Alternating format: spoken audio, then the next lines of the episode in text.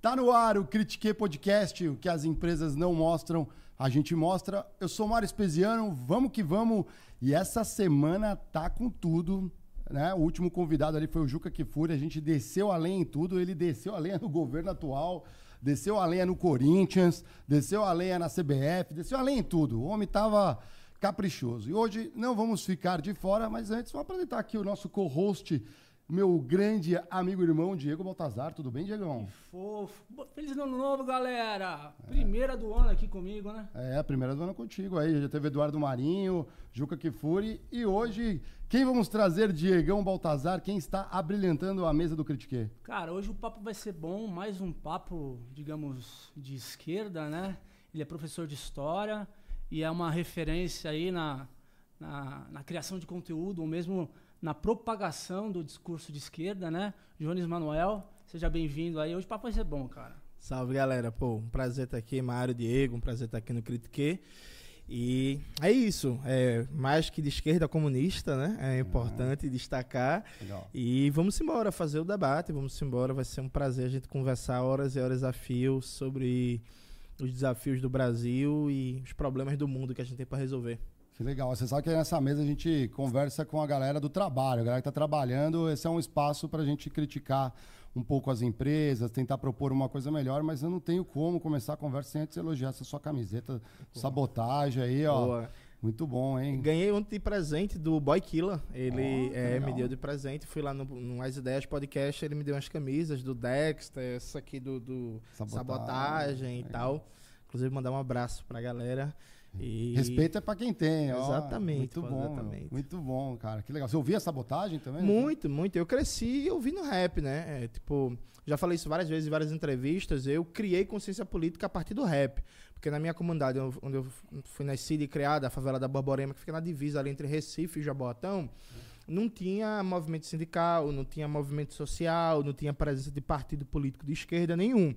Então eu comecei a me politizar, eu comecei a meio que me entender no mundo a partir do rap, né? A primeira vez que eu ouvi falar de Malcolm X foi na música do Gog, Malcolm X vai Sim. à Meca e Gog ao Nordeste. Primeira é vez que eu ouvi falar de Che Guevara, de Luther King, foi na música Jesus Chorou, do Racionais. A primeira vez que eu ouvi falar do Gaddafi, do Fidel Castro, foi na música do Tupac Shakur. Então, assim, o rap foi minha porta de entrada para a politização e até que parou no comunismo. E Recife é o berço do Mangue Beat lá com o Chico Sainz, sim, né? Sim. Você teve contato com você ou não? Tá aí. É, é, essa é uma coisa muito doida.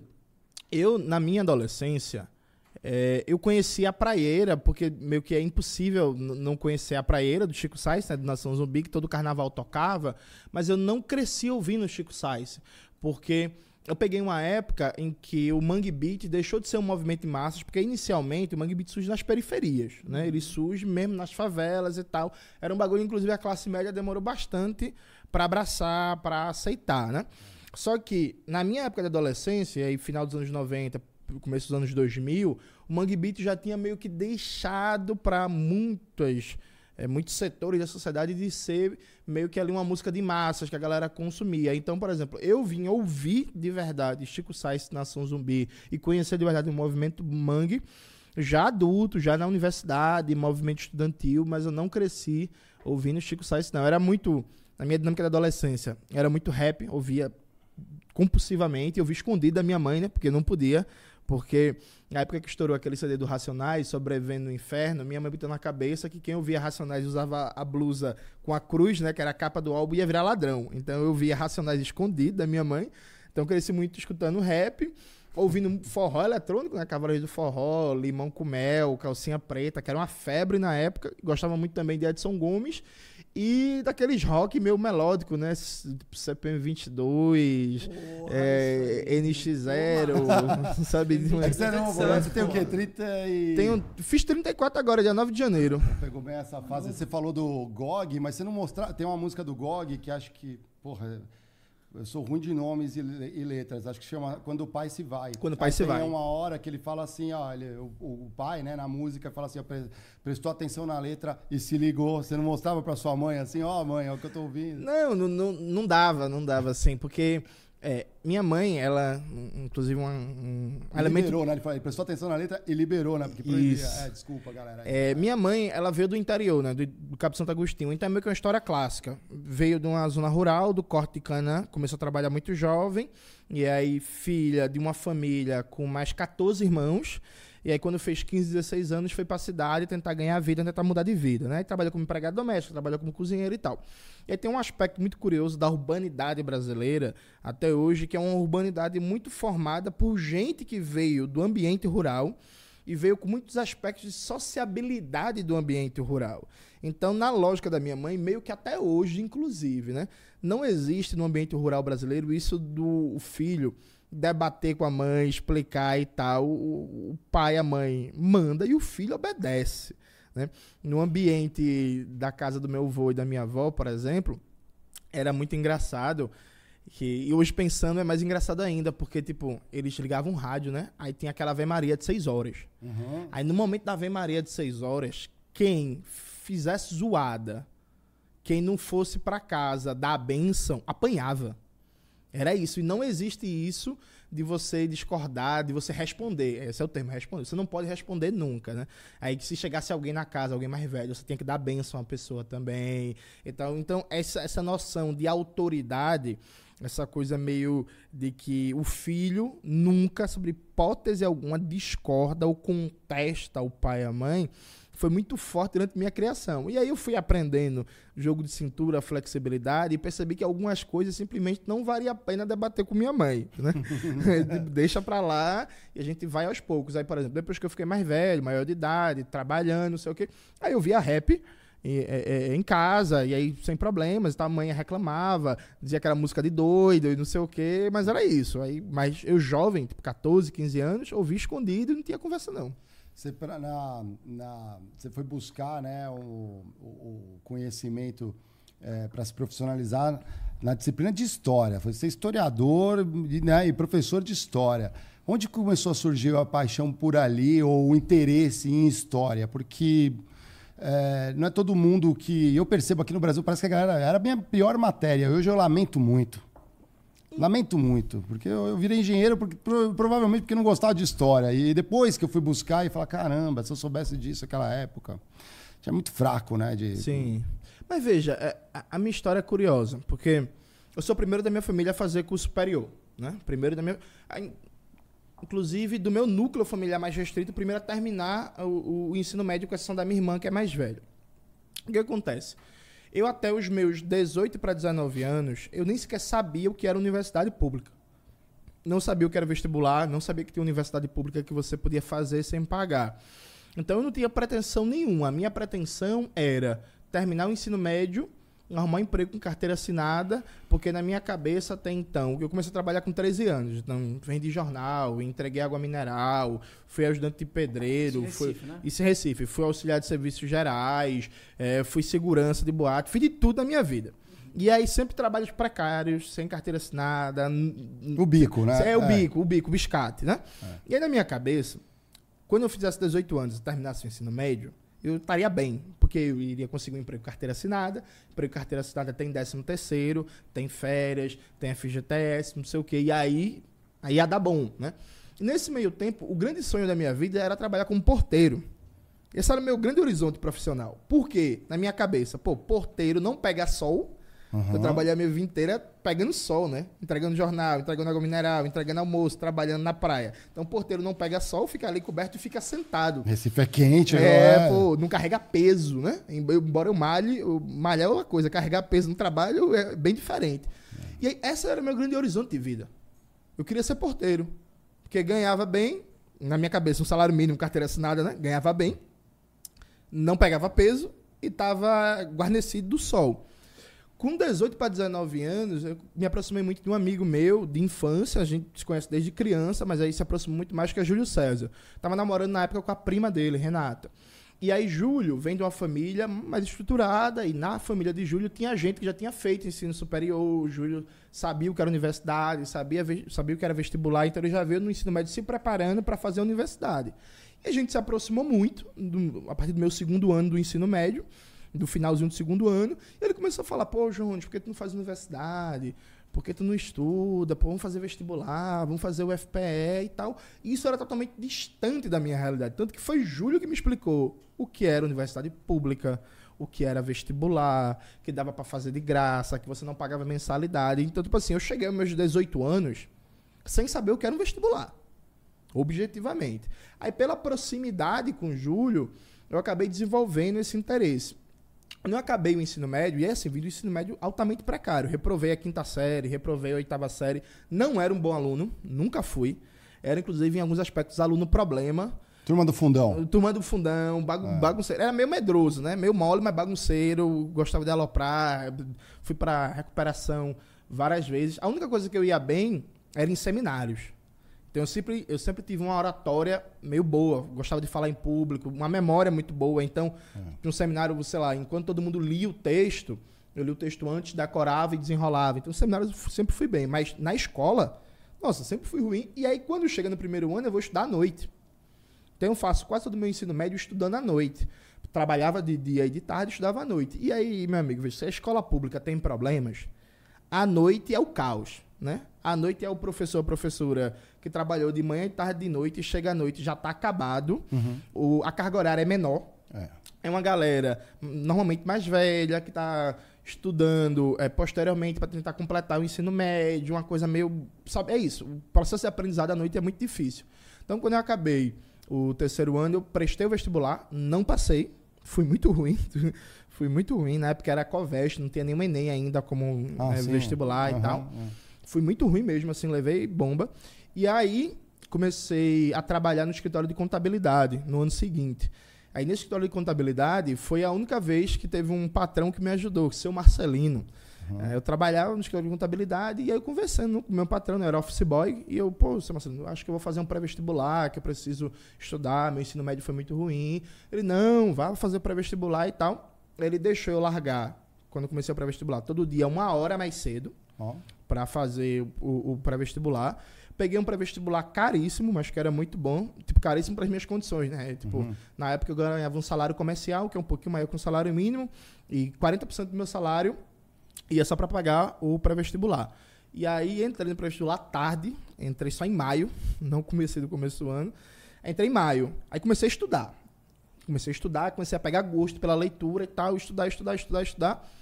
Quando fiz a prova da Covest e o Enem, o Enem contava como uma parte da nota, não era o Enem ainda sozinho. Você fazia o Enem, que servia para o SISU em algumas universidades, só que na UFPE o Enem era uma parte da nota e tinha a Covest, a prova da própria UFPE. Aí eu passei, tirei uma nota muito boa, tirei uma nota boa em redação e tal. Aí eu não queria fazer história, eu queria fazer ciências sociais, ah, eu queria sim. ser sociólogo, porque quando eu tinha 19 anos, eu li um livro, Sociologia para Jovens do Século XXI, esse livro foi que despertou o meu gosto pela leitura. Foi o livro que, inclusive, depois dele, eu comecei a me afirmar marxista, comunista. E o livro foi escrito por dois sociólogos. E eu queria ser sociólogo. Sabe o que foi que eu fiz? Esse livro é aquele que explica o que é liberalismo, o que é socialismo. Isso, o que, é, é mídia, guerra às drogas. São autores brasileiros, né? Autores brasileiros, ah. sim, sim. Acho que, inclusive, são daqui de São Paulo os dois, se não me falha a memória. Não lembro. Ah, eu, eu, eu, não vou lembrar o nome, nome agora. Aí, João, se você puder, para o nosso público, já dá um recorte da diferença entre ciências sociais e história. Perfeito. E aí, quando abriu lá o SISU, o que foi que eu fiz? Eu coloquei para fazer ciências sociais na Federal Rural, no primeiro semestre, hum. e me matriculei, o que não podia, enfim, mas é isso, me matriculei também na Federal História no segundo semestre. Ah, mas na ideia sim. de não, fazer ciências sociais, mas vou deixar a história aqui de stand-by só por garantia. Só que aí, na época, eu morava em Jaboatão dos Guararapes, em Barra de Jangada. E aí, Barra de Jangada para quem, para quem não conhece a região metropolitana de Recife, é a borda do fim do mundo da região metropolitana. Né? Porque você pegava um ônibus, o famoso lendário Candeias Dois Irmãos, que era tipo um ônibus só que fazia um trajeto gigantesco, e se você perdesse o ônibus, velho, você se lascou, você ia demorar uma hora, uma hora e meia para pegar o outro ônibus. E aí era muito longe, eu levava duas horas Caramba. da minha casa, duas horas, duas horas e meia, dependendo do horário, até três horas. A Rural, na época, não tinha Rio Restaurante Universitário, uhum. não tinha bolsa estudantil e, para piorar a situação, tinha uma cadeira de cálculo dada por um professor da engenharia que ninguém passava. Aí eu passei um mês nisso, eu falei assim, meu irmão, vou largar isso aqui. Aí tranquei a matrícula lá e fui esperar virar o semestre para começar a história. Na ideia de, não, na UFPE eu começo história, mas troco para ciências sociais. Só que a minha nota foi muito boa em história. E eu já entrei com a bolsa, a Bolsa Bia, que era para alunos que tiveram uma nota boa e que vinham de escola pública, né, com condição social mais carente. E aí eu comecei com uma bolsa. Se eu trocasse curso, eu perdia a bolsa. Vixe, Eu, eu fiquei é. seis meses fazendo cursando história com a Bolsa Bia. Aí depois a Bolsa Bia foi renovada. Aí eu fiquei mais seis meses. Aí depois, quando acabou a Bolsa Bia, apareceu uma outra bolsa para mim, num projeto de pesquisa em teoria crítica. Eu acabei e fiquei. Aí fui ficando. Quando eu vi, já era quarto semestre Ah, no meu curso de história. Eu olhei assim e pensei, meu irmão, eu sou pobre. Eu não vou no quarto semestre largar um curso para começar outro do zero. E aí já era, game over. Aí terminei a história. Aham. então, assim, qual é a diferença de, de fazer sociologia para história? É, é, a sociologia, ela está muito mais preocupada com a abordagem teórico-prática de aspectos do que é que é conflito, o que é que é interação, o que é que é organização social, o mundo do trabalho, numa perspectiva semelhante, por exemplo, a obra de autores como Max Weber, como Emile Durkheim. Ela está muito mais preocupada em pensar aspectos da interação social no presente, por assim dizer. A história, enquanto ciência, ela está muito mais ligada à análise dos processos históricos, seja que recorte você esteja falando, a partir de técnicas de análise documental, de produção, de categorias, de compreensão da ação do ser humano no tempo. Eu nunca fui bem apaixonado por história. Eu diria, inclusive, que eu não tenho muito vocação para um trabalho de historiador no sentido clássico. O que é, que é um trabalho de historiador no sentido clássico? Aquele historiador que vai, por exemplo, senta e analisa 10 mil documentos. Vai pegar lá os documentos antigos, vai ficar Traduzindo. lendo, pá, não sei o quê. Não é muito a minha pegada. Tanto é assim que no mestrado eu fui para serviço social, então fiz mais, mais um debate teórico na minha dissertação de mestrado. E agora no doutorado eu estou também no serviço social, estou muito mais me propondo a fazer uma análise que é histórica, que eu vou consultar documentos, mas que o foco não é uma pesquisa documental de documentos, o foco é muito mais uma elaboração teórica sobre o Brasil. Antes de fechar isso, tem até tem uma curiosidade que é muito engraçada. né? Eu contei que eu não era um bom aluno, né? Eu era meio que aluno problema e tal. Sim, eu não parei, não parei. Quando você vê, a gente vê você falando, bom, cara. Depende do estímulo que você gosta, né? Às vezes motiva. É, sim, sim. Não, é, é- é porque assim, é, às vezes você não tem motivação para estudar e a motivação surge depois. E tem um talento ali adormecido e que desperta. Quando eu passei na universidade, eu e esse meu amigo Júlio César, eu, ele e Felipe Bezerra, que é outro amigo da Borborema, que hoje é formado em agronomia e mora em Florianópolis, nós fomos os três primeiros da história da Borborema a entrar numa instituição pública, né, na Universidade Federal. O Borborema é uma comunidade de 8 mil pessoas. Aí eu e Júlio decidiu abrir um pré-vestibular cidadão para mais jovens da comunidade entrarem na universidade, na UFPE, na Federal Rural, no Instituto Federal de Pernambuco e tal. Aí a gente saiu de porta em porta na favela da Borborema, onde tinha jovens explicando a galera que a gente estava abrindo para vestibular, que era um novo caminho e que para entrar na universidade pública, explicando que era vestibular porque a maioria não sabia e tal. Aí a gente foi na antiga escola, que eu e o Júlio estudou, a escola Augusto Severo, falar com a diretora e pedir para ela para colar cartazes né, no mural da escola para os alunos ali da escola, que eram a maioria da região da Borborema, de Porta Larga, irem para o pré-vestibular. Né? Aí Júlio era aluno modelo, né? Júlio comportadinho, não sei o quê. Aí chega eu e Júlio na diretora, professora Ivanise. Aí chega assim, não, a gente abriu um pré-vestibular cidadão e tal, a gente passou na UFPE e a gente quer ajudar mais alunos da Borborema da região a entrar em instituições públicas. A diretora olhou pra Júlia, ah, que lindo, não sei o que, maravilhoso. Olha pra mim e fez assim, mas você passou também? tipo, era o. É, eu fiz, passei, Vanise. Passei, passei bem, viu? Fiquei em terceiro lugar no É, curso de é. história. Menino, que incrível! Aí, massa, a gente na sala da diretora, aí aparece algumas outras professoras. Aí a professora que chegava, ela falava, ó, os meninos vão abrir um projeto, não sei o quê. Aí todo mundo olhava pra mim e falava assim, mas você passou, Jones? Passei e tal. Assim, parecia, sabe? Caramba, juntos passou? É, passei, gente, passei. Você vê, né? Às vezes é, é a questão da oportunidade também, né? Você não você nem tentava, você não ia nem tentar. Eu não ia nem tentar, não. Bicho, é isso. É, fazer uma história do Si é meio que impossível, né? Evidentemente. Mas assim, em muitos momentos da minha vida eu fiquei pensando, pô, se naquele final do ensino médio, se eu não tivesse ficado mais próximo de amizade com Júlio César, se ele não tivesse me explicado o que era vestibular, provavelmente na época eu era noivo, não sei o quê, provavelmente eu teria casado, tido uma, uma, uma penca de filho, nenhum problema também, mas é isso, teria tido uma penca de filho, nunca saberia o que é vestibular, e, ter, e é isso, ia procurar um emprego como porteiro, porque era o máximo horizonte da minha vida, e quem sabe fazer um concurso para policial, porque é, é, na Borborema, em qualquer, na maioria das favelas, na época, hoje em dia é diferente, mas na época, policial e bombeiro era só nível médio. Uhum. Não exigia curso superior, né? Então era uma provazinha mais simples e tal. E aí, meio que os moleques que tinham alguma preocupação com o estudo, quando falavam em concurso público, era concurso para polícia para bombeiro. Uhum. Que a gente nem sabia direito, mas imaginava que, sei lá, prova física. Então, pô, eu malho, eu faço exercício, fazer o é, é. para bombeiro para polícia, que eu vou passar.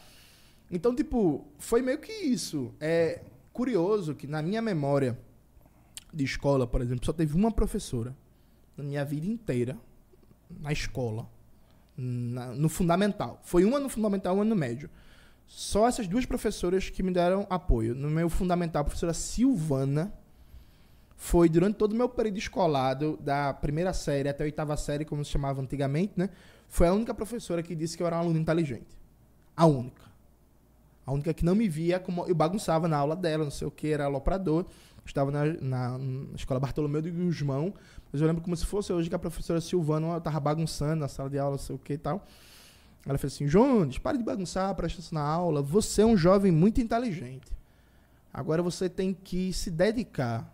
Não deixe. Não vai nessa onda de bagunçar, não sei o que, não. Você não é bagunceiro e você é muito inteligente. Só que você não sabe ainda da sua inteligência. E aí, quando eu estava no ensino médio, na Brigadeiro Eduardo Gomes, a professora Eliane, hum. que o Brigadeiro Eduardo Gomes tinha um modelo que era um modelo de escola estadunidense, né? Que cada professor tinha uma sala e a gente saía de turma em turma ah. de acordo com a matéria, né? Uhum. Aí na sala dela de história ela tem uma bibliotecazinha e a gente conversava, eu já um pouquinho menos bagunceiro, um pouquinho mais estudioso. Aí ela chegou uma vez para mim e falou assim: menino, vem cá. Tu é bom, fala bem, tem uma memória boa, mas tu não se dedica, fica dormindo na aula, bagunceiro, não sei o quê. Quero dar um livro aqui para você ler. Ela pegou o livro, Um Grito de Liberdade, que é a biografia do Steven Biko. Disse assim, lê isso aqui. Você, menino estudioso, você é preto, você tem que conhecer esse cara aqui. Esse cara aqui, esse cara aqui é um exemplo. Lê esse livro aqui. Me devolva quando terminar. Falei, beleza. E eu li o livro, fantástico. Foi quando eu conheci o Steven Biko, 19 anos. E eu falei, porra, Sabe? Isso fez muita mudança na minha vida, porque, entrando até num debate mais teórico, tem um uhum. conceito que eu conheci com a pesquisadora Lorena de Freitas, que é má fé institucional. Uhum. Que ela fala assim, ó, a escola brasileira é uma fábrica de produzir fracassos, porque ela parte do pressuposto que o aluno da classe trabalhadora, o aluno da família pobre, chega na escola com os pressupostos para ser educável. O que são os pressupostos para ser educável? Capacidade de concentração, estímulo para o estudo, uhum. autoestima, acreditar que é capaz. Só que quando você vem de famílias trabalhadoras que, característica média, não terminaram o ensino médio, ninguém tem biblioteca em casa, ninguém tem tempo de ler, ninguém tem acesso ao universo da cultura, esse pressuposto para você ser educável, ele não vem da família. Só que a escola trata como se todo aluno viesse da família, do ambiente doméstico, com esse pressuposto para ser educável. Uhum. Então isso cria um ambiente institucional de má fé, porque parece que é responsabilidade exclusivamente do professor no ambiente da sala de aula, com 30, 40, 50, 60 alunos, fazer com que o aluno tenha capacidade de concentração, de disciplina, de estudo, quando, na maioria das vezes, como era meu caso, por exemplo, o aluno nem tem um espaço em casa para estudar e, inclusive, está é. trabalhando.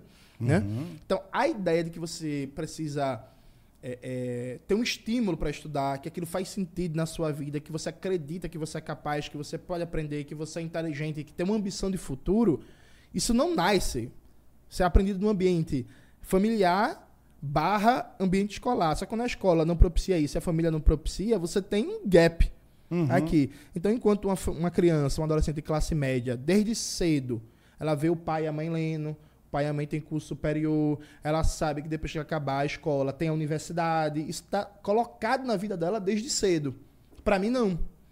Então, além disso, não está colocado, como não está colocado para a maioria das crianças e adolescentes da classe trabalhadora brasileira, aí junto o elemento do racismo, hum. que ao mesmo tempo que teve essas duas professoras que eu nunca vou esquecer. Inclusive, a professora Silvana, eu já falei isso até uma live, eu queria muito encontrar, sabendo que ela tá para dar uns livros meus para ela e agradecer. Dizer, pô, professora, quando eu era criança, você foi a única pessoa que botou fé, que disse que eu tinha capacidade, que eu era inteligente. Mas além de não ter isso, lembro como se fosse hoje de dois episódios. Quando eu fiz 18 anos, eu arrumei meu primeiro emprego com carteira assinada, num colégio privado de Recife, que cada mensalidade era o valor do meu salário. E aí a dona do colégio era nazistinha, sádica. Ela tinha o maior prazer da vida dela era humilhar funcionário. Caramba. Humilhar, aloprar absurdo, com né? funcionário. Aí um belo dia, eu já com interesse em fazer universidade e tal, eu chego na recepção e pergunto pra Sueli, que trabalha na recepção, Sueli, quanto é o pré-vestibular aqui no Elo? Eu falei o nome da escola, vou ser processado. É o Elo mesmo, Ah. lá de Recife. É. E aí, quanto é o pré-vestibular aqui que eu quero fazer? Quero fazer pré-vestibular, acho que eu vou fazer faculdade e tal. Aí, a dona da escola soube. Aí, eu tava varrendo. Pá, hum, ela chega pra mim. Jones, isso ali falou pra mim que você perguntou quanto é o pré-vestibular? Eu falei, é, foi, foi, Dona Limar. Eu perguntei e tal, quando Guarulhos. fazer É. e tal. É, é, você vai, quer fazer universidade, é? Eu Falei, sim, não, tô pensando em fazer universidade e tal, prestar vestibular. Fiz, e você acha que você passa? Olha só. Medindo. É. Com essa cara, assim, Alô, tipo... microfone. É. E, e você acha que você passa? É, que absurdo. É. Eu, na hora, olhei assim pra cara dela, não falei nada, continuei varrendo, assim, calado e tal. E na mesma época, eu tive um professor do ensino médio, do terceiro ano, um professor de filosofia. Esse professor, é, eu reclamei de uma nota que eu recebi numa prova dele, e aí outra pessoa falou pra ele que eu reclamei, que eu falei que a aula dele não é boa, que ele não explica nada e que ninguém tem nada da prova dele. Aí ele me chamou na sala dele, depois que acabou ah, o horário escolar, pra me dar um carão e tal. Aí ele falou: ah, Você tá dizendo que eu sou um mau professor, que eu não ensino nada. Quem é você pra dizer isso? Você é um ignorante, você nunca vai entrar na universidade pública. Eu vou ver você no McDonald's me servindo. Eu trabalho numa construtora, eu não preciso disso aqui, não. Eu tô aqui porque eu gosto. Eu vou ver você no McDonald's me servindo, porque você nunca vai passar na Universidade Federal. Massa. Nossa, aquilo só alimentava o. o- Não, é, total. Ó, eu, em, 2000, em 2019, quando eu lancei meu primeiro livro, eu tinha muita vontade de voltar no Brigadeiro Eduardo Gomes, procurar esse professor e colocar um livro meu. Pá. Tinha muita vontade. Só que aí veio a pandemia, em 2020.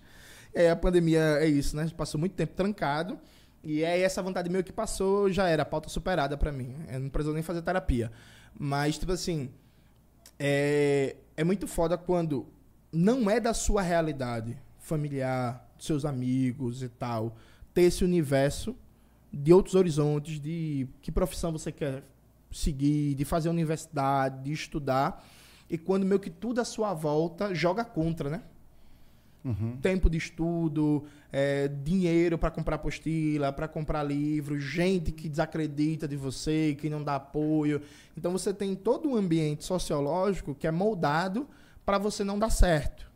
E aí, por cima disso, ainda vem um discurso da meritocracia que ainda coloca a responsabilidade do indivíduo. É. Mas a, universidade pública, ela- tem esse poder mesmo, né? De tirar você do umbreu e te colocar num universo... Com, uma universidade, né? Foi o nosso caso também, Agora, né? em, é, em alguma proporção completamente diferente, É lógico, eu também é. senti isso, porque eu estudei em colégio particular quando era, quando tinha, quando era do ensino médio, mas quando entrei na, na universidade pública, é, foi como tipo, fosse 50% ou mais do, do ser humano que eu sou hoje, assim, do Sim. ponto de vista de crítico, de você estar em contato com diferentes tipos de pessoas. Visão de mundo. Você, né? inclusive, construir a sua opinião, né? É. Como é que você sentiu quando você passou essa barreira e entrou na universidade e viu aquilo tudo à sua disposição, enfim, como, como a partir daí você começou a se organizar politicamente?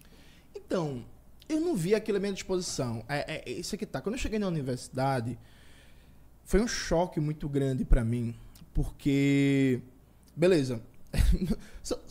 Ah, Quem fala muito disso é, é o galo, né? Do Uhum. de quanto a, a pessoa da favela, a pessoa da classe trabalhadora tem o seu horizonte limitado, que é o seguinte: eu era da favela da Borborema. Eu só tinha saído da favela da Borborema pra ir em, no centro de Recife, né, sair com meus amigos, tomar cerveja ali pra Senal, não sei o quê, em Garanhuns, porque eu tive uma namorada de Garanhuns e tal. Hum. Mas assim, até os meus 22 anos, quando eu entrei na universidade, eu basicamente conhecia minha favela, o centro de Recife e Garanhuns. Com 22 anos. Caramba. Eu nunca tinha ido em Olinda. Nossa. Sabe? Tipo, Uhum. é, era isso. Então, era um, um grau de limitação, inclusive, de espaço geográfico, Mobilidade. de, de- Mobilidade, de, né? mobilidade, de ver as coisas e conhecer as pessoas. Quando eu entrei na universidade, eu levei um choque. E eu não sei se a galera conhece, mas Jaboatão, ela, ela é bem localizada em termos de. Sim. Perto de pontos turísticos, praias lindas, maravilhosas. Eu me atrevo a dizer das mais bonitas do Brasil. E de, e de cultura também. Sim. né? Você falou muito bem, Olinda ali. Pô, você tá- parece estar perto, mas inalcançável. Tão perto Sim. e distante ao mesmo tempo, né? Sim, que, sim. que dicotômico é. E aí, bicho, quando eu entrei na universidade, eu me senti muito no não lugar. Eu acho que é isso, tipo, eu me senti muito no não lugar, porque, tipo, eu entrei pra correr atrás de um ensino médio ruim, de um, de um, um ensino fundamental ruim, né? Então eu entrei pra meio que correr atrás disso. Aí eu entro sem falar inglês, eu sem falar espanhol, eu não tinha uma biblioteca em casa, eu tive é, é, é, que tipo, parar de trabalhar pela primeira vez na minha vida e viver de bolsa. Eu vivia de bolsa e vendia caldinho na praia de Barra de Jangada nos finais de semana. Com Dona Irene, mãe de uma amiga minha, Nathalie, que foi minha aluna. E aí eu entrei na universidade, parei de trabalhar, fiquei vivendo de bolsa, que a bolsa era suficiente, eu vendia caldinho na praia sábado e domingo.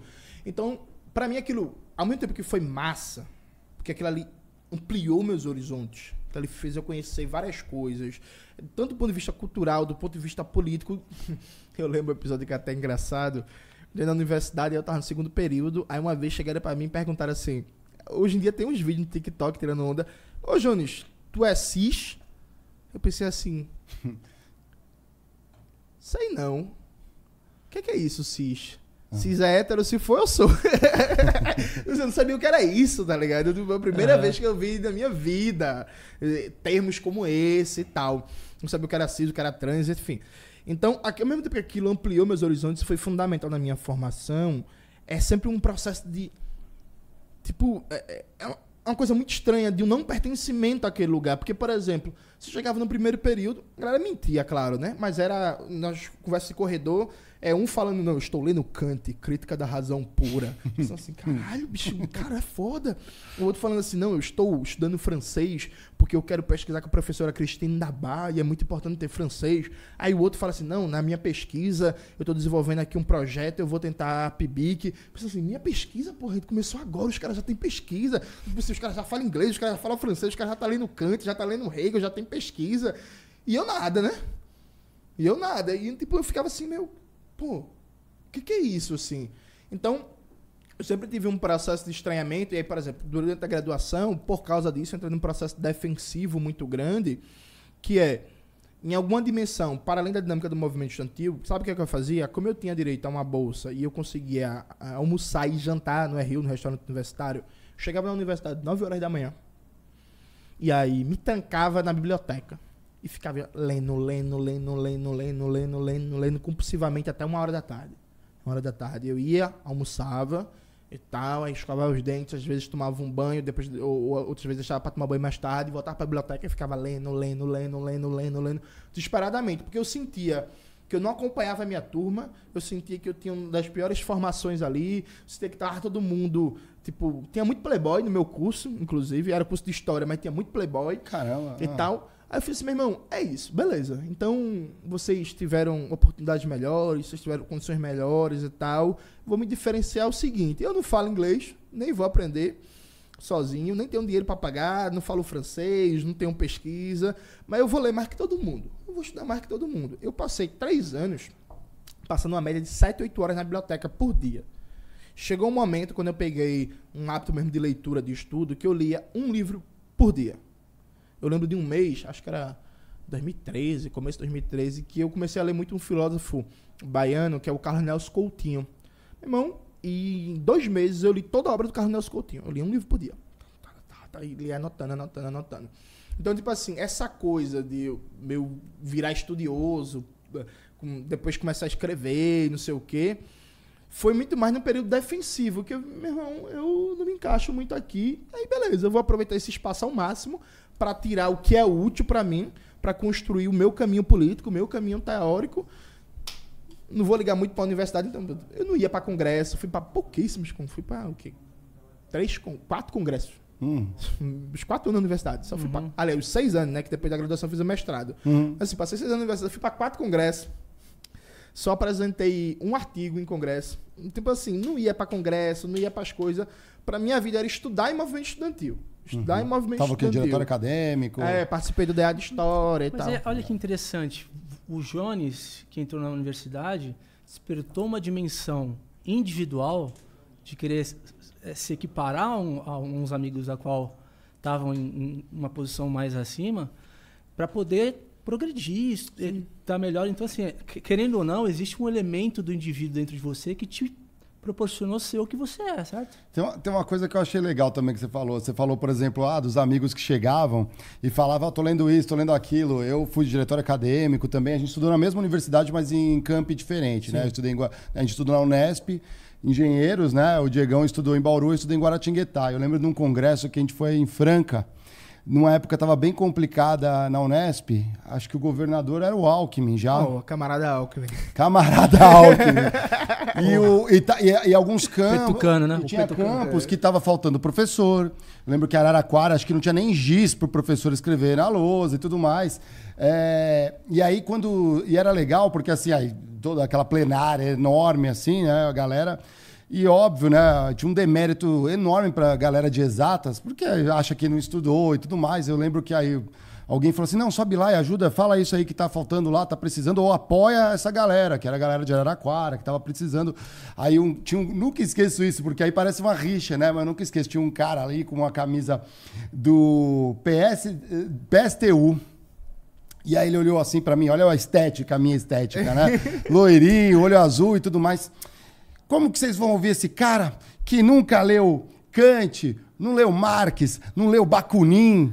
Aí eu, só ouvindo, eu falei assim, cara, eu quero falar de problemas reais o que está acontecendo, está faltando professor. Além do mais, você não leu Sokovsky, você não leu Beer, você não leu Halliday, que era todos os livros de engenharia, é, e aí ele não sabia que era isso, né? Óbvio. Aí, aí ficou meio assim, não, então assim, se é para esfregar um autor, eu esfrego. Vamos falar do problema real. E eu acho que era muito disso, talvez de despertar, de buscar o problema real que um diretório acadêmico na universidade vai, vai buscar. Vai além de estudar. Sim. Vai além de você talvez se preocupar no, na comunidade, nem que seja no âmbito estudantil ali no início, mas já, já com um olhar de o que, que dá para melhorar aqui dentro. Foi, você acha que foi isso daí uma das coisas que foram te, pe, te pegando para o caminho político? Eu acho que isso também. Eu acho que isso foi fundamental. Eu acho que, mas no meu caso particular, acho que teve duas coisas. Assim que eu entrei na universidade, já no segundo período, eu tive que tomar uma decisão. Que é, eu percebi que existia um universo ali particular a universidade ela tem uma dimensão de ilha. Você tem que, ter, você tem que tomar cuidado. Que se você mergulhar muito ali, você esquece do mundo à sua volta. Hum. Então é uma coisa meio ilhada que, que é a realidade do mundo. Hoje em dia está um pouquinho melhor por causa da política de cotas. Aí deu uma diversidadezinha maior nos Verdade, alunos. É. Mas na minha época, por exemplo, não tinha cotas raciais ainda. Era só cota 10% de incentivo na nota para quem veio de escola pública. Então, por exemplo, quando eu comentei que história tinha muito playboy, era isso ainda tinha uma dimensão meio aristocrática de curso de história é bom para quem quer ser diplomata, quem quer prestar prova ah, do Instituto Rio Branco, sim, de quem é de família rica, já tem dinheiro, e história é bom que dá prestígio. Então, foi esse universo que eu peguei ainda. Hoje tá um pouco diferente, tá ligado? Então, acho que primeira coisa, eu tive uma escolha. Quando eu tomei gosto por leitura, eu falei, meu irmão, eu vou ser intelectual. Ser, vou ser intelectual. E aí, desde cedo, eu olhei assim, eu falei assim, sem desprezar os professores, que eu tenho professores maravilhosos. Professora Cristina Dabá, professor, so, uhum. professora Socorro Abreu, professor José Bento, tive professores ótimos. Mas desde cedo eu decidi que eu ia fazer minha formação. Então eu sempre prezei um elemento autodidata. No sentido de que, para mim, tem um, um, universo aqui muito de classe média, muito descolado, que é, que é a realidade que eu vim, muito fora de um projeto político comunista que eu já defendia. Então, eu aproveito ao máximo tudo da universidade, mas eu faço meu próprio caminho. Uhum. E eu não vou me adaptar a certas bolhas de classe média. Então, por exemplo, todo mundo que entra na universidade, eu. Parece detalhe, mas, por exemplo, eu gosto de pagode, pô. Eu sou fã de Sorriso Maroto. Eu tava lá na gravação do DVD é. Sinais de Sorriso Maroto no Marco Zero. É. Só que na minha turma ninguém escuta pagode. A galera escutava Red Hot Chili Peppers, Sex Pistols, não sei é. o quê. Eu sei lá que porra é isso. E, tipo assim, há meio que uma pressão do ambiente cultural. Você chega na universidade e pra você, sei lá, não escutar pagode. Não, pô, eu escuto pagode. Eu gosto. Prefiro Sorriso Maroto do que essas bandas gringas aí. que eu não sei nem quem é. Então, foda-se. Como é o nome do cara do The Doors? O, o, o... O Jim Morrison. Jim Morrison, não, não sei nem quem é. Eu gosto do Bruno, do Sorriso Maroto. Eu gosto do Tiaguinho, do Exaltação. Então, teve uma escolha de, meu irmão, beleza, eu vou consumir tudo que eu puder aqui, mas vou manter um certo afastamento. Isso por um lado. O segundo lado, uma dimensão meio chocante da universidade, e isso ainda é muito forte. Alguns alunos vêm tentando mudar, professores mais novos, que é esse caráter isolado da universidade. Essa coisa é meio que um caráter muito de classe média, do corpo acadêmico da universidade, uma dinâmica institucional muito voltada para o academicismo, para o colonialismo cultural, faz com que a universidade, ela, no geral, não debate os problemas concretos do povo trabalhador. Então eu vim de uma favela, que meu pai foi assassinado quando eu tinha 11 anos, que eu já apanhei da polícia, que eu tive um bocado de amigo assassinado, e por aí vai. E na universidade, por exemplo, a gente nunca debateu violência policial. A gente nunca debateu violência do Estado contra a população negra e trabalhadora no geral das periferias. Eu vim de uma casa que eu morei por 24 anos que todo ano chovia, alagava. Religiosamente, assim. Foi prefeito, saiu prefeito, foi governador, saiu governador, foi presidente, saiu presidente. Minha casa na Borborema todo ano alagava. Isso nunca foi debatido no, na sala de aula da universidade.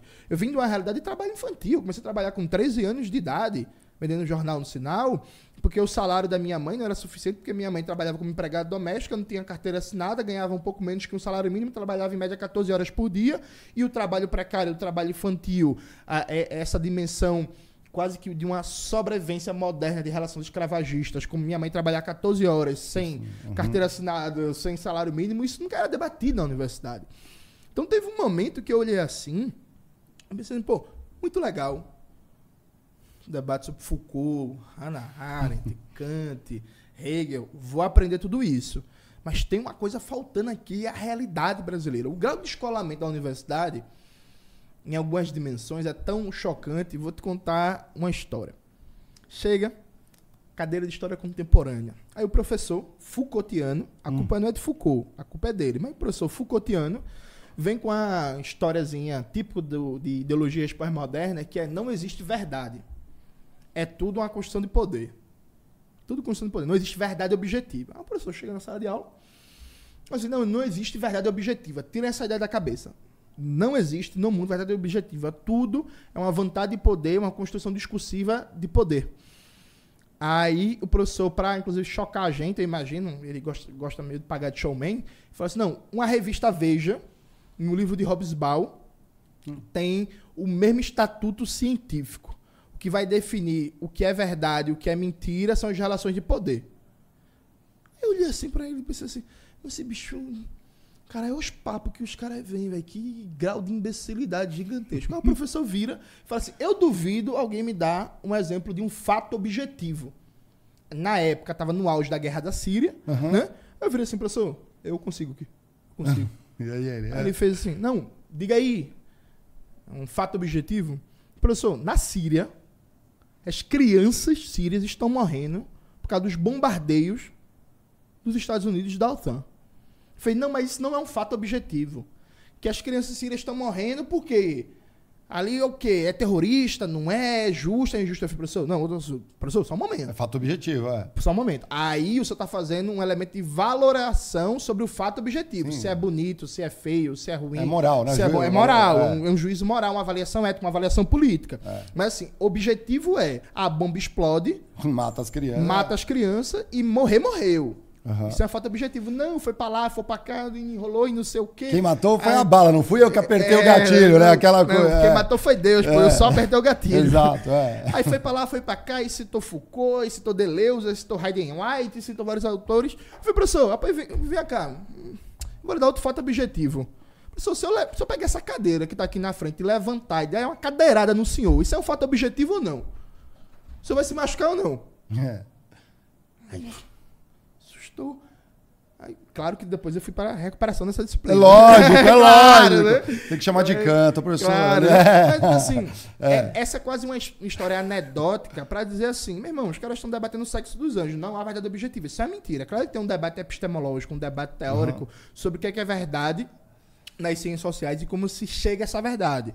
Ah, tem vários autores e tal. Mas a ideia é que não há objetividade no mundo, isso é papo de intelectual pós-moderno que está de bucho cheio e que pode ficar debatendo o sexo dos anjos enquanto o país passou passa fome, está desempregado, está morrendo, é. não tem transporte, não tem saúde, não tem ciência, educação. Né? Ciência, a gente, é, é, eventualmente, ela é, ela é limitada no momento, mas quando você pega o fundamento na ciência, por exemplo, você vai dar uma cadeirada em mim, você não pode lutar contra a lei da gravidade. Entendeu? Ela vai cair, vai cair na sua cabeça com força, né? Só, só, só que aí, só que aí, veja, Diego, é, nos últimos anos, e aqui entrando num papo mais teórico, nos últimos anos, a partir dos anos 80, se desenvolveu vertentes nas ciências sociais que tentam semiologizar o mundo, ou seja, reduzir o mundo à linguagem. Então, tudo é uma questão de linguagem, é uma construção simbólica, é um discurso de poder, negando a busca pela verdade como elemento indispensável do fazer científico. Então não existe verdade. O grau de, de idealismo que isso chegou era o ponto de reduzir, por exemplo, a medicina a um mero discurso de poder político. Isso caiu meio por terra quando veio a pandemia e o negacionismo. Né? Aí os caras tiveram que dar meia volta.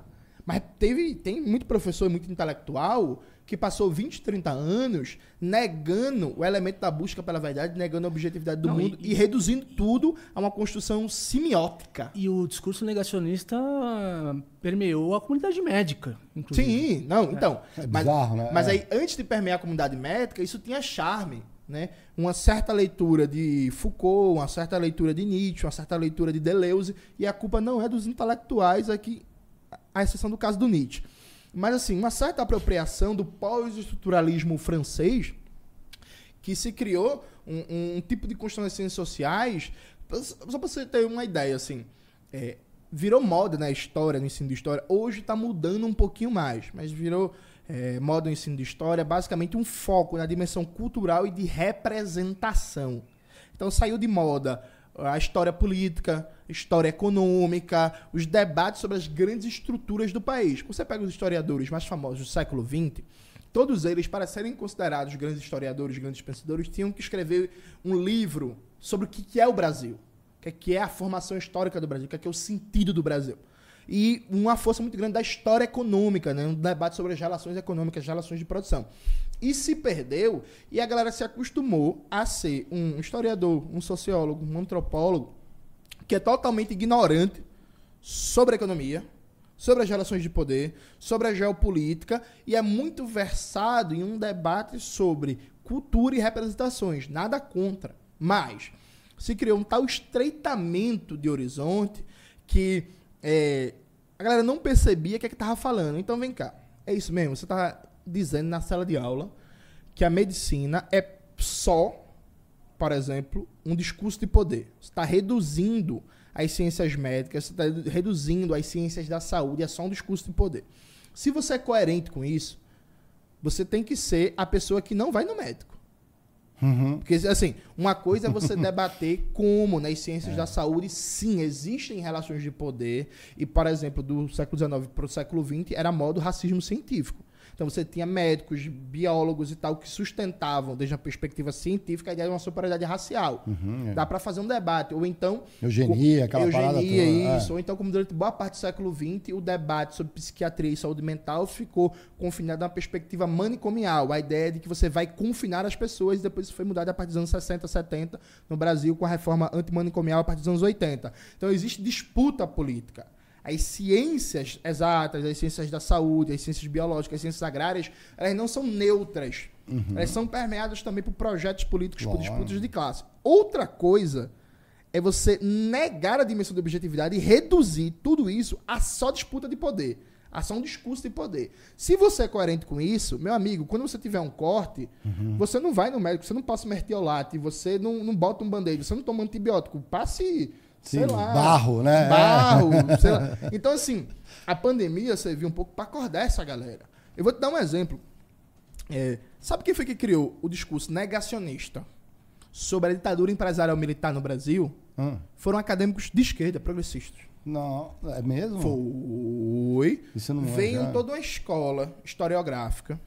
Daniel Arão Reis Filho, Jorge Ferreira e Companhia Limitada, que veio com o seguinte discurso O golpe de 1964 aconteceu porque tanto a esquerda quanto a direita eram antidemocráticos. Ninguém tinha compromisso com a democracia.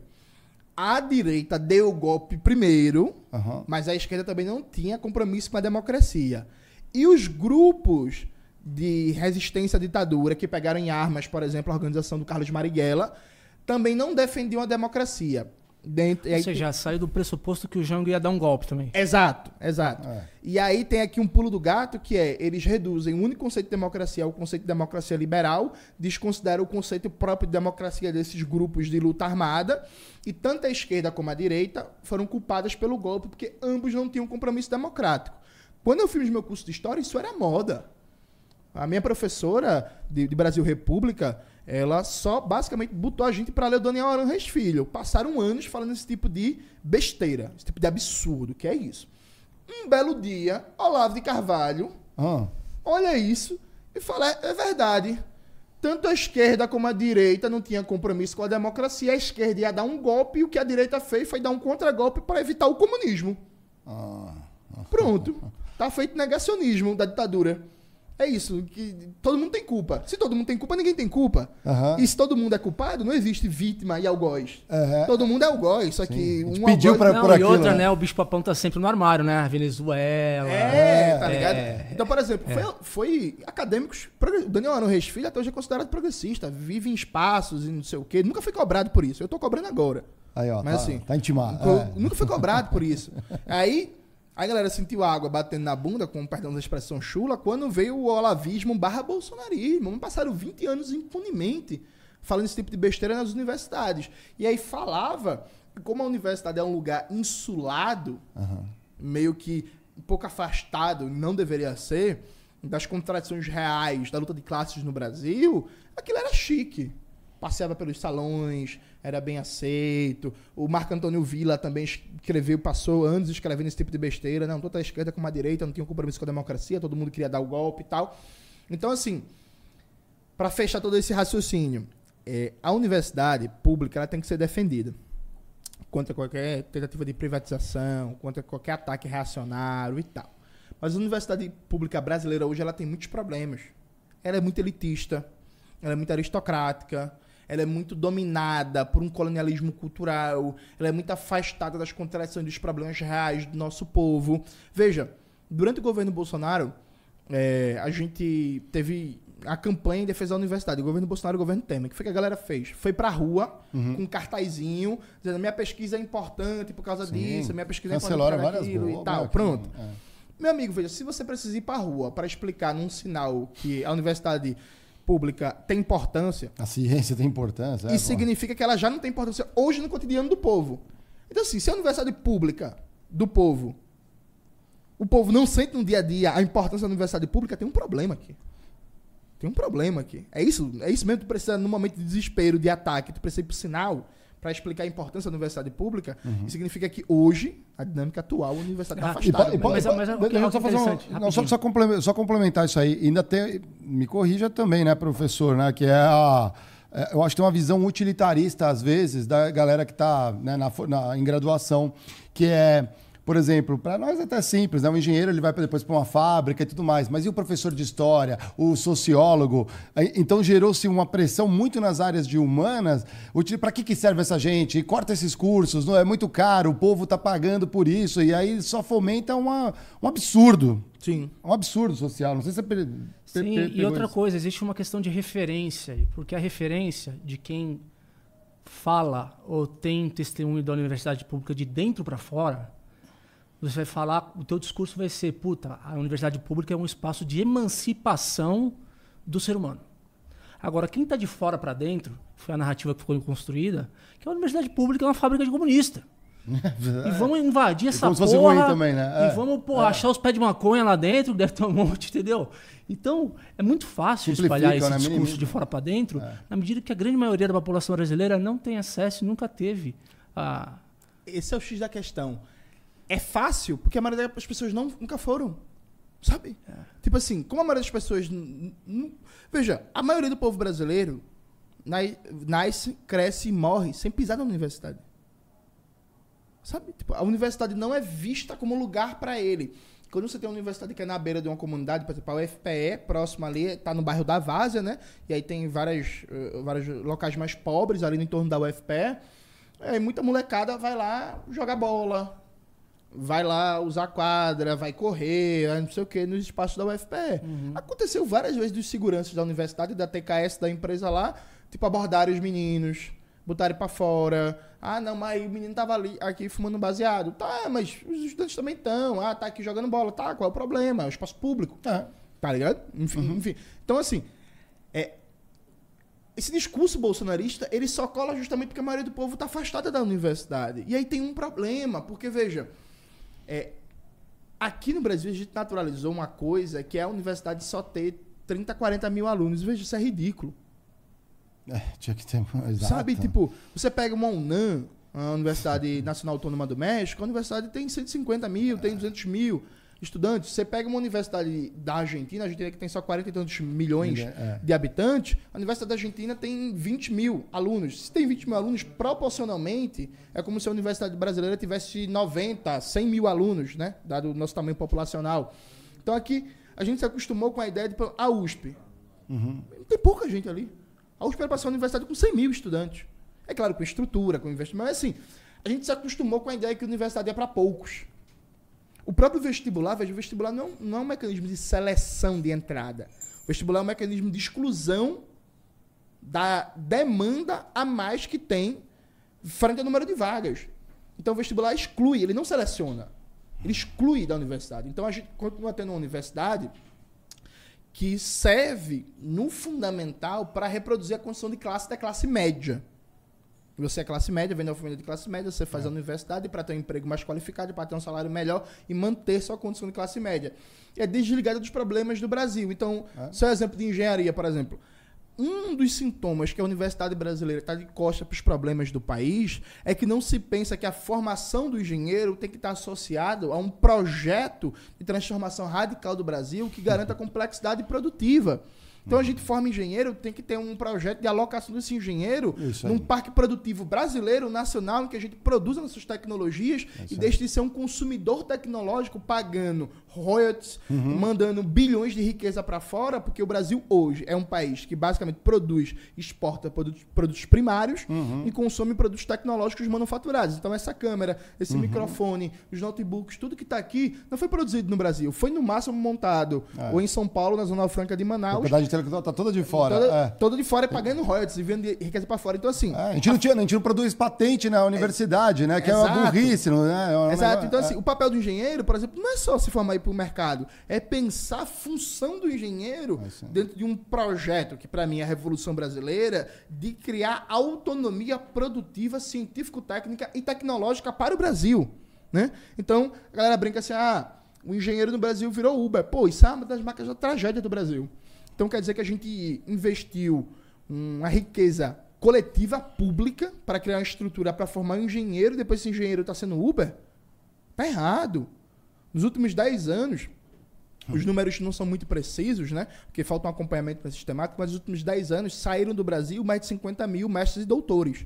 Então quer dizer que a gente gastou riqueza coletiva para formar mestres e doutores e exportou força de trabalho ultra qualificada para a França, para a Bélgica, para Portugal, para os Estados Unidos, para o Canadá, para a Austrália. Isso é transferência de riqueza. Porque é ótimo para a economia de Portugal, da Bélgica, uhum. da França e dos Estados Unidos receber um engenheiro, um biólogo, um físico, um químico, um sociólogo, um historiador, um matemático, que ele não gastou um real para formar. Mas como é que a gente cria condições para manter esses profissionais aqui?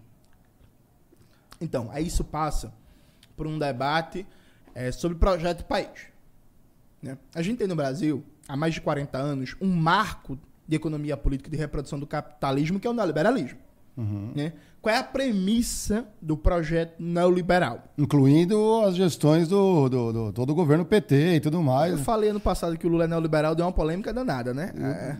A gente vai, a gente vai chegar ah, Observe o Haddad, a gente chega lá. É, é, tem, tem, observe o Haddad, é, mas Galera, é fica aí que tem coisa boa pra vir aí. Aguenta, aguenta que vem. Hein, aí é. um paradigma de economia política de repressão do capitalismo neoliberal. O que, é que significa o neoliberalismo para os países da periferia do sistema capitalista, que é o caso do Brasil? Porque o neoliberalismo, embora seja um projeto global, falar de neoliberalismo nos Estados Unidos é o mesmo que falar de neoliberalismo no Brasil, né? Falando do Brasil, que é um país de capitalismo periférico. O Jaime Osório, ele chama o neoliberalismo de novo padrão de especialização produtiva. O que é que significa isso? Até 1930, 1940, a maioria dos países da América Latina, basicamente, eram países que produziam algum produto primário.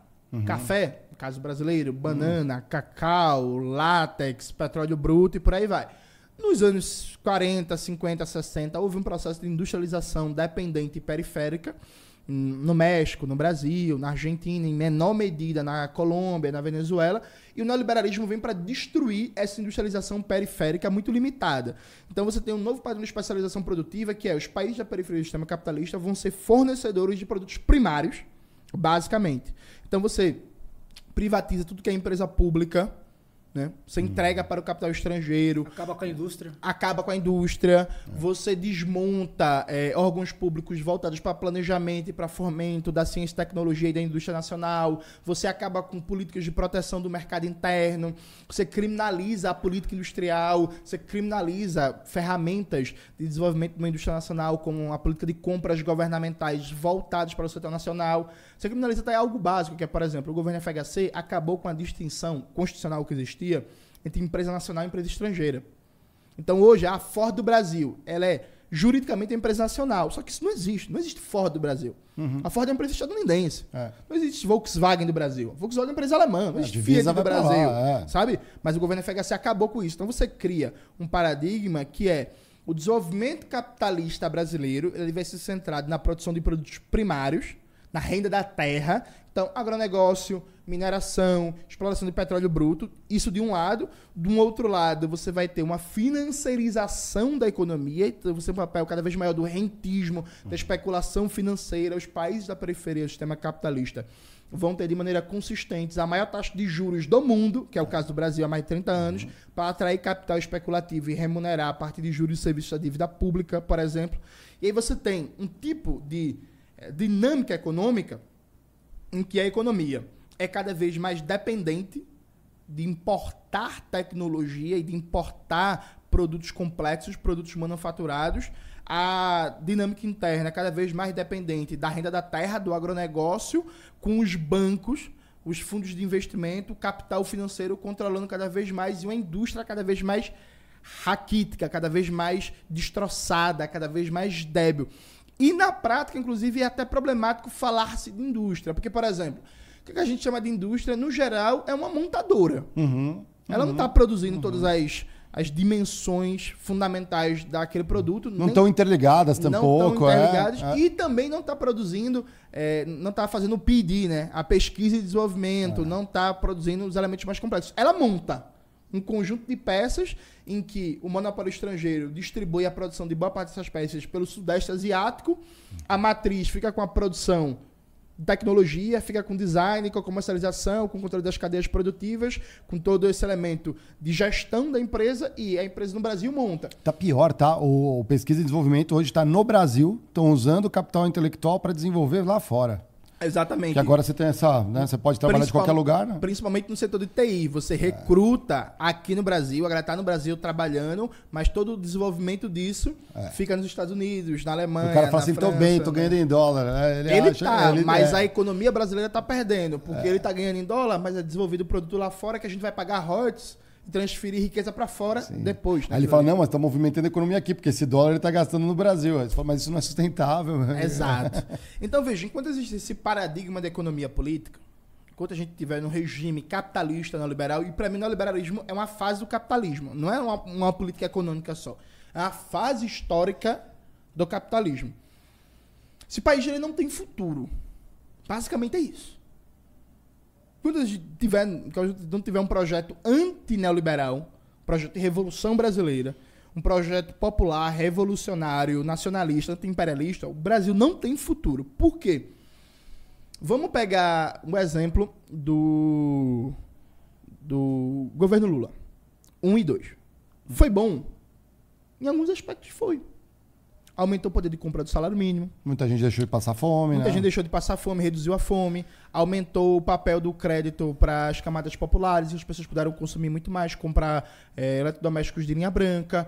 é, fez políticas industriais importantes, como por exemplo para a indústria naval. A indústria naval estava destruída pelo governo FHC, o governo Lula recuperou, basicamente dizendo que as plataformas da Petrobras iam ser produzidas no Brasil. Tudo que pudesse ser produzido no Brasil seria produzido no Brasil. Isso reativou a indústria naval, deu um apoio para a indústria petroquímica, com a Petrobras aumentando seus investimentos, construindo mais refinarias, como a refinaria Abreu e Lima lá de Pernambuco, a Renest.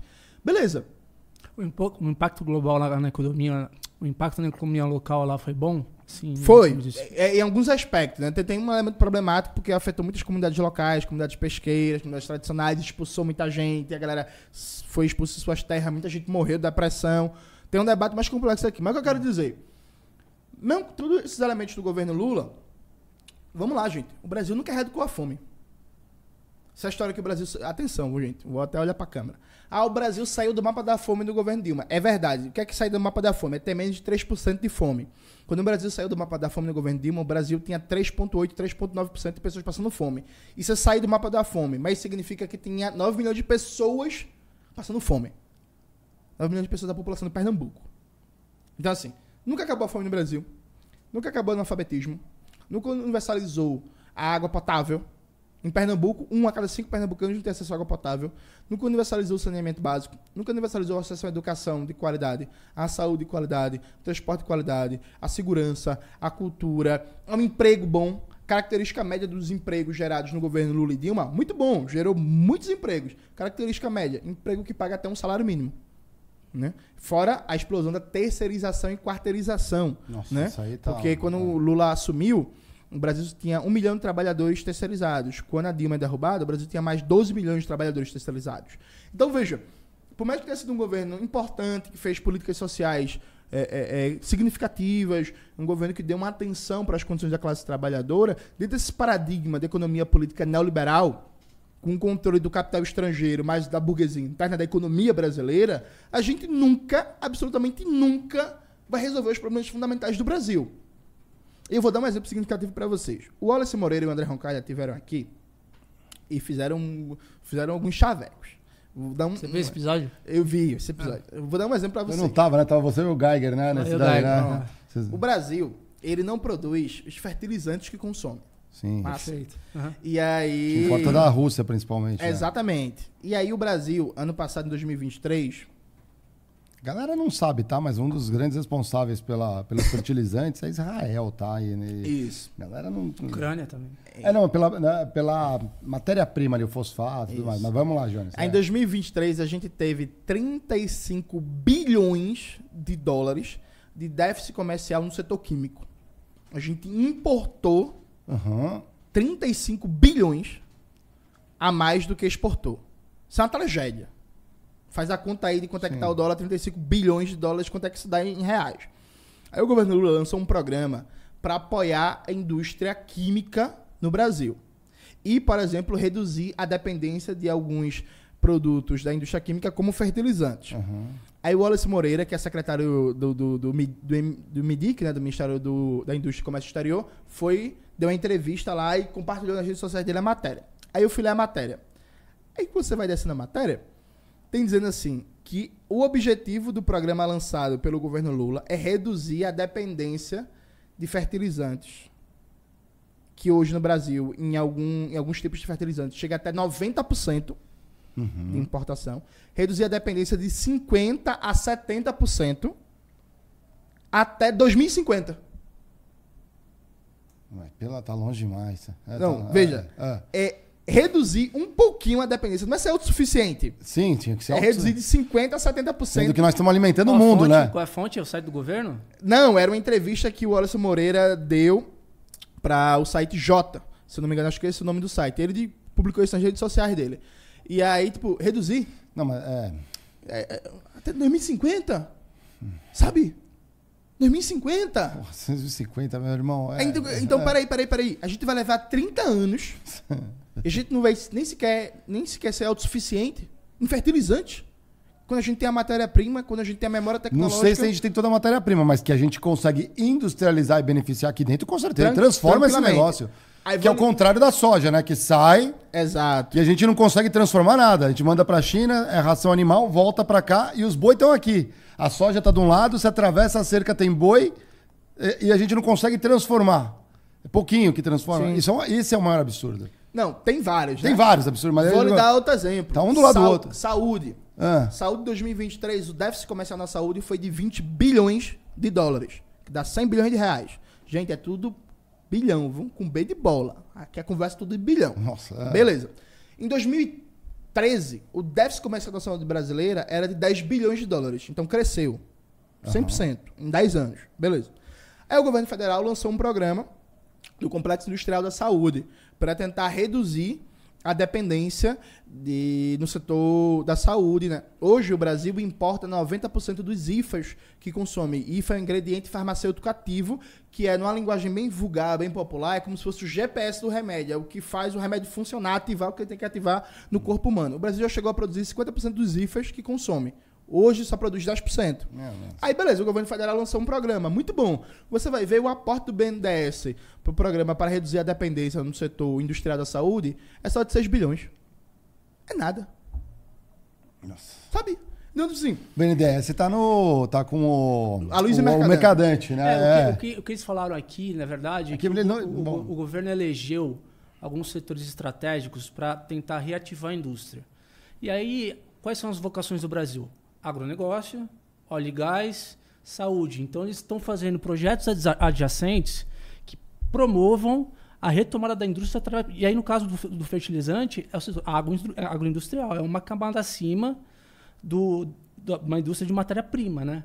Então é você reativar a cadeia, a cadeia de produção do agronegócio, se tornando uma economia agroindustrial, para que você possa melhorar a qualidade, o valor agregado do- da, da, da economia para você exportar, né? Acho que esse é o princípio. Mas né? veja, isso não vai se concretizar. Sabe por quê? Vamos lá, tem uma série de premissas. Primeiro, tem uma premissa aqui política. Se você quer enfrentar a dependência tecnológica, a desindustrialização, a, a reprimarização da economia, o domínio do rentismo, você tem que fazer um debate político com a população. Você tem que debater, você tem que mobilizar, você tem que fazer com que a classe trabalhadora se intere, se envolva, defenda um projeto de soberania efetiva. Então, assim, não dá para ser tratado como tema de especialista. Você tem que trazer o grande público para o debate, você tem que trazer a classe trabalhadora para o debate. Porque a gente está falando de briga grande. Quem domina, por exemplo, o setor de produção de fertilizantes e de agrotóxicos no Brasil são grandes monopólios estrangeiros, que ganham muito dinheiro, que são muito poderosos. Quem domina o setor comercial, industrial da saúde Então, no Brasil. enfraquecendo, então, a China acho que vai engolir esses caras. Exato. Na indústria química eu acho que vai engolir. Sim, são monopólios estrangeiros também, muito poderosos. É tudo né? estrangeiro, é. Então, assim, são monopólios estrangeiros associados aos setores da burguesia, da classe dominante interna, que essa gente é muito poderosa. Então, se você faz um negócio de gabinete, sem chamar o povo para jogada, sem organizar a classe trabalhadora, sem organizar o debate nacional, no sentido de enfrentar o modelo neoliberal e transitar num processo de industrialização socialista, o negócio não sai do papel. Isso por um lado. Você tem outras premissas aqui, são premissas macroeconômicas, que esse governo não está colocando. Primeiro, você precisa, de maneira consistente e permanente e planejada, de investimento público.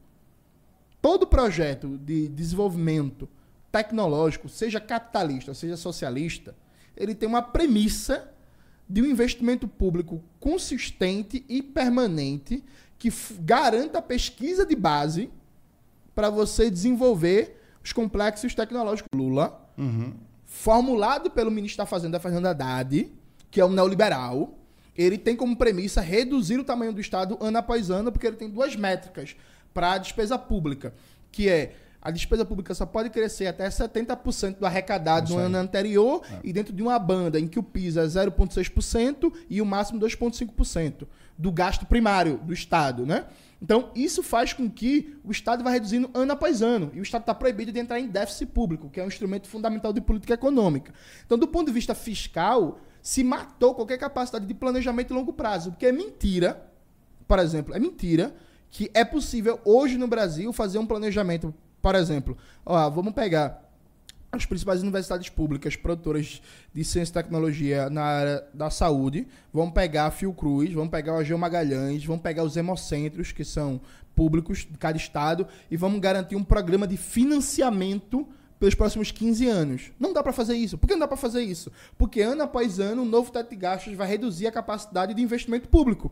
Então não existe previsão do ponto de vista fiscal de garantia de financiamento público permanente e crescente. A China virou a potência que virou porque ela passou 30 anos seguidos crescendo ano após ano o investimento público em ciência e tecnologia. Então isso por um lado.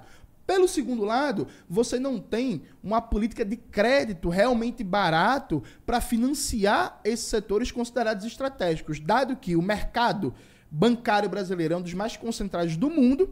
O mercado bancário brasileiro está na mão de cinco bancos, né? Bradesco, Itaú, é, é, é, é BTG, Banco do Brasil, Caixa. Beleza. E Santander. Esses bancos, e aí a Caixa e o Banco do Brasil são bancos públicos, mas estão dentro do cartel dos bancos privados. Então a gente tem um dos créditos mais caros do mundo, tem poucos bancos de desenvolvimento. A China, por exemplo, tem mais de 144 mini BNDES estaduais, né, regionais, provinciais, fora uns 8, 9 BNDES nacionais.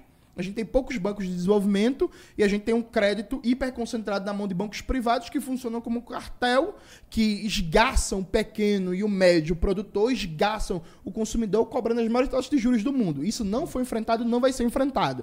Dado que a Febraban apoia toda a pauta econômica do governo e, por exemplo, o BTG Pactual está muito feliz com a gestão do Fernando Haddad à frente do Ministério da Fazenda.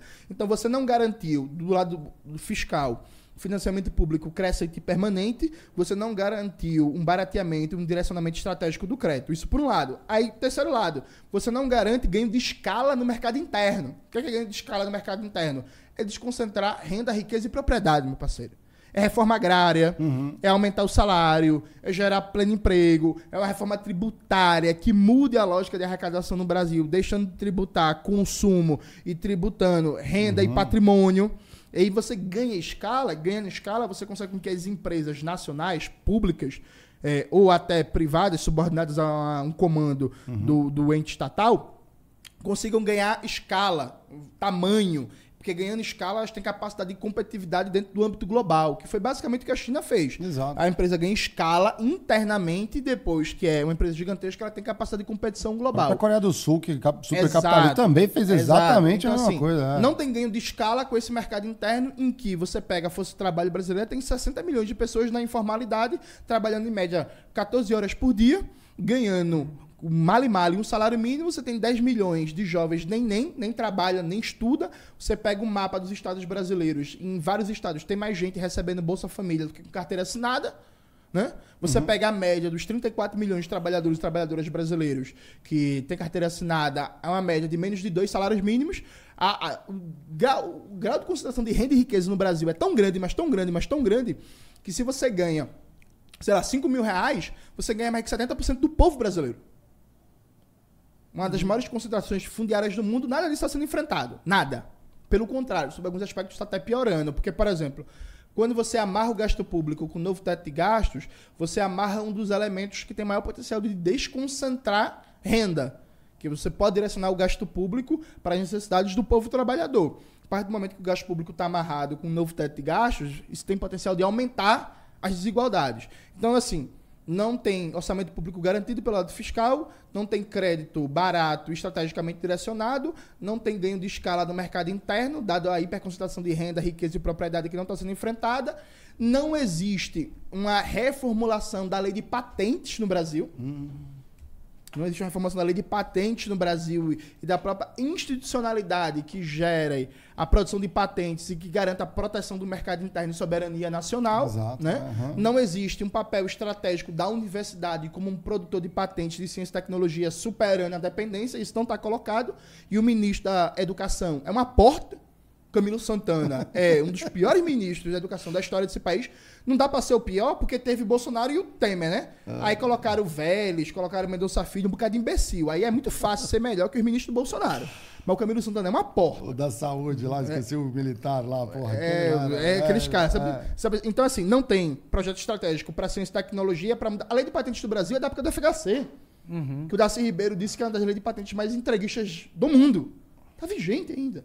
Basicamente. Uhum. Sabe, não tem nada disso. E para fechar, não tem um sistema nacional de defesa e de inteligência e contra-inteligência que garanta a proteção do Brasil frente à espionagem industrial a concorrência dos monopólios estrangeiros e a pressão dos países imperialistas como dos Estados Unidos. Lembrando que a presidenta Dilma, a Petrobras, Sim. do Estado de Minas Energia, foi espionado Sim. né? pelo governo dos Estados Unidos. Ou A seja, gente não fez nada, né? fez nada. Não, fez a nada. Não, valeu aí. Fez nada, fez nada. Pô, vocês estão de sacanagem. Tchau, tá bom, Então, foi mal. assim, É.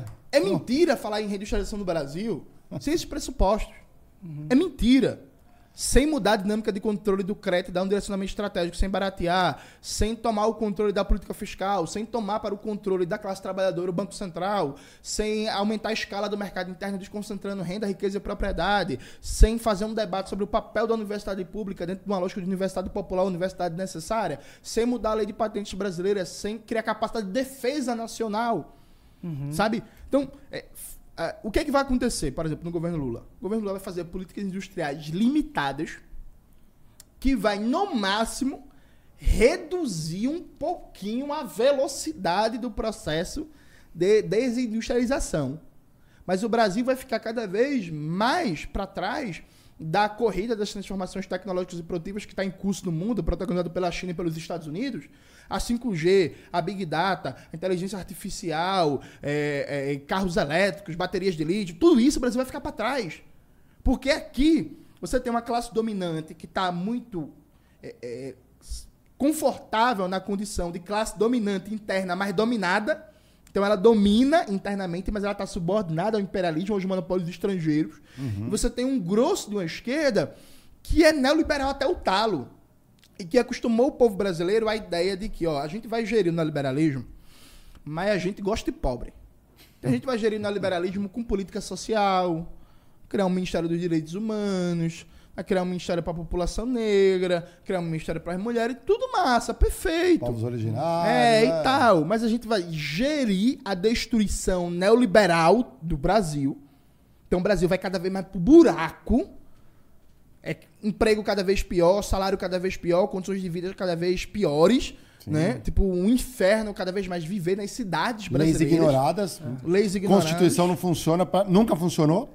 Para a classe trabalhadora, né? É, é, Para a burguesia Ah, funciona, sim. funciona muito bem. É. E aí, vão fazer políticas limitadas que não vão mudar a condição do Brasil. E aí se conta uma mentira. Que é, vamos lá, galera. Vamos lá, vamos lá.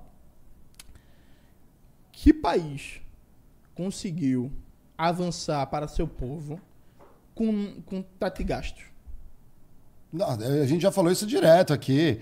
Itália, Japão, tão, tão, tão no, do- do- É que aí eles falam assim, ah, mas lá o. Como que é? O, o, o, o risco país é menor. Aí eu, aí eu fico pensando assim, cara, como que o, o risco país é menor? Sim, entende, tem especulação, as empresas estão aqui e tudo mais. Mas, cara, toda a riqueza está aqui. Se a gente quiser fechar as portas, ninguém passa Não, fome. não existe esse risco país é mentira. assim. É, exatamente. É, é- é- é óbvio, é artificial, né? Totalmente. Eu, eu quero ir primeiro nos pontos que a gente concorda. Vamos lá. O que a gente concorda é, cara, esse negócio de estado mínimo Mas, existe pro pobre, né? perfeito. Porque o- pro rico é, tá muito, muito grande até. né? A gente sabe isso da tradição histórica do Brasil. A gente sabe também que o Estado brasileiro, desde sempre, é um Estado para servir rico. Isso. É. né? A gente sabe que. A gente sabe- conhece muito bem a dinâmica de classe do, do, do, do Brasil. Né? Com todas as suas. Com toda a história, a gente já con- consegue saber que quem, quem manda no Brasil são meio, meia dúzia de organizações ali, de grupos de poder. Que tem seus deputados, É, que seus tem seu deputados. senador. Não, é. Os seus deputados são muitos. Não, eu digo assim, exatamente. Eu não uma consigo caralhada de um deputado, deputado. é. senador. E o que, que acontece? Né? Ah, a minha pergunta é a seguinte: posto que a gente conhece essa dinâmica de classes, é, o, que, que, o, que, que, o que, que sugere, então? Como é que a gente faz para. Eu concordo com tudo que você falou, mas a, gente, a saída é a ruptura, porque o que aconteceu? No curto prazo, o governo, tudo bem, foi, é, foi sofreu muitas críticas, principalmente com o Haddad, aí, foi considerado o queridinho do mercado aí, É, até sim. chamando, não sei nem se chamaram o Paulo, Paulo Guedes de incompetente, mas o, Haddad caiu nas, nas graças do mercado e tal. Mas, na verdade, o que o, o, que o PT, o, o governo do PT fala é que precisou se negociar muito para conseguir se avançar um pouco. É, porque fora disso, a, a ideia é ruptura, porque, cara, os caras estão dentro do sistema querendo melhorar um pouco. Fora disso, a gente tem, de novo, uma, uma, um cenário onde você precisa lá, romper com o sistema. É isso que precisa fazer? Perfeito. Vamos lá. Eu vou concordar só fazendo a mediação. Veja, um amigo meu, Eribaldo Maia, ele escreveu um texto muito bom, A Esquerda Está Morta, em que ele faz um, lembra uma coisa que é fundamental. Veja, é falso que o caminho é ou neoliberalismo ou revolução.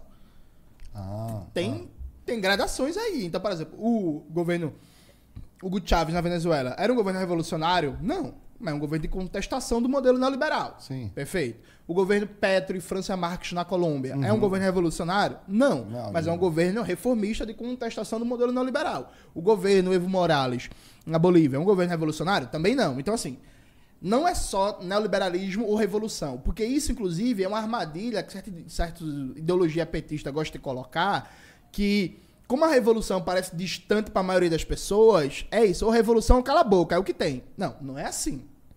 O Brizola não era um revolucionário. Mas ele tinha um projeto de país de enfrentamento à ordem neoliberal Puta consciência, e, e é, avançar é. no, nos interesses da classe trabalhadora e da soberania nacional. Então, acho que é, essa é a primeira coisa. Veja, entre uma revolução brasileira e o neoliberalismo, tem gradações aqui no meio. Uhum. Né? Isso por um lado. Vamos lá. Qual é, qual é a questão que eu acho? É, há três mecanismos fundamentais de uma mudança radical do Brasil e da classe trabalhadora. E veja, gente, por que, que eu falo mudança radical? É, por exemplo, eu não vou me aposentar. Da dinâmica atual da, da Previdência, eu não vou me aposentar. A maioria de vocês, inclusive, não vai se aposentar. Nem vale a pena. É, dada a dinâmica atual do Brasil, a maioria de nós não vai ter emprego formal. É cada vez mais terceirização, quarteirização, quinteirização, PJ, até, até no serviço público, sabe? Então, assim, a gente tem uma escolha aqui que é entender que o mundo está piorando. O Brasil está piorando, o mundo é cada vez mais violento, tem cada vez mais guerra, tem emergência climática. Enquanto a gente está conversando aqui nesse momento, é, o Rio de Janeiro, várias cidades estão em calamidade. É. Várias pessoas morreram, gente que está três quatro dias com água de mais de um metro na sua casa, inundado. Porto Alegre está sem energia elétrica, está um caos, porque o governo do Eduardo Leite privatizou a companhia de energia elétrica para uma empresa equatoriana, que a empresa equatoriana sumiu. Porto Alegre está uma tempestade gigantesca sem energia elétrica, a cidade abandonada e o prefeito mandando recadinho no Twitter para a empresa privada, porque está dizendo que a empresa privada não, não atende o prefeito. Saiu tá... no Twitter, né? É, é, é, pô, tá ligado? Isso tá piorando. O Brasil tá piorando. Então, que, pra mim, o que é que tem aqui? São três elementos centrais de uma revolução brasileira. De mudar a classe no poder, no Estado, e começar as transformações fundamentais para superar a dependência e o subdesenvolvimento. É disso que se trata. Porque caso contrário, a gente vai estar tá numa disputa de migalhas. Desculpa, é isso. Hum. Não, ao, ao... Tirar o Estado, então? Não, mudar o caráter de classe do Estado, construir um outro Estado. Hoje é um Estado burguês, no conceito um Estado comunista, proletário. Um, é estado, um estado proletário, é. popular, é. voltado para os interesses da classe trabalhadora, da soberania nacional, enfrentando o imperialismo e superando a dependência e o subdesenvolvimento. Mas aí a, a, gente teria que fazer um esquema igual a Flascou. Vamos entrar na, amanhã, chego na fábrica e não necessariamente, mas também. Mas eu vou chegar lá. É. Então, para mim, existem três fusíveis aqui que são centrais. Três níveis organizativos de luta, de enfrentamento e conscientização. Primeiro é o nível de organização de base. A gente precisa ter um dispositivo organizativo que mobilize, que organize, que conscientize, que mobilize para a luta a classe trabalhadora dentro de um projeto revolucionário. Quando eu falo dispositivo organizativo, eu estou usando esse termo porque não necessariamente é um partido só. Né? Uhum. Tem um conceito da Marta Heineken que fala de vanguarda compartilhada. Vanguarda compartilhada. Pode ser vários partidos, pode ser uma federação de movimentos sociais, enfim. Mas assim, um elemento organizativo, organização de base. Organizar o povo trabalhador que dentro das suas lutas imediatas, luta pelo posto de saúde, luta pela quadra poliesportiva na comunidade, luta pelo abastecimento de água, para baixar a conta de luz, política para mulheres, para a população negra, para a população indígena, para a população LGBT, dentro dessas várias e diversas lutas, elas sejam unificadas por um projeto nacional revolucionário, um projeto de revolução brasileira, de socialismo no Brasil. Isso por um lado. Ali é dessa organização da classe trabalhadora que não é fácil, tem vários graus de complexidade e desafios aqui, né? mas tem o primeiro dispositivo de uma organização popular da classe trabalhadora. A gente precisa de organizar um campo intelectual, não acadêmico, veja, não estou falando de acadêmico, uhum. campo intelectual que produza teoria crítica que alargue os horizontes de compreensão do que o Brasil pode ser e que não só faça um diagnóstico crítico da do que é a desgraça do Brasil neoliberal hoje, mas aponte as possibilidades de futuro, aponte que a gente tem que fazer, o que a gente pode fazer na saúde, na educação, na questão agrária, na política de defesa, na ciência e tecnologia, na comunicação, na cultura, na organização do espaço urbano e etc. Então, criar intelectuais comprometidos com o povo trabalhador, comprometidos com a soberania nacional, comprometidos com a luta contra a burguesia, classe dominante brasileira e contra o imperialismo. Fazer com que esses intelectuais sejam vocacionados para sair dessa lógica de que ah, o que tem aqui hoje é o máximo que tem a gente não pode mudar. Não, a gente pode mudar, a gente pode transformar, a gente pode ter outro Brasil, a gente pode ter um outro horizonte. Então, intelectuais realmente críticos, realmente comprometidos com a classe conselho, né? Uma constituinte, por exemplo. Não, não, não, necessariamente. Eu falo mesmo de produção intelectual, de produção ah, tá. cultural. Tá.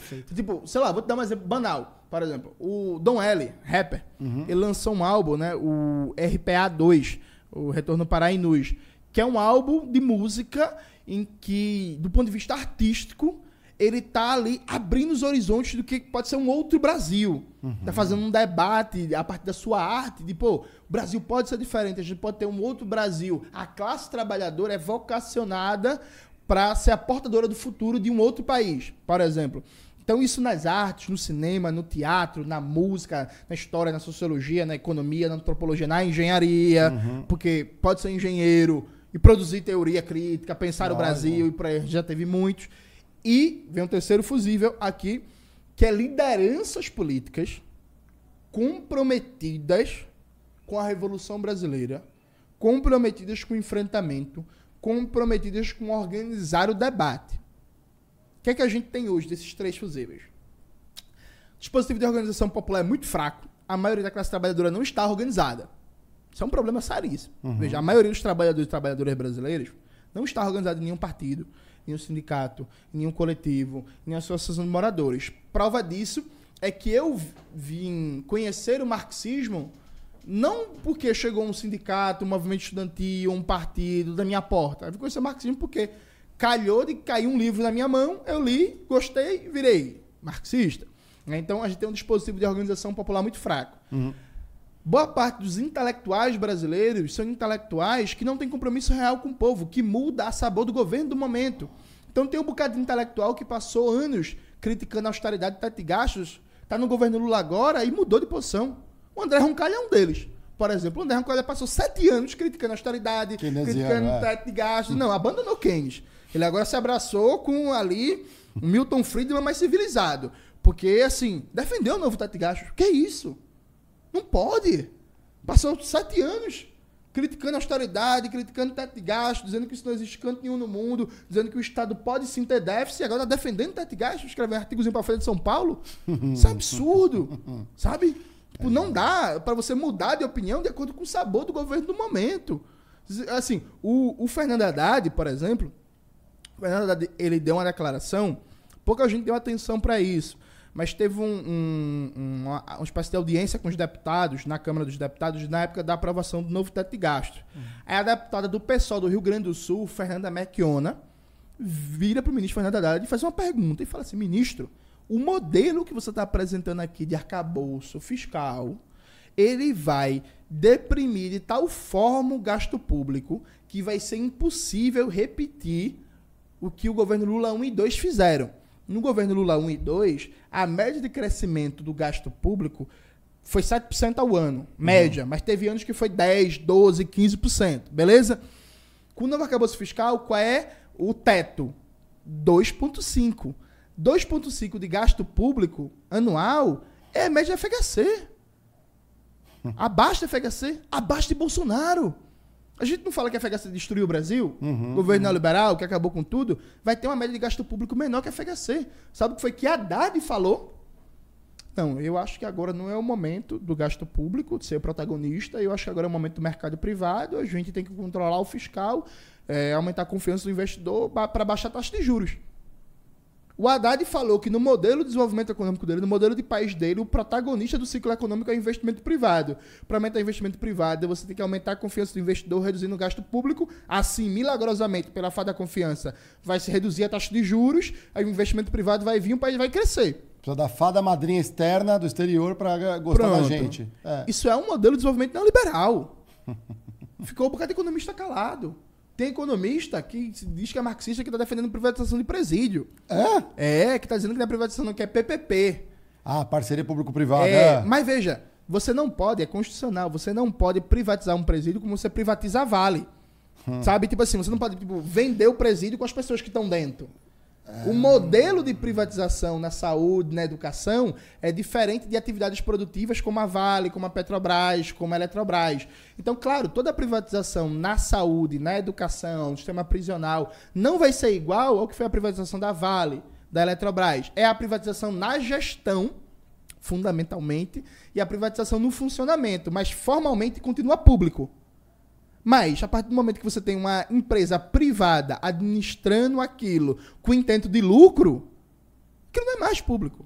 Uhum. Sabe como era antes? Então, assim, são os intelectuais pouco comprometidos, salvo nobres e raras exceções. Não, eu fico pensando na parceria público-privada em presídio, né? Porque aí é, tem que ter lucro. Exato, não, e, e, detalhe, viu? Tem que ter lucro, a empresa tem que detalhe, ter lucro. Isso ah. não veio do Congresso, isso veio do governo Lula. Como assim? Decreto 11.498, de 25 de abril desse ano, o governo Lula emitiu esse decreto. Ano passado, né? 23. Isso, isso, ah, isso da, desculpa. É, esse gap de ano é. é foda.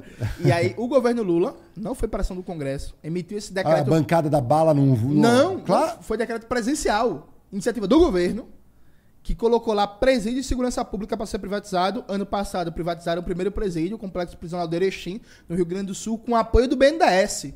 Não, peraí, sim... o BNDES é... vai financiar. Não, o BNDES está construir. Não, o BNDES está financiando privatização de presídio, privatização de água e saneamento, privatização. Tem uma tal de PPP das florestas, que é para privatizar floresta e parque nacional com apoio do BNDES.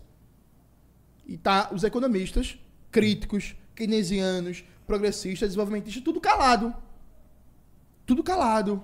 Não, mas peraí, privatizar aí, a floresta, você a, a, proteção, a reserva isso. e criar um parque, um entrega entretenimento, gestão, igual, entrega, igual nos Estados Unidos. Entrega para gestão privada, fica 30 anos na gestão privada. Aí se de repente uma dessas empresas falha, porque empresa não falha, né? Cai aí, barragem, isso não acontece no Brasil, né? É, não, não acontece, não acontece. Leva o contrato, entrega para outro. Exato, aí se a floresta arrancar em metade, não, foi um problema de gestão, e aí o que, que você faz? Aí, um negócio que levou milênios. Não, e aí vê a malícia, né? Amarra o investimento público com um novo teto de gastos que impede aumentar a contratação para o IBAMA, para o ICMBio, equipar o órgão, contratar mais pessoas, garantir bom plano de cargos e carreiras, bons salários.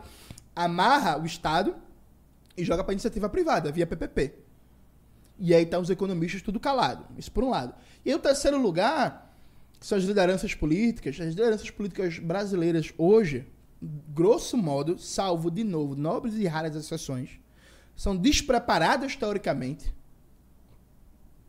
são descompromissadas com o povo trabalhador e fazem um concurso de genro ideal para ver quem é mais popular no sistema político burguês.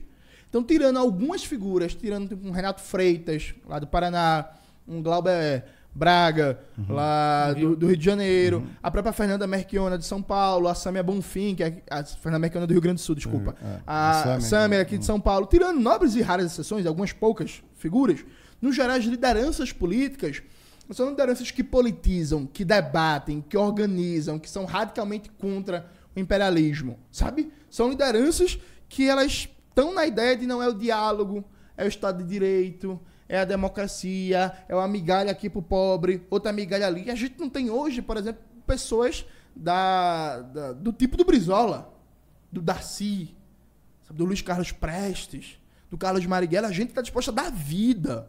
Gente que é firme, que é coerente, que não. Beleza, esse é meu projeto de vida, eu não vou abrir mão dele. Ah, não, vou lançar carta ao povo brasileiro para sair bem com os banqueiros. Não, vou lançar videozinho dizendo que dialogo com a PM, que dialogo com Dória para ganhar a prefeitura. Não, pô. Eu vou manter meu projeto de vida, vou manter minha coerência, vou manter minha radicalidade, vou lutar que esse projeto de vida tenha adesão popular, porque esse projeto de vida seja vitorioso, né?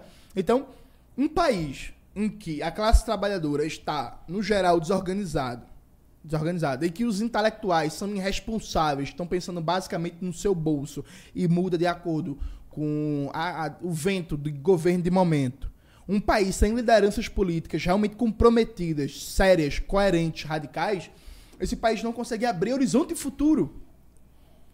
Você é um cara otimista com um idealismo de esquerda, assim, aquela coisa é, passional que existia antigamente. Aí você citou alguns nomes é, emblemáticos. Você hoje é um cara otimista com relação ao, ao, atual momento? Bicho, sim não. Sim não. É no sentido de que é, eu tenho uma profunda confiança no povo brasileiro. Sabe? Eu não, sou, eu não reclamo do povo brasileiro. Eu não entro dessa de pobre direita, que o povo não sabe votar, sabe? Eu aprendi com Lênin que você não reclama do povo. Você não reclama da classe trabalhadora. Se a classe trabalhadora não está seguindo a gente, não está junto com a gente num projeto revolucionário, o problema é nosso. É a gente que está fazendo algo errado. Uhum. Então eu acredito firmemente que na história brasileira o nosso povo já deu vários exemplos de heroísmo, de luta, de feitos fantásticos. Às vezes a gente se deprecia historicamente, mas pô, pense numa coisa básica. A Colômbia, no governo Gustavo Petro e Francia Marques, está lutando agora para criar um SUS. A gente criou o SUS nos anos 80. Uhum, uhum. Né? Então, assim, a gente, pô, 40 anos na frente aí do povo colombiano. Tipo, o povo, dando exemplo ainda da Colômbia, o povo colombiano queria muito ter uma Petrobras, uma Eletrobras, uma Embraer. A gente conseguiu isso. Uhum. Sabe? Então, assim, a gente teve a maior revolta de escravos na época do, do, do, do da América colonial, que foi. Uh, da, isso no âmbito da América do Sul, né? Que foi o Quilombo dos Palmares. Uhum. A gente fez uma das maiores revoluções do século XIX, que foi a cabanagem, que foi maior que a Comuna de Paris, que durou mais tempo que a Comuna de Paris. E, e, teve mais impacto, inclusive, do ponto de vista do tamanho populacional, territorial. Então, cabanagem. Uhum. Então, assim, a gente é o país, pô, a gente é o país do quilombo dos Palmares, a gente uhum. é o país da cabanagem, sabe? A gente é o país da coluna Prestes, que foi um dos maiores feitos político-militares do século XX, que esse ano, inclusive, completa 100 anos. Da Sabinada. A gente é. é o país da Sabinada, a gente é o país da revolta dos malês. A gente é o país que construiu o SUS, que construiu um sistema de saúde mental mais avançados do mundo, com a reforma antimanicomial. A gente é o país que construiu a Petrobras, que é a maior empresa da América Latina. Uhum. Sabe? Então, assim, calma. Mas, mas, Jones, olha só que interessante, né? É. Furando um pouco a bolha aqui. É... Pensa aqui comigo, cara. O que, que deu de errado na esquerda que, de um momento para o outro, a gente viu um monte de gente abraçando um discurso de extrema direita e meio que, puta, a gente viu aí pessoas que aparentemente de classe média com ações absolutamente irracionais tal. Então assim, ó, eu, eu volto pro teu primeiro fusível lá, tá? Que é a organização, qual que é a mesma, desculpa? É o dispositivo de organização popular. Isso, isso. A organização revolucionária. Será que a esquerda não está se equivocando na forma de comunicação, porque de fato é um discurso, é um né? discurso é. de interesse para a classe trabalhadora. Porém, é um discurso mais, digamos, intelectualizado, rebuscado para o trabalhador entender, à medida que o, a direita populista ela só joga, só joga algumas cascas de banana no ar ali. Cara, é muito fácil você transformar um alienado num, num cara, um, uma, uma, pessoa de bem ali. Uma... Posso, desculpa, Diegão, você mandou legal essa pergunta aí, Jones, por favor, responda, mas assim. Pessoa de bem entre um, parênteses. Só fazer um parênteses aqui, porque é o seguinte, eu não, não sei se é isso, não, porque quando o Lula vai e fala assim. É, o programa de governo dele é vou ter picanha e cerveja barata. Ele está falando muito popularmente. E ele não está falando rebuscadamente como ele vai fazer para picanha ficar barata, para cerveja ficar barata. Não, o é, conceito. Não, é, eu entendo o seguinte, são duas coisas. Acho que o Lula, ele, ele se também. É, ele se né, pega parada, com né? estratégia política para falar da mesma forma que o Bolsonaro. Porque o Bolsonaro, ele é aquele cara que come farofa e deixa derrubar na calça. O, o, Lula também ele pode ter a estratégia dele de discurso, é, discurso político para atingir o povo. Isso aí não estou entrando no é, mérito ele é, disso. ele é muito hábil. Eu estou é. entrando, é, tentando fazer aqui um, uma reflexão de como que a esquerda pode se inovar do ponto de vista de comunicação com o trabalhador. Perfeito. Mas veja, antes de responder essa pergunta, só complementando a anterior. Hum. Então, assim, primeiro ponto, eu tenho muita fé no povo trabalhador desse país. Eu não acho que a gente vai bovinamente para o matadouro se acabar no capitalismo, no desastre climático, em governos ou de extrema direita ou governos de neoliberalismo progressista. Mas não estamos vencendo enquanto esquerda, né? Nesse momento, não. Perfeito. Mas, assim, eu tenho fé. Acho que essa é a palavra, se quiser usar assim. Eu tenho fé. Eu estou convencido a partir do estudo da história desse país e a partir de uma compreensão crítica marxista da realidade que há uma possibilidade latente de transformação revolucionária da realidade brasileira que precisa ser organizada e despertada. Isso por um lado. Por um segundo lado, é, eu acho que a dinâmica como está, ela é insustentável. No sentido de que a gente caminha cada vez mais para crescimento de regimes fascistas no mundo, guerras, conflitos bélicos, emergência climática, problemas de toda a ordem. Então, assim, não dá, é, é, assim, não há uma gestão tranquila do capitalismo. A gente acabou a época de tranquilidade, né? Não há o capitalismo ele vive de solavancos e, é, e sai de uma crise econômica e vem uma guerra, uma confrontação militar e aí enquanto tá rolando a guerra da Ucrânia, enquanto Israel tá uhum. praticando genocídio contra os palestinos, os Estados Unidos já quer entrar no novo conflito militar com a China via Taiwan e aí o, o, o, o Irã está desenvolvendo cada vez mais seu armamento atômico para fazer frente a Israel. Israel quer atacar o Irã. De ladinho, Venezuela e Guiana. E, né? e assim, cara, é doido. É, é, então assim, o mundo está em ebulição, está em transformação. Então não há uma governabilidade tranquila do capitalismo. Isso por um lado. Terceiro lado, eu acho que há uma aposta na capacidade de, de transformar a realidade hoje. Então, por exemplo, hoje a gente está bem? Não. Mas, por exemplo, há seis, sete anos é, dificilmente vocês teriam alguém aqui, se vocês tivessem já o podcast, falando o que eu falo. Então, assim, a gente tem avanços pequenos, né? Pequenos. Uhum. Mas, assim, o discurso marxista, o debate marxista hoje, por exemplo, não é um debate mais de universidade. Eu vou, vou começar doutorado agora, mas eu não sou um acadêmico. Uhum. Eu sou militante, sou um comunicador público. Tipo assim, o negócio não está mais restrito à universidade. A gente consegue dialogar com setores da classe trabalhadora, setores da juventude, que a 8, 9, 10 anos atrás, ninguém ouvia falar de marxismo mais. O marxismo era tema acadêmico. Há uma nova geração de militantes é, organizados no movimento estudantil, movimento sindical e movimento popular, na cultura, na comunicação, que conseguiu tirar o marxismo da universidade e colocar nas ruas. Pouco, muito pouco. Muito pouco. Mas conseguiu. Isso por um lado. Aí isso entra na, na, na dimensão que é Bicho, veja. É, às vezes, as pessoas na esquerda tratam a classe trabalhadora como otária. A classe trabalhadora que é. Irmão, o trabalhador, a trabalhadora, ele entende qualquer coisa desde que se faça uma pedagogia política para entender. Então, eu acho que é o exemplo perfeito. Picanha e cerveja. Tem problema falar em picanha e cerveja? Não. Não. Eu fui candidato ao governo do estado de Pernambuco em 2022 tive um resultado ótimo. Tem, tem uma galera que vem querer tirar onda, dizendo que eu tive pouco voto. Pelo contrário, eu tive só 50 mil reais para fazer campanha, tudo doação. Não teve fundo eleitoral, não teve fundo partidário, não teve nada. A gente foi excluído dos debates televisivos. Foi excluído, grosso, da grande mídia. E a gente, por exemplo, conseguiu ficar à frente da candidatura do PSOL. Teve quase três vezes mais votos que o candidato do PSOL. O PSOL e eles tiveram verba de campanha. 700 mil gastaram para o governo do estado de campanha. Nossa, 700 mano. mil de um lado, sim, 50 sim. mil do outro. E você e, ficou na frente. E ele foi para todo debate. Três vezes mais votos.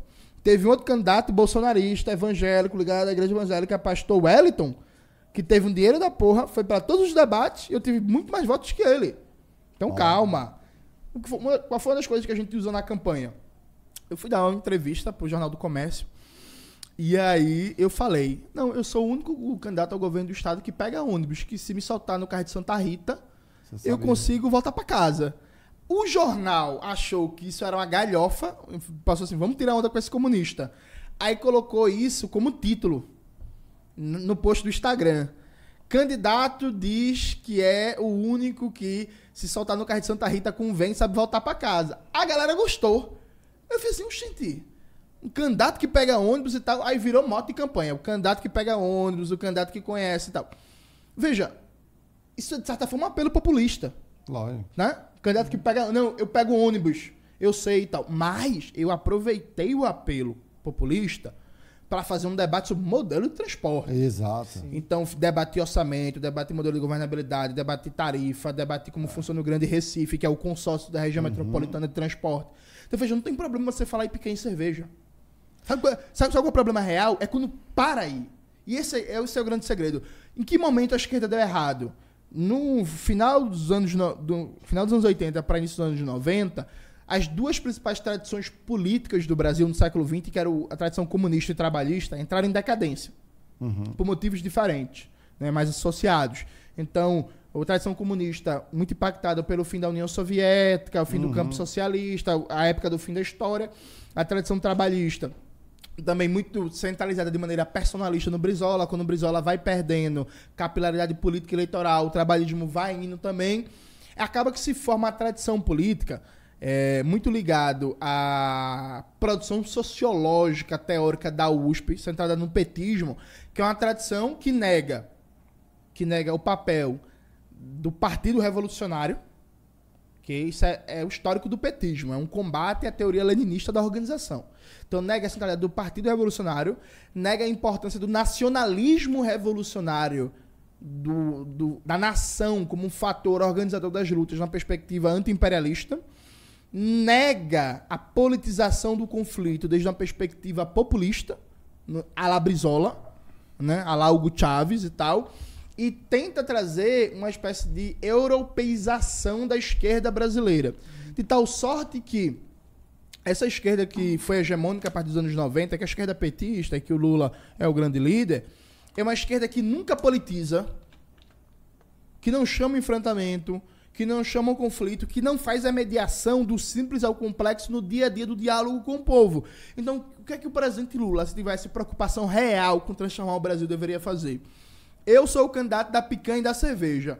Só que para garantir picanha e cerveja para todo brasileiro, a gente precisa mudar a estrutura agrária desse país. Porque hoje no Brasil, 1,7% dos proprietários concentra 47% de todas as terras agricultáveis. Porque hoje no Brasil, a gente não tem indústria nacional de máquinas e equipamentos agrícolas. Porque hoje no Brasil a gente depende da importação de fertilizantes.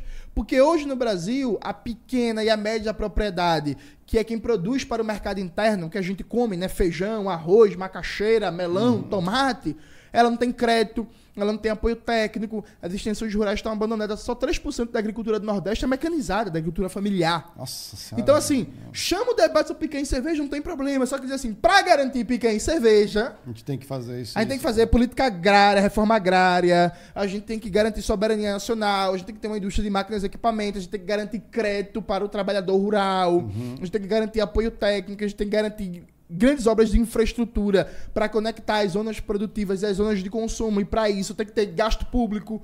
Sem isso, de essa conversa de austeridade, de corte de gasto, tem que ter investimento público garantir integração nacional. Então, você fica só na- no chaveco. Você não politiza. Bicho, é surreal que é. Pô, o Brasil tem um programa muito bom. Mérito do governo Lula, farmácia popular. É muito bom garantir remédio barato para doenças que afetam a classe trabalhadora. Mas peraí, pô, todo mundo apoia a farmácia popular, todo mundo que depende de farmácia popular, que usa, apoia, vota. Chama o povo pra politização, chama o povo pro debate. Então diz assim, ó, tem esse programa aqui que é a farmácia popular, que é para baratear o medicamento. Para baratear ainda mais, a gente precisa garantir soberania produtiva e tecnológica na área da saúde. Então a gente precisa garantir uma indústria nacional, pública, de produção de fármacos, de produção de máquinas e equipamentos para a saúde. E para isso a gente precisa, aí sim, mudar a lei de patentes brasileira para proteger nossa produção intelectual. A gente precisa garantir crédito, a gente precisa garantir uma produção nacional, a gente precisa de investimento público. Então, a partir do básico, você chama para o debate, você chama para o enfrentamento, você chama para a politização. E aí a população vai ter níveis de compreensão diferentes. Então, algumas pessoas vão entender um debate mais complexo a partir da picanha e cerveja sobre uma política de reforma agrária e de agroecologia. Outras pessoas não.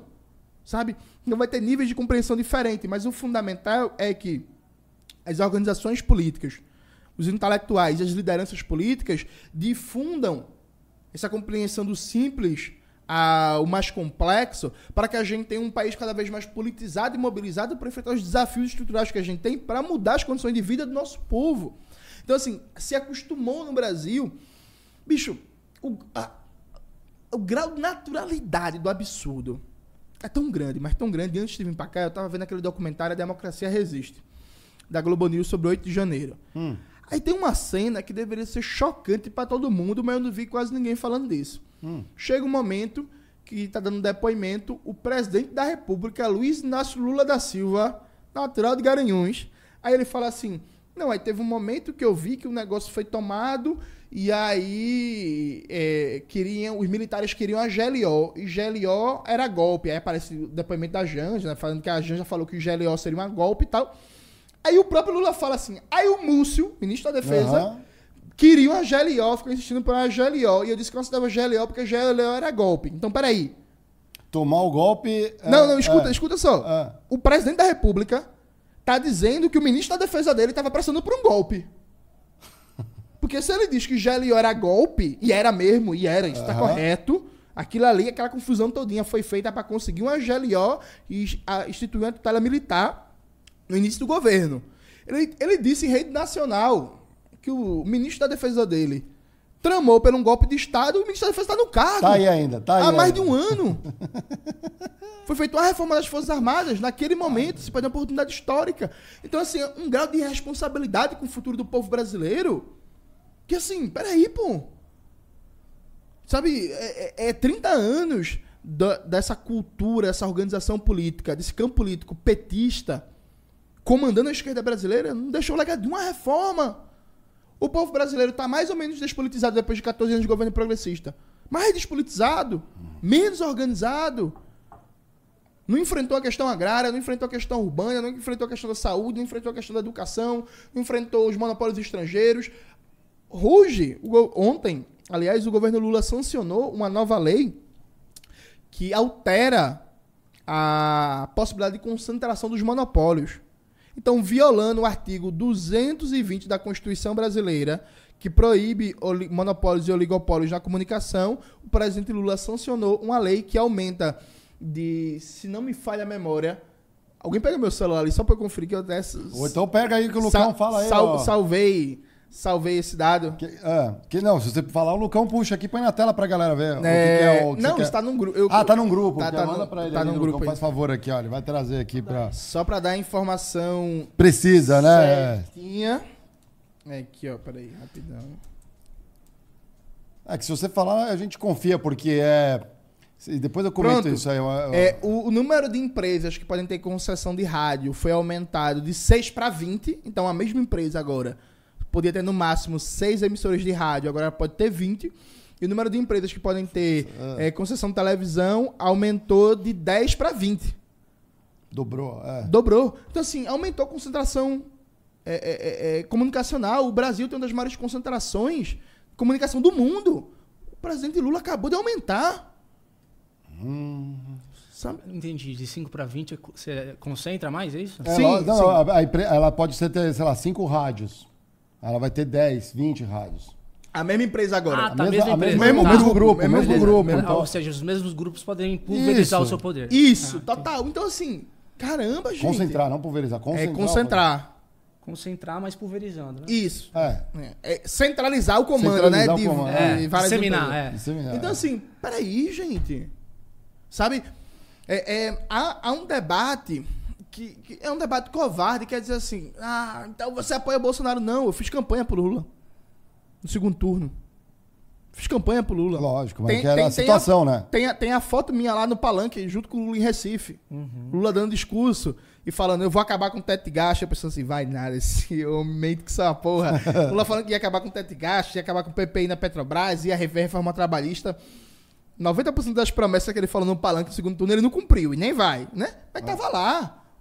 Agora sim, não dá, gente, pra gente confiar o futuro do Brasil a essa polarização fascismo e neoliberalismo progressista.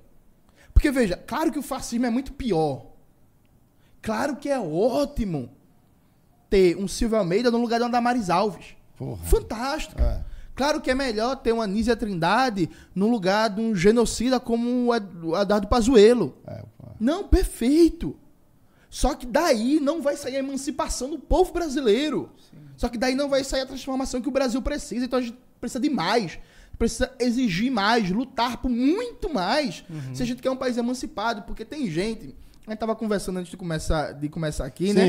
é, eu, que- câmaras fechadas, a É, gente já câmeras tava... fechadas, que existia um problema agrário no Brasil.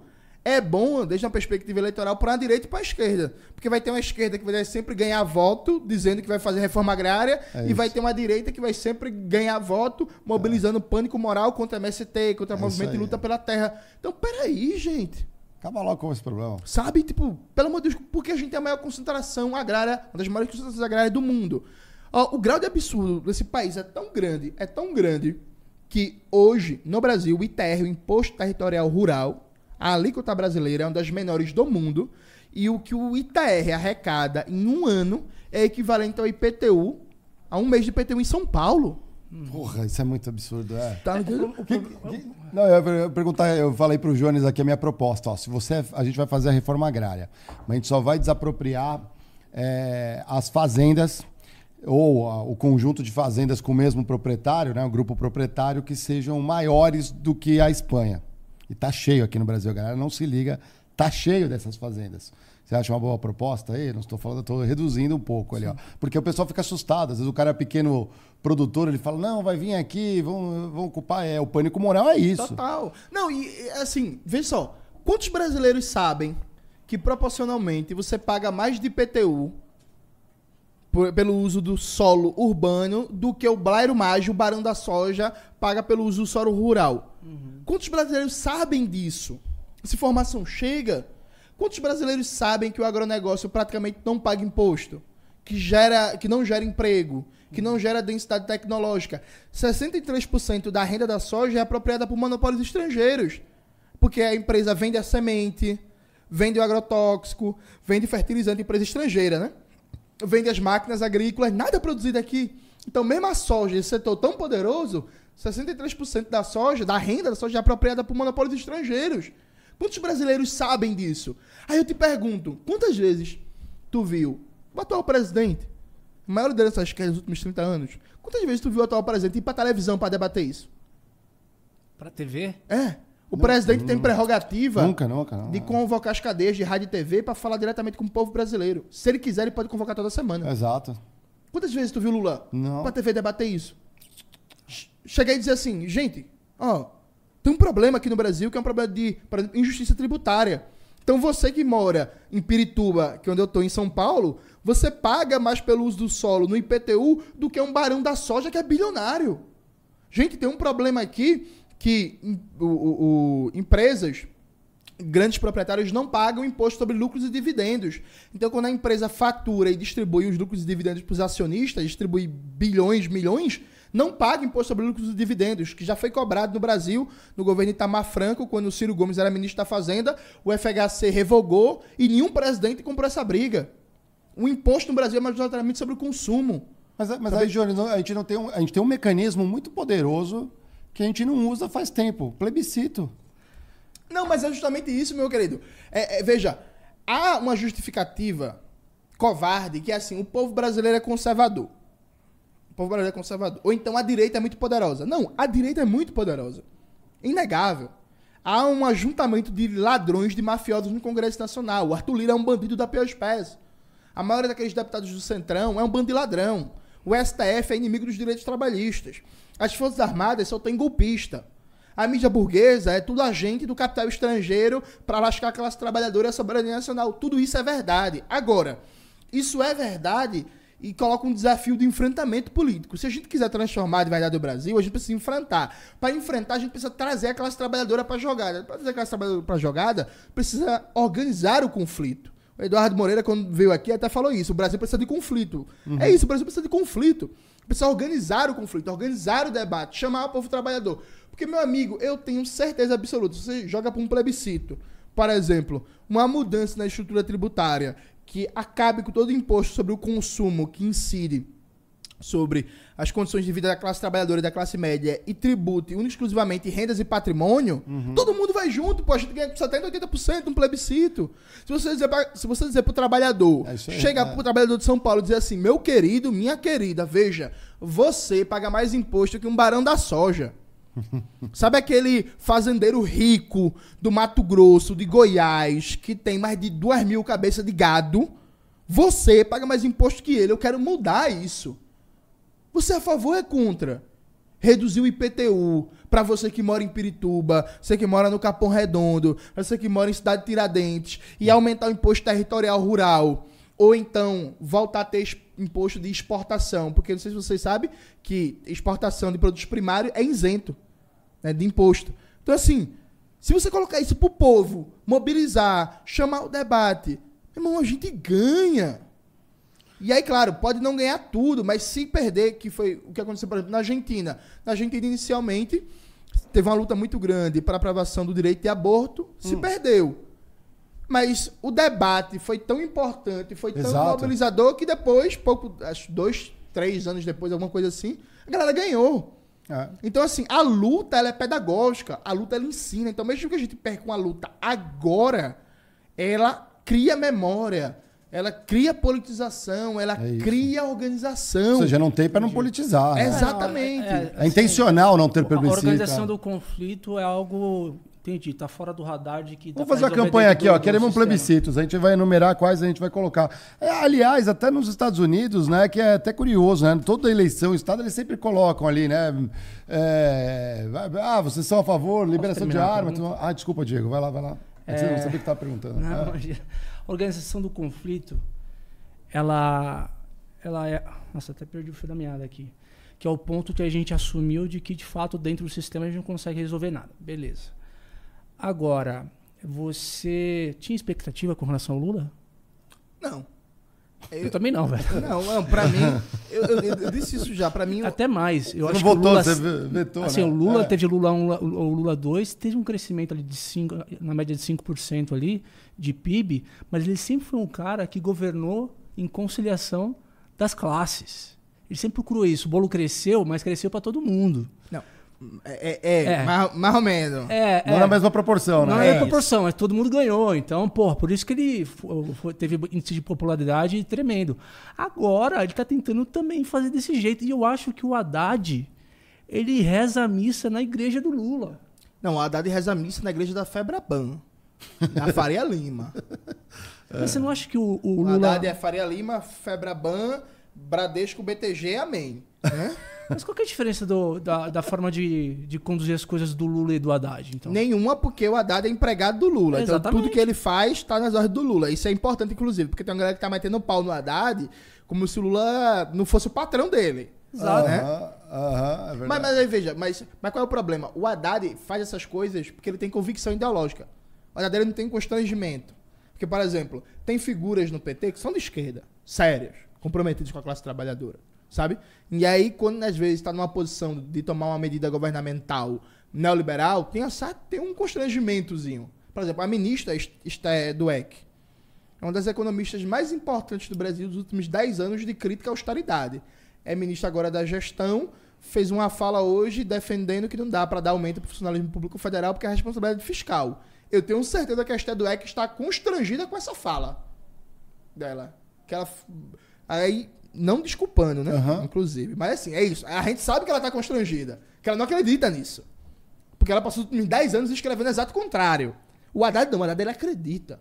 O problema do Haddad é que tem uma, uma certa piada é, do, do Mitterrand, que era do Partido Socialista francês, quando ganhou a eleição, fizeram uma pergunta para eles Pô, qual é a diferença de vocês para os conservadores? Aí ele falou: não, a diferença é que a gente faz essas medidas contra o povo, mas a gente faz com dor no coração. Essa era a diferença dos socialistas franceses para os conservadores. É. É, o Haddad é o cara que ele não faz nem com dor no coração, porque ele realmente acredita naquilo. As pessoas dizem que. Veja, há um absurdo no Brasil que quer dizer que o Haddad foi o melhor ministro da, da educação da história. Eu, sozinho, brigo contra isso. Uhum. Para mim, o melhor ministro da educação da história tem nome e sobrenome, é mineiro de Montes Claros, que é Darcy Ribeiro. Ah, sim. Assim, é. num país que teve Darcy Ribeiro, ministro da Educação, dizer que o Haddad é ministro do, o melhor ministro da Educação da história do Brasil, tá de brincadeira comigo. É. Mas, polêmicas à parte, o Haddad, quando ele era secretário do Ministério da Educação, segundo em comando, ele foi ele que escreveu a lei de PPPs no Brasil. E a lei de PPPs que o Haddad escreveu é uma das maiores mamatas do mundo, porque é um pressuposto de uma moldura de parceria público-privada, que não existe, por exemplo, obrigação de investimento em ciência e tecnologia, de obrigação de boas condições ambientais, boas condições trabalhistas e tal. Então você criou um modelo de PPP no Brasil que é um acordo com a, perdão, senhor, a senhora do palavrão, que é um acordo caracu, uhum. que é um dá tudo uhum, e não uhum. recebe nada e o outro não dá nada e recebe tudo. Que é, por exemplo, aqui em São Paulo tem empresa CCR, os donos da CCR estão entre os novos bilionários do Sim, Brasil. Sim, entraram na lista é, agora. Entraram na lista. Ah. O que é a CCR? Uma empresa inútil que, dentro de um esquema muito estranho, ah. de repente ganhou várias licitações para gerir rodovias, Sim, estradas, tá de trens, tá, metrô, é. não sei o quê. E os caras viraram bilionário. Bilionário fazendo o quê? Construíram o quê? Nada. Tapa os buracos. Nem isso, né? Male, é, vale, né? Então, então é. assim, os caras ganham bilhões para gerir um bem público que eles não construíram, gerir mal, sem nenhum critério de investimento, de eficiência, de qualidade de emprego dos trabalhadores. Capaz de ver, de ainda, ainda, tem morte nas rodovias, ainda tem falta, problema no transporte. Não, é. Sim, tá ligado? E aí, e aí qual, qual, é o problema? O problema real. É que querem confinar a gente a uma chantagem, porque você perguntou, você esperava mais do Lula? Não, para mim o grande mérito do Lula é não ser fascista. Perfeito. Ponto, é, é. O grande mérito do Lula é esse. O Lula não é fascista, o Lula é um democrata. Sabe? Isso, no, naquele contexto, 2022, segundo turno, que eu não votei Lula no primeiro turno. Ah. Segundo turno, um grande mérito. Percebe? É isso. Só que assim, não dá pra gente confinar o futuro da classe trabalhadora ao projeto do Lula. Você votou em quem? Na Sofia? Vou, é, votei na candidata do meu partido na época. Porque assim não dá pra gente confinar o futuro do Brasil ao projeto do Lula, porque o projeto do Lula não emancipa o Brasil, está aprovado. É, uma, uma crítica que eu tenho do Lula é que ele não forma liderança. Né? Então ele fica, centra muito nele, assim. Mas ele é um cara que tomou, perdeu uma eleição pro Collor com, com reportagem editada por um grande grupo de, de comunicação. É um cara que foi praticamente preso por uma operação Lava Jato aí que é, Totalmente um, o ministro, é. o ministro do STF chegou e não deixou o cara aí no velório do irmão lá. Então, tomou tanta porrada, tanta porrada, que hoje em dia, é assim, o cara, ele, ele, ele, tem essa história individual dele, que ele, porra, tô, na, tô no poder de novo, provar pra todo mundo que é mais uma agenda, talvez, pessoal. A ver de vingança. Porque ele, ele nunca chegou, ele nunca chegou, é, apont, é, sentou com o coronel na mesa e apontou no dedo da cara para fazer conflito. Ele sempre foi um cara que sentou com todo mundo. Assim. Aquele perfil e, estadista, né? E a gente pode concluir aqui que isso não é a solução para o problema do país. Mas veja, é, isso não é estadista. Ah, não? Não, não, não, não. Calma aí. Estadista é alguém que deixa legado. Ah. Estadista é alguém que muda a cara do país. É alguém que molda o que vai ser o país. Então, estadista é o Kamal Atatürk, na Turquia. Uhum. Estadista é o De Gaulle, na França. Estadista é, o, o, Lázaro Cárdenas no México, o estadista é o Getúlio Vargas no Brasil. O estadista mais de, pelo menos, conversar com os grupos, Marião, escutar, não sei mas, se ele vai executar. É que, é que a régua tá baixa, porra, Bolsonaro, Fernando Henrique, é, né? Sabe, é, é, verdade, assim. é verdade. E veja, e esse, esses nomes não significa que eu gosto deles. Não, não, sim, sabe? sim, mas para mostrar... É, sim, é isso. Tipo assim, Como... por exemplo, a, a Alemanha inclusive enquanto Estado Nacional, existe depois do governo do Bismarck. Há uhum. uma Alemanha antes e depois. A Turquia é. moderna nasce com o governo do Kemal Atatürk, né? O México moderno nasce com o governo do Lázaro Cárdenas. Então, assim, isso é estadista. Isso por um lado. Por outro, veja. Irmão, eu acho que o Lula deve ser uma figura maravilhosa. Eu acho que o Lula deve ser uma figura simpática, tá ligado? Eu imagino. O Lula é muito sedutor, né? Um chavequeiro, gosta de conquistar as pessoas. Eu lembro uma vez, eu falando com um amigo meu, que é próximo do Lula. Aí eu ia encontrar esse amigo, né? Aí liguei para ele, ó, oh, tô indo aí no teu escritório e tal. Ele falou assim, rapaz, tava falando com o Lula, falei que você vinha, o Lula falou que assiste os seus vídeos, que gosta muito, não sei o que. Eu pensei assim, que mentira da porra que o Lula não assiste caralho nenhum de vídeo meu. Mas Lula é isso, né? Ele tá sempre Será que não? Não, não é não, não, Alguém passou o corte, né? Não, ele, ele, ele, deve saber quem eu sou, inclusive, dentro das coisas, porque eu tava num palanque junto com ele outro dia desse. Mas assim, é chaveco. Lula, é, é. Lula gosta desse chaveco. Não, não sei o quê. E ele tem uma memória muito boa, ele lembra os nomes. Todo mundo fala isso. Uhum. Se ele tiver uma vez conversar contigo, ele tiver daqui a cinco anos, ele vai lembrar teu nome. Aí, pô, você se sente muito importante. Cara, o presidente da república, tipo, caramba, lembrou de mim, lembrou meu nome e tal. Então ele é um cara sedutor, charmoso, um cara deve ser gente boa, nada contra. Mas veja, é, eu quero emancipação da minha classe. sabe assim? Eu quero viver no Brasil sem fome, sem desemprego, sem miséria. Que todo mundo pô, tem uma escola legal. Que, que pô, o Brasil hoje, a gente tem vários sintomas de decadência da nossa civilização nacional. Que, por exemplo, o Brasil é o segundo país hoje que mais consome remédio para depressão, ansiedade, síndrome do pânico, tudo que você imaginar. Sabe? O Brasil é cada vez mais violento. O Brasil é, é- é- Você. Qualquer pessoa que tem minimamente instrução, por exemplo. Sempre que eu viajo, eu ando muito em transporte público em Recife, mas sempre que eu viajo eu acabo pegando muito Uber, né? Então, por exemplo, pô, ontem e hoje, é, você, a conversa da galera é sair do Brasil. Ah, é foda isso. É. Todo mundo quer sair do Brasil, ninguém É tem dentista, eu já fui É. dentista que ela falou assim: ah, eu tô querendo ir pro Canadá, porque lá Agora é aceita. Portugal, né? É, Porra. Portugal, a moda, É. né? Tablet. Todo mundo quer sair do Brasil. E estão falando muito também Nova Zelândia, o que eu tô achando até engraçado, né? Eu recentemente estive lá no Ceará. E aí, na farmácia, no Uber, não sei o que, a galera falando do Nova Zelândia, que tá lá, tá liberando pra imigrante. Eu falei, é mesmo? Que doideira. Enfim. Mas, tipo assim, todo mundo quer sair do Brasil, ninguém acredita no futuro desse país, ninguém tá feliz. Veja, quem é que acha hoje, de sã consciência, que o futuro do seu filho vai ser necessariamente melhor que o seu, que sua realidade hoje. Ninguém acha que o Brasil daqui a 20 anos vai estar um país mais seguro, vai estar um país mais organizado, com melhor saúde, com melhor educação, melhor qualidade de emprego. Então, assim, o Brasil está estagnado. A gente está estagnado dentro do ponto de vista dos nossos desafios internos, enquanto povo trabalhador, enquanto nação, está estagnado frente ao mundo. Então, tá Estados Unidos e China brigando desesperadamente para ver quem vai ser a nova vanguarda dos processos produtivos nascentes. E o Brasil com 60 milhões de pessoas na informalidade. Apesar, pelo que você me contou aí do teu passado, o meu e do Mário também, a nossa geração, ela é melhor que a dos nossos pais, né? É, assim, do ponto de vista de condições. Sim. Não sei, que um nossos ganho pais geracional, consegui- ganho geracional Meus conseguiram comprar uma casinha, eu ainda não. Eu, eu também não. Não, porra, pelo amor de Deus, cara. Os meus pais não tiveram um curso superior. Ah, não, Ah. sim, minha mãe, a avó é analfabeta.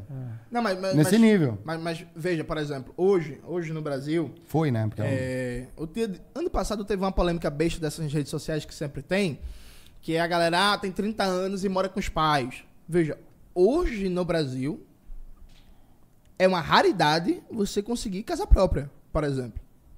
Tá, tipo, uma casa própria legal, né? Porque é isso, velho. O emprego é cada vez pior, o salário é cada vez menor, o crédito é cada vez mais caro. Então, veja, a gente tem problemas estruturais para resolver, sabe? N- não me interessa ficar louvando figura A, B, C ou D. Para mim, o líder, e esse ponto, pra, esse ponto aqui é fundamental, veja, o líder, ele cumpre uma função. O líder ele tem responsabilidade histórica. Então ele é líder, ele tem que ser cobrado no papel de líder. Então o papel do líder é usar a influência dele, usar a capacidade dele de tocar as pessoas para mobilizar, para politizar, para avançar, para fazer com que a classe trabalhadora tenha conquistas históricas imediatas cada vez maiores para a gente realmente superar os problemas do capitalismo independente brasileiro, superar o capitalismo brasileiro, sabe? E aí é muito muito tosco você pensar num líder que tem a capacidade de tocar o coração de milhões de pessoas e mobilizar milhões de pessoas escolhe não fazer. Porque o projeto político dele é um projeto conciliador, então esse líder não serve. Desculpa, esse líder não serve. Não quero. Não gosto. Prefiro muito mais um Leonel Brizola que comprava o conflito, que brigou com a Rede Globo, que na época era o maior quarto, o quarto maior grupo de mídia do mundo, porque ele tinha um projeto de CIEPS, de escola de tempo integral, escola de qualidade, escola boa para criançada que entrava de manhã, saía no final da tarde com comida boa, com médico, com dentista, com assistente social, com um lugar para dormir, com piscina, esportes e tal. E por exemplo, a Globo era contra, que ganha muito dinheiro, inclusive com a educação privada, né? E peitou a Globo. Nunca foi presidente, tranquilo. Mas eu prefiro muito mais alguém, por exemplo, que nunca chegou lá na presidência, como é o caso do Brizola, mas que teve um compromisso de vida e nunca abriu mão dele, do que a ideia de que não vamos negociar, vamos se adaptar. Não, eu sou, eu era radical, mas agora eu quero ser eleito, eu não vou ser mais. Não, tá errado. Porque no final foi dentro dessa lógica que a gente ganhou o Bolsonaro. Porque veja, é verdade ou é mentira que o Bolsonaro veio depois de 14 anos de governo progressista? Verdade. Veja. É, é que doideira. é. Então, assim, depois de 14 anos do governo progressista, o povo deveria estar mais politizado. Tá mais organizado. Aham. Não, tava menos. Exato. Não foi? Exato. O Bolsonaro veio depois do maior ciclo de expansão do ensino superior brasileiro, junto com da ditadura empresarial militar. Mas o período petista foi o período que mais cresceu. Vaga de ensino superior, universidade privada, universidade pública. E Então, começou esse movimento com um aparente movimento é, de massa, né? Que foi o- os 20 centavos, né? Começou aí Não, essa ali foi um, mas eu digo, eu brinco que eu brinco é, Não, nas começou. rodas que o Bolsonaro começou a ser eleito lá atrás pelo pânico, né? E lá pela TV. Não, então. Porque era assim, era uma chacota, era uma coisa, ninguém dava bola. A própria, a própria, eh, o próprio PT nem dava bola. Falou, não, esse cara não tem como. Acharam surpreendente que ele começou a ficar popular. Não, mas aí, aí começou a crescer, e aí depois o, o Bolsonaro ele veio nessa esteira, né? É. Mas o, o- esse movimento vem pra rua, aí, MBL, os caras cresceram nessas. mas, mas que é diferente de junho de 2013. Eu, por exemplo, sou contra essa ideia de uma linha direta Aham. entre o junho de 2013 e o bolsonarismo. Eu, inclusive, participei ano passado da escrita, do lançamento de dois livros sobre os 10, junho, 10 anos de junho de 2013. Um livro, inclusive, com um prólogo da presidenta Dilma Rousseff. Né? Junho, Rebelião Fantasma, um livro coletivo organizado pelo Breno Altman e pela Maria Carlotto. Escrevi um artigo lá sobre guerra híbrida. E a presidenta Dilma, inclusive, ela não diz que junho de 2013 foi responsável pela ascensão do bolsonarismo. A presidenta Dilma ela diz que junho de 2013 foi um sintoma de esgotamento da democracia burguesa brasileira e que a classe trabalhadora, cansada das promessas não realizadas da nova república, buscou uma perspectiva antissistêmica de ruptura. Não encontrou essa perspectiva antissistêmica de ruptura na esquerda e foi procurar na extrema direita, dentro do discurso é, é, de simulacro do Bolsonaro, de contra tudo que tá aí, é, vou mudar tudo isso aí, vou acabar com a corrupção. Então encontrou uma aparência de antissistêmico, de ruptura na extrema direita que não achou na esquerda. Né? Então, é, é, é, mas, tipo, só fechando o raciocínio, bicho, a gente tem que cobrar os líderes. Uhum. A gente tem que cobrar os líderes. O Como papel é liderar né? Para além de uma perspectiva revolucionária, até uma perspectiva cidadã, né? De, pô, um negócio, um ambiente minimamente racional, sério, politizado e tal. A gente tem que cobrar o líder. E se o líder não oferece futuro, transformações estruturais, transformações profundas, transformações radicais, não dá. Porque, bicho, eu tenho 34 anos, eu tô ficando com cabelo branco. Não sei se a câmera pega aqui, eu tô ficando com cabelo branco, eu tô ficando cansado, pô. Eu não quero passar 40 anos militando e ficar aquela coisa que eu acho horrível, que é, eu tenho 70 anos, aí eu fico contando como eu passei 50 anos militando e continua tendo violência policial, continua tendo fome, continua tendo desemprego, continua toda a desgraça. Não, se eu passei 40 anos militando e continuou e tá tudo uma porcaria, eu falhei na minha vida. E eu não quero falhar. Se eu dedico minha vida pra militância, eu odeio esse discurso de quem fala assim: ah, eu tô militando hoje, mas eu não vou ver a revolução. Não, pô, eu tô militando porque eu quero ver a revolução, eu quero estar lá no tomado do poder. Eu quero ser líder da bagaça, eu quero ser presidente pra botar o bambu pra gemer em frente a esses caras todinho, o bicho pegar. Não, eu quero estar lá, eu tô lutando pra agora. A gente precisa de transformações pra agora. E aí, fechando o raciocínio, a emergência climática, inclusive, coloca uma urgência ainda maior. A gente não tem 40, 50 anos, não. É. Sabe, sim, é, há uma urgência de curto prazo histórico que se a gente não muda o jogo, a gente pode ir pro buraco com as condições de habitabilidade na Terra, e no Brasil em particular, piorando cada vez mais. Enquanto, repetindo, enquanto a gente fala hoje, Porto Alegre está debaixo d'água, uma parte do Rio de Janeiro também. É. Sabe? Então, assim, isso está piorando, é cada vez mais constante, né? Tá cada vez mais constante e tal. Então, assim, a gente não tem 50 anos, não. A gente precisa transformar o Brasil agora. Nos próximos 10, 15, 20 anos. Transformar esse país de cabo a rabo e fazer com que- o que esse país pode ser, né? Darcy Ribeiro sempre falava que doía muito ver o que o Brasil é, sabendo que o Brasil pode ser. A gente pode ser o exemplo para o mundo inteiro de uma civilização igualitária, democrática, próspera, desde que a gente consiga a Revolução Brasileira, desde que a gente consiga organizar a classe trabalhadora, os explorados oprimidos, para tirar essa classe dominante do poder. Que com esses caras mandando no Brasil, citando Dom L, né, os ricos ainda são os donos do Estado, que descendem dos filhos dos senhores e escravos. Com esses caras no poder, A gente nunca vai sair desse ciclo vicioso de melhora um pouquinho, piora um pouquinho, aí vem um imbecil fascista feito Tarcísio, aí vem depois um outro desconhecido, marginalzinho, Ricardo Nunes, aí piora, aí talvez venha uma Tabata Amaral, talvez venha um Boulos, talvez melhore um pouquinho aqui, aí depois vem outro, e fica nesse eterno ciclo que as transformações reais de vida da classe trabalhadora, a gente nunca se emancipa. E, pô, não é só melhorar um pouquinho, a gente precisa pensar na emancipação. Vou fazer uma pergunta que eu acho que eu já queria tocar nesse ponto. Pauta identitária ajuda ou prejudica a luta política? Com todo respeito à pergunta, meu camarada, a pergunta tá errada. Ó, legal. Ah. A pergunta tá errada. Veja. Historicamente, no Brasil e no mundo, o termo popularizado desde o ponto de vista científico e político para se tratar de questão racial, de questão feminista, de questão nacional é opressão. A ideia básica é o seguinte: a classe trabalhadora, enquanto classe trabalhadora, é toda explorada economicamente porque não tem os meios de produção, não tem essa força de trabalho para vender. Só que dentro da classe trabalhadora há particularidades e alguns grupos sofrem de uma exploração específica e de uma dominação político-ideológica cultural específica. No caso do Brasil, população negra. No caso da Espanha, que tu citou, minorias nacionais, povo basco, é, mulheres. é, em alguns países, a, a Espanha também tem essa questão histórica, ciganos e por aí vai. Ou seja, dentro do conjunto da classe trabalhadora, há grupos, seja pelo marcador religioso, pelo marcador racial, pelo marcador do gênero, pelo marcador de nacionalidade, pelo marcador linguístico, que a partir dessas características são submetidos, dentro dessa exploração geral, a condições particulares de dominação política e de exploração. Essa condição particular, dentro de um geral, a gente chama de opressão. Essa é a linguagem clássica.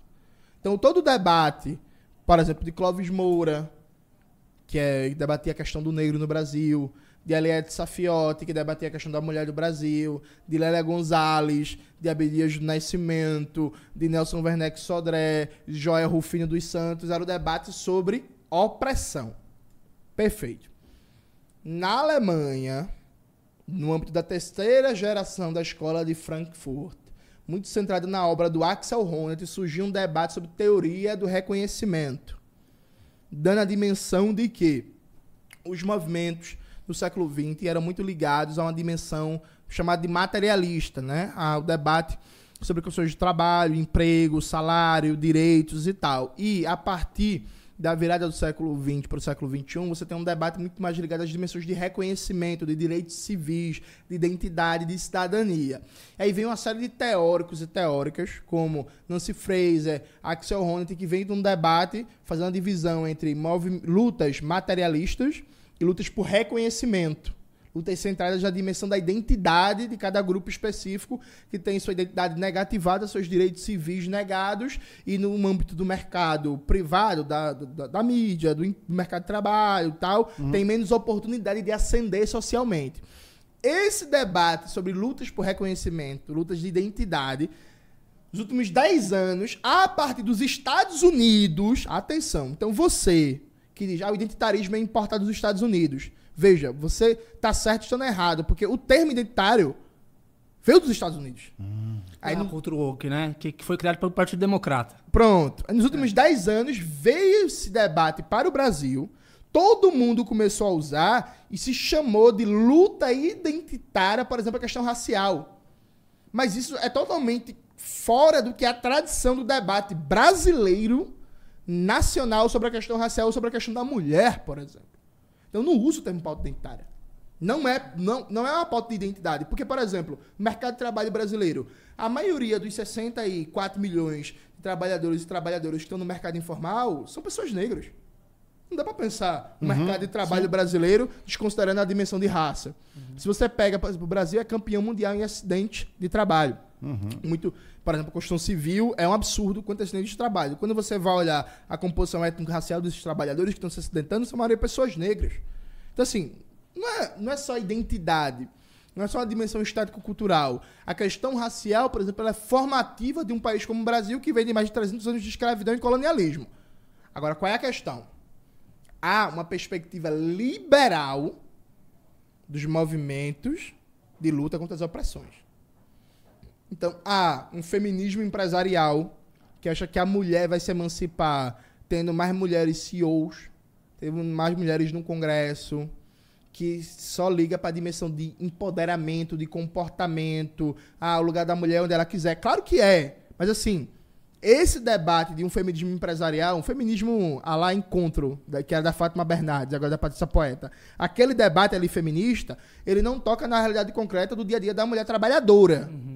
Que tem... Inclusive, o argumento de alguns setores da esquerda para poder defender esse ponto é que, de fato, quando essas mulheres ou essas, é, essas pessoas pretas ascendem a espaços de poder, elas reproduzem o, a, o, que, o que constitui essa opressão, entendeu? Sim. É. Porque você não tem um, projeto de ruptura. Então, por exemplo, é, é, veja, não muda absolutamente nada da minha vida ter uma apresentadora negra no Jornal Nacional muito bom para ela, que vai ter um emprego ótimo com salário ótimo. Mas vai ser uma mulher negra representando um programa político, que é o programa político da Globo, neoliberal, de ataque à classe trabalhadora. Uhum. Não muda em nada na minha vida uhum. ter um juiz negro no STF. O STF vai continuar sendo um espaço que é vanguarda de desconstrução dos direitos trabalhistas no Brasil. Agora vai ter um comunista.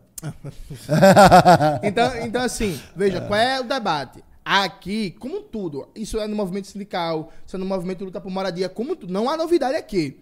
Há perspectivas é, liberais, capitalistas, de que acham que é possível reduzir o racismo, o machismo, LGBTfobia dentro de uma lógica capitalista. E há aqui perspectivas crítico-revolucionárias que acham que, por exemplo, como diria Malcolm X, não há capitalismo sem racismo.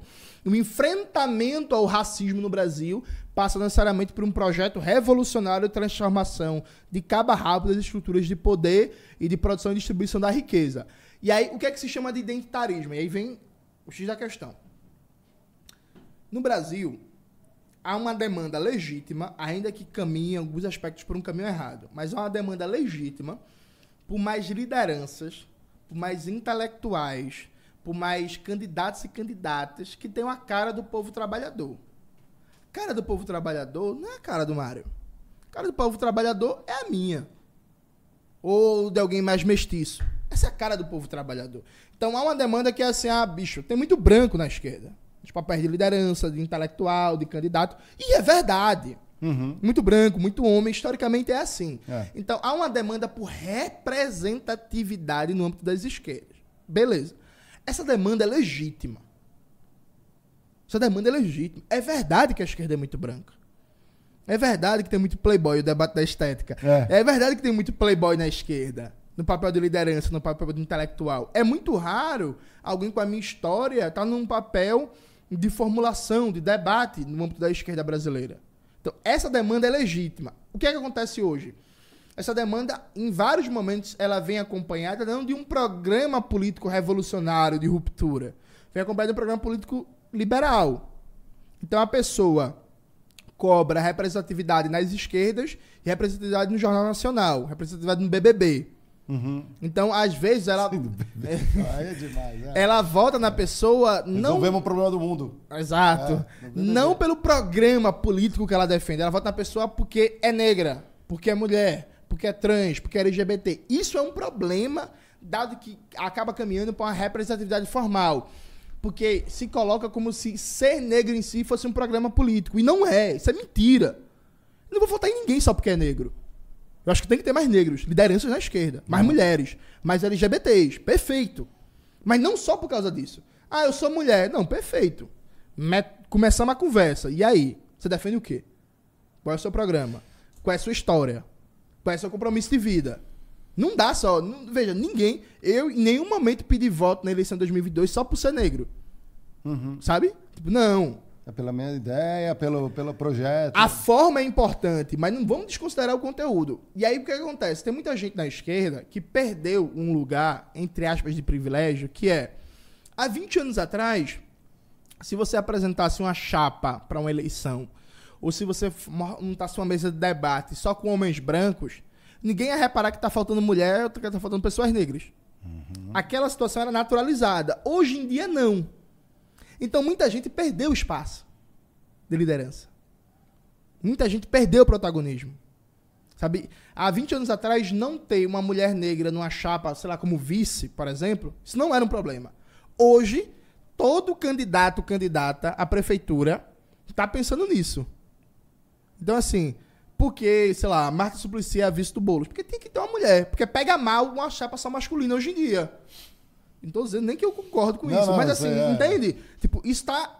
Isso já tá inscrito na lógica. Pô, uma chapa só masculina pega mal. O Lula consegue fazer isso porque o Lula pode bater na mãe, pode fazer tudo que o povo perdoa. Mas assim, a maioria dos seres humanos normais tem que pensar nessas coisas hoje em dia. E aí vem muita gente que fica puto com isso, não quer reconhecer essa mudança e aí chama tudo de identitarismo de maneira desqualificada, ignorando um debate que é um debate nacional brasileiro. Veja. Só coloquei esse termo porque é recorrente, tá? Ele é Não, recorrente. mídia. perfeito, perfeito. Mas o que, é que eu tô dizendo? Veja, a- as pessoas às vezes têm dificuldade de entender. Saiu agora um artigo, eu publiquei na edição da revista Jacobina. O editor Marcos Queiroz, que é um grande pensador brasileiro, montou um- uma equipe só com pessoas negras e indígenas para escrever sobre relação de raça e classe no Brasil. A edição da, da revista está muito boa. E eu escrevi sobre essa questão do chamado identitarismo. E o que eu reivindico ali, gente, é que, pelo amor de Deus, Deixa de lado um pouquinho o debate dos Estados Unidos, vamos pro debate brasileiro, vamos voltar para Florestan Fernandes, para Roger Bastide, para Alberto Guerreiro Ramos, para Clóvis Moura, para Lelé Gonzalez, para Beatriz Nascimento. Sabe, a gente tem um legado aqui no Brasil. A gente tem um acúmulo brasileiro sobre a questão racial e nosso debate sobre a questão racial é melhor que o estadunidense. E aí não tem problema ler Angela Davis, ler os Panteras Negras, ler Malcolm X, tudo certo, mas vamos centrar no nosso debate nacional. Eu arrisco a dizer, aí eu conheço um pouco menos, mas eu arrisco a dizer que o nosso debate feminista também é melhor que o deles. Então, assim, por que a gente está importando dos Estados Unidos? A gente tem um debate nacional. Vamos ler Clóvis Moura, pô. Deixa esse negócio aí de, de, de, de pós-estruturalismo francês, de debate estadunidense para lá. Vamos estudar a obra do Clóvis Moura, que pensou o Brasil desde a da questão negra e deu contribuições fundamentais para entender a formação nacional brasileira e a sua transformação revolucionária. Percebe? Só que aí vira um negócio que é. Isso foi muito marcante, por exemplo, na eleição de 2018 e 2022. Você é a favor ou contra as pautas identitárias? Veja, a pergunta se é estranha. Como assim a favor ou não das pautas identitárias? O que, é que significa isso? Concretamente, assim. É a favor o quê? De lutar contra o racismo? É isso que você está falando? Isso é óbvio, é. Há, há no Brasil, é, por exemplo, na questão racial, uma volta de contrabando do mito da democracia racial. Como Então- que é? A volta do. ah. uma volta de contrabando escondida Aham. do mito da democracia racial. Que lembra que durante do século XX o debate era que o Brasil não tinha racismo. Que o Brasil era um país miscigenado, Sim, que aqui era sim. tudo junto, misturado e não tinha racismo. É, Beleza? mentira, Esse debate tá voltando, porque toda vez que se fala da questão racial, a galera se fala, ah, não, isso é pauta identitária. Vamos falar da economia. Não, mas dá pra falar da economia, dá pra falar da estrutura de classes do Brasil sem falar da questão negra? Não, não dá. Agora, agora, isso não significa abrir mão do combate, do enfrentamento ao liberalismo. Eu sou um inimigo jurado e sacramentado do liberalismo no movimento negro. Mas dá pra separar as duas coisas? Dá, com certeza. Porque a gente tem uma tradição de um movimento negro marxista, revolucionário, um movimento negro nacionalista no Brasil. Eu sou inimigo do liberalismo. Sabe? Então, assim, eu, eu, por exemplo, a galera veio fazer um debate, sei lá, por exemplo, eu nunca fiz campanha, ah, quero uma negra no Jornal Nacional. Eu quero acabar com a Rede Globo. quero caçar a concessão da Rede Globo, como diria o Brizola, sentar na cadeira, vou rever a concessão da Rede Globo. Não quero negra no Jornal Nacional. Quero acabar com a Rede Globo, que é um monopólio privado da comunicação. Não quero negra no Jornal Nacional. Ah, não, tem que ter mais negros nas grandes empresas. Não, pô. Cara, isso daí nas empresas rola, pô, e ó. Eu vi que eu vi alguns comentários aqui, o cara acha que a gente. O, dia- o cara meteu essa assim, ó. Esses caras não podem debater assim porque nunca trabalharam de carteira assinada. Amigo, olha, se tem uma coisa que assinaram na minha vida é a minha carteira. E nas empresas, todas, é inegável que as empresas que eu, que eu trabalhei começaram muito com essa Sim. agenda. E um dos argumentos é que ao a galera ver que tem mais negros, mais mulheres, sei lá, na liderança, é, PCDs e tudo mais, vai inspirar os outros né, a poder também conseguir chegar lá. E, de fato, pode acontecer isso. Mas dependendo da empresa, é meio que, ok, você pode ser líder e continuar sendo explorado, você vai se fuder e você só vai estar numa posição um pouco melhor. Esse discurso de diversidade na empresa é tudo chaveco. É tudo chaveco. A empresa só faz isso pra ficar bem na imagem e ganhar mais dinheiro. Mas a empresa não liga pra isso, isso não vai mudar a condição de vida. Veja, qual é o problema do liberalismo na luta contra as opressões? Ele serve no máximo pra criar uma classe média. Então, no âmbito do debate sobre a questão racial, por exemplo, muda a vida dos milhões de homens e mulheres negros e negras do Brasil ter mais negros no STF, no Congresso, na mídia, nas empresas? Não. Mas é bom, porque vai ter mais oportunidades para a classe média negra. Então, por exemplo, você pega, sei lá, programa Roda Viva, um programa histórico da TV brasileira. Sim, uhum. Você pega um Roda Viva dos anos 90, só tinha homens brancos de São Paulo, da- do, do Estadão, da Folha, não sei o quê, entrevistando. Hoje, a bancada é mais diversa. Então, aquele homem, aquela mulher negro e negra que agora tem que estar no Roda Viva, porque hoje em dia pega mal, só tem uma bancada de pessoas brancas, ele vai ter, ele ou ela vai ter uma oportunidade a mais que não teria antes. Essa oportunidade a mais vai possibilitar salário, vai possibilitar contatos, network, assistência social. Então isso é bom para formar a classe média negra. Perfeito.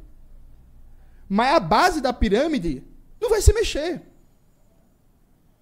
Não vai se mexer. Então, assim, o liberalismo no movimento negro é essencialmente uma ideologia pequeno burguesa de classe média que acho que vai remediar o problema estrutural que é o racismo a partir de políticas públicas limitadas de representatividade do mercado privado. Não vai. Mas é ótimo para quem agora entrevista Jornal Nacional. É ótimo para quem agora é CEO de empresa. É ótimo para quem agora tá na bancada do Roda Viva. Mas seu Zé e Dona Maria, que quando choveu agora no Rio de Janeiro, entrou água na casa dele, mais de um metro, e ficou lá alagado, e até agora ninguém fez nada, e mora num lugar precário, e vai continuar morando, e perdeu todos os móveis, a vida dele não mudou, e nem vai mudar. Percebe? Então, assim, que é, inclusive, o que aconteceu nos Estados Unidos. Veja, Os Estados Unidos têm uma classe média, uma burguesia negra. Uhum. Tem- diferente do Brasil. Aqui no Brasil, a gente tem ainda um setor pequeno, mas significativo de classe média negra. Mas não existe burguesia negra no Brasil. Não, não tem mesmo. No Brasil, rico Não. é branco, galego, que é desgraça. Perfeito. Nos Estados Unidos tem uma burguesia negra. Bilionários negros. Por que isso mudou na condição de vida da população negra? Nada. Nada. Não está nada, nada. Ah, Não, não, é, é. Beleza, a, a Beyoncé. Manda aí, mete aí. Outro dia é, desse eu vi. É o desse não, faz uns dois, três anos já. A Beyoncé virou uma das pessoas mais ricas dos Estados Unidos quando ela parece que bateu um bilhão de patrimônio, um negócio desse, do mundo da cultura, né, das artes. E tem uma galera comemorando, não, na lógica bem pretos no topo. Tipo assim, meu irmão, o que, que muda na vida da galera que a Beyoncé é bilionária? Nada. Muito bom pra ela. Tá ligado? Tipo, E pra quem trabalha com ela, né? Exato. é, pra quem trabalha com ela depende, né? Depende É, de que trabalho sei, for, é. né? Mas assim, não muda nada na vida de ninguém. Não muda nada na minha vida, na vida da população negra dos Estados Unidos. Então, muito bom pra ela. Não, mas inspira as Então, assim, meninas tipo assim, cantor, é, perfeito, é. ótimo, desejo toda a sorte do mundo, por exemplo, pra Maju. Ela até me seguia no Twitter, não sei se segue ainda. Toda a sorte do mundo pra Maju, que é, tá no Jornal Nacional, tá no Fantástico, tá não sei aonde. Mas muda o que na minha vida? Nada. Muda o que na dinâmica do, do monopólio privado da comunicação? Nada. Então, liberalismo é você achar que essa representatividade do mercado privado e no Estado vai resolver o problema da população negra, o problema do racismo, o problema E do machismo. Não, vai. só não resolve, como incomoda o racista, já percebeu?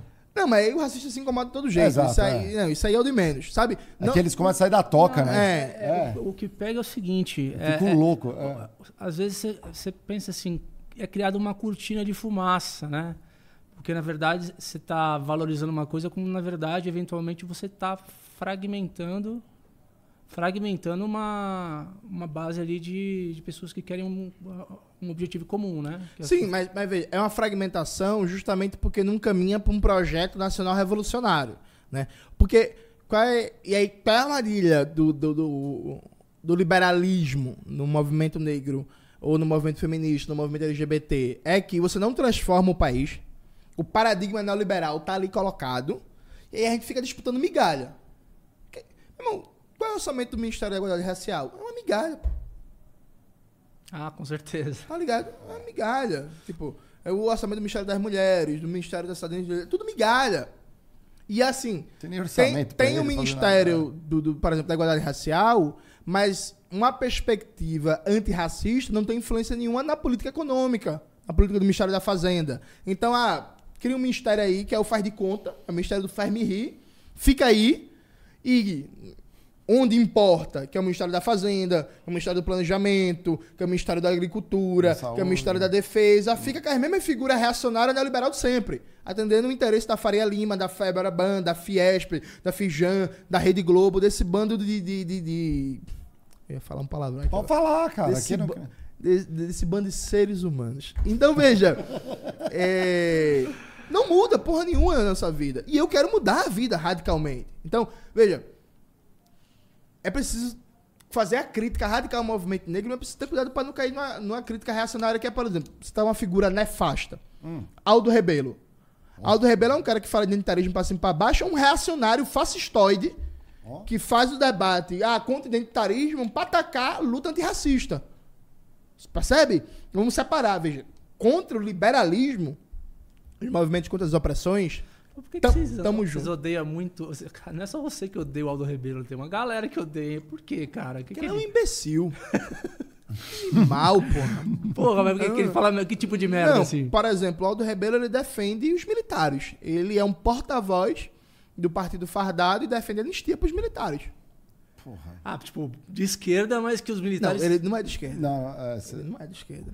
Porra, Se o Aldo eu no Rebelo- PCdoB, meu. Se o Aldo Rebelo... Mas... é que o PCdoB, ele- você vai botar ele contra os trotskistas. Ah, eu né? sou leigo, vai. é, é, Não, dá um desconto pra mim. vai. botar ele no, no mesmo balaio do... Se, se o Aldo Rebelo é de esquerda, eu sou uma melancia. O PCdoB ainda, a raiz é trotskista, certo? Não, o PCdoB, a raiz é maoísta, a roxaísta da Albânia, que ninguém lembra mais, mas teve... Sim. é, aham. há muitas décadas atrás tinha um tal de Evan Roxa, que era dirigente da Albânia, e o PCdoB já tomou a pequena Albânia ali como farol da Revolução Mundial. É as coisas meio doidas. É, Mas, mas, ó, o Aldo, o Aldo Rebelo, ele saiu do PCdoB há muito tempo. Que é o do Orlando Sintra, né? Ele tá no PCdoB, se não me engano. Orlando Silva. Silva, perdão. é. Orlando Silva. Que que É, Ele é deputado federal pelo PCdoB. O Aldo Rebelo saiu do PCdoB há muito tempo e não é uma figura de esquerda, não. O Aldo Rebelo defende nacionalismo conservador, nacionalismo É reacionário, reacionário. Defende garimpo legal, defende. É babão do agronegócio, é babão dos militares, é uma figura nefasta. E usa esse discurso, ah, eu sou contra o identitarismo. O que, é que significa isso? Você é contra enfrentamento ao racismo? Veja, existe ou não machismo no Brasil? Existe, gente. Pelo amor de Deus. Acabou de aumentar 100% o número de feminicídios praticados por CACs. Sabe? Tipo, a mulher tem ou não tem tripla, quádrupla jornada de trabalho? Tem, pô.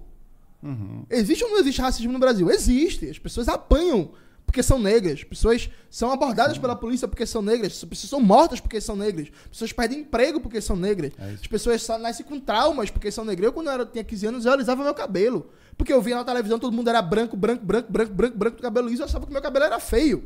Meu cabelo é crespo. Assim, existe ou não existe LGBTfobia no Brasil? Existe, pô. Um casal gay, um casal de lésbica pode ser atacado no meio da rua com Sim. algum imbecil com- e dar uma lampadada. Os trans morrem, né? É, No- no- sabe? na vida- As travestis, É. transexuais são assassinadas, são atacadas. Então tudo isso existe. Não dá pra negar. Aí o debate que a gente tem é o caminho para enfrentar. Aí você tem o- os caminhos diversos. O caminho liberal, ele tem que ser criticado. Mas pelo amor de Jesus Cristo, fazer esse debate em termos de apoiar ou não pautas identitárias é importar acriticamente o debate dos Estados Unidos para o Brasil. Porque não é esse nosso debate histórico. Então vamos recuperar o debate brasileiro? Vamos voltar para Eliette Safiotti? Vamos voltar para Elizabeth Lobo? Vamos voltar para Lélia Gonzalez? Vamos voltar para Florestan Fernandes? Para Clóvis Moura? Para Alberto Guerreiro Ramos? Para Neuza de Santos Souza? Para Beatriz Nascimento? Tipo, não, por que a gente está sendo pautado pelo debate estadunidense? Aí vou até aproveitar uma polêmica. Hum.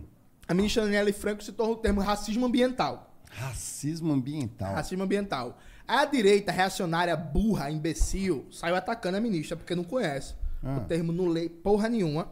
Aí até aquele mini sociopata do Joel Pinheiro foi escrever um artigo desinformado na Folha de São Paulo que o Joel, ele é semi-analfabeto, né? Ah. Mas ele escreve na Folha de São Paulo, ele é famoso porque o pai é rico. Aí é o famoso quem indique no Brasil. Aquele semi-analfabeto escreve um texto batendo na ministra, um texto horrível, dizendo que não existe um elemento racial na hora de pensar os afetados por desastres naturais como inundação. Ah, é claro que claro existe. que pô. existe, a assim, maioria das pessoas entendi. que moram em favela, em lugares precários, são pessoas negras, pardas, enfim, por aí vai. Mas veja, por exemplo, esse debate sobre racismo ambiental é um debate que vem para o Brasil importado do debate estadunidense, do debate da Academia Europeia e do Banco Mundial e tal. Veja, eu discordo, por exemplo, dos ataques que a extrema-direita fez à ministra Aniele Franco. Por exemplo, eu não uso o termo racismo ambiental, que eu acho que está errado. Porque a partir do momento que você fragmenta a realidade em várias subcategorias, então tem racismo ambiental, tem racismo religioso, tem racismo recreativo, tem racismo institucional, tem racismo estrutural. Então você sai fragmentando, racismo obstétrico, você sai fragmentando em várias subcategorias, e aí cada um debate a sua subcategoria, tá na sua luta de subcategoria, você deixa de pensar o problema do país como um todo. O país é um país racista. Ponto. E aí isso tem impacto econômico, político, cultural, educacional, de saúde, ideológico. Então vamos resolver o problema como um todo. Pensar um processo de transformação do Brasil pautado pelo antirracismo. Não fragmentar, não porque racismo ambiental. Não, racismo. Ponto. E vamos enfrentar todas as expressões do racismo, sabe? Então, por exemplo, o debate da ministra é um debate que, para mim, vai para um, uma raia liberal. Esse debate de racismo ambiental. Eu sou contra. Eu não vou entrar na onda da extrema-direita, que ficou atacando a ministra de maneira burra, desinformada. Né? Mas eu também não vou entrar nessa. Então, vamos procurar um caminho de construir um campo político desde uma perspectiva crítica, revolucionária, que inclusive resgate o melhor debate brasileiro. Porque o que mais tem é gente dizendo que identitarismo é coisa dos Estados Unidos, mas ignorando o debate brasileiro. Sim, trazer Vamos lá. nossa Então, realidade. É, né? Exato. Então, assim, você que é trabalhista, nacionalista, você, você é contra o identitarismo, é isso? Vai estudar o Alberto Guerreiro Ramos, vai estudar o Abdias do Nascimento, vai estudar o João Rufino dos Santos. Você que é comunista, vai estudar o Clóvis Moura, o Florestan Fernandes, sabe? Vamos recuperar o nosso debate. E vamos recuperar ele e trazer contribuições à luz dos desafios atuais, do que mudou, do que se transformou no Brasil nos últimos anos, né? Mas vamos sair desse falso debate. Jones, vamos aproveitar que você está falando de debate, a gente falou muito da extrema-direita. Como você vê, ah, é, e o Diego muito bem colocado ali naquela época é, de manifestações, foram surgindo é, novas frentes, não só campos na esquerda, né, como a UP, que você comentou também, é, como também na direita, é, como o MBL. É, e conseguiram eleger né, aí, vereadores, deputados estaduais, deputado federal. é, e parece que, quando a gente olha, parece que fizeram mais barulho do que a própria esquerda radical, que já estava teoricamente consolidada, mas você muito bem colocou, sofreu muito ali nos anos, no início dos anos 90 e tudo mais. E parece que na estratégia de comunicação não conseguiu reverberar pontos. Então a impressão que dá, às vezes, a, e essa é a minha percepção até como eleitor. Sim. Eu falo, tem uma galera estudada que coloca por A, B e C, isso daqui, isso aqui não tá legal, queremos transformar isso. E o outro é meio assim, ah, você viu, o cara distribui mortadela, tá errado e, e vai ganhando voto. Como que você vê essa frente é, e como que você, como que se faz sentido para um Brasil nesse projeto, esses grupos, você- acha que isso vai perdurar? Você acha que é um risco ao país, à democracia também, essa galera? Perfeito. Antes de responder, deixa eu ir no banheiro. Ah, pai, vai lá, vai lá. Enquanto isso, a gente vai deixando aqui, galera, os recados paroquiais aqui do Cristiano. Aliás, galera, vocês já estão com a gente. Chama Tô em vendo aqui, tem uma galera, não. Tem que chamar em branco com, com o nosso convidado, né? Pra ele ver, né, Diego? O, o- o- vocês estão. Primeiro, vocês estão curtindo o papo aqui? Deixa o like, porque é assim que as plataformas funcionam. Você não deixa o like, a galera tá comentando bastante. Aliás, indica para um amigo. Se é o primeiro comunista que você vê no Critiquei e gostou do papo, lembramos que a gente já trouxe outros aqui, né? Humberto Matos, o João Carvalho. João Carvalho, o Ian também, que foi um ótimo papo. Aliás, todos historiadores, é muito bom conversar com a galera de história, né, Diegão? É sempre um papo rico, assim. E, e se vocês forem procurar os episódios, galera, cada um tem um recorte ali, sabe? Dá pra. Com um podcast é uma, uma mídia que você dá pra você viajar, assim, o papo vai pra coisas que você nem prevê. cada pessoa, cada pessoa que veio aqui do lado da esquerda, a gente abordou de uma forma diferente. Então vale Exatamente. a pena resgatar lá e, porra, ver o conteúdo que tá. E aqui é o espaço para é, criticar mesmo. Então é, a gente sabe que normalmente às vezes o chat fica um atacando o outro e tudo mais, normal. É o como que é o chat do Luigi, o chat tóxico. É, e tudo bem, acho que é legal, mas sejam propositivos, coloque a ideia, uma fonte, uma referência, algo não fica. Evitem o ad hominem, né? Atacando um ao outro, você é isso, você é aquilo. Coloca a pauta ali, discutir é bom. E Ah, eu, eu eu recomendo também ver os episódios que a gente traz a galera da direita, vocês vão ver os argumentos deles, se vocês concordam, se não concordam. E é interessante, às vezes, ver como essa galera pensa. Né? A gente já recebeu, inclusive, candidatos, ou ex-candidatos à presidência, eh, que tinham visões de mundo. O que eles descobriram do Brasil viajando durante a campanha eleitoral. Acho engraçado, né? A galera que só consegue descobrir o Brasil, quer ser candidato a presidente, e descobre o Brasil durante a campanha, né? É até interessante. É, o, o Alckmin com o chapéu do, do nordestino lá, né? É isso aí. Aliás, galera, vamos dar um recado aqui também. Ó, o Critique ele faz parte aqui das verticais dos estúdios Flow, né? De negócios, carreira, trabalho. Mas a gente tem outros conteúdos, vocês já viram em determinados momentos. Aqui aparece o Flow SA, é um outro canal. Se inscreve lá também.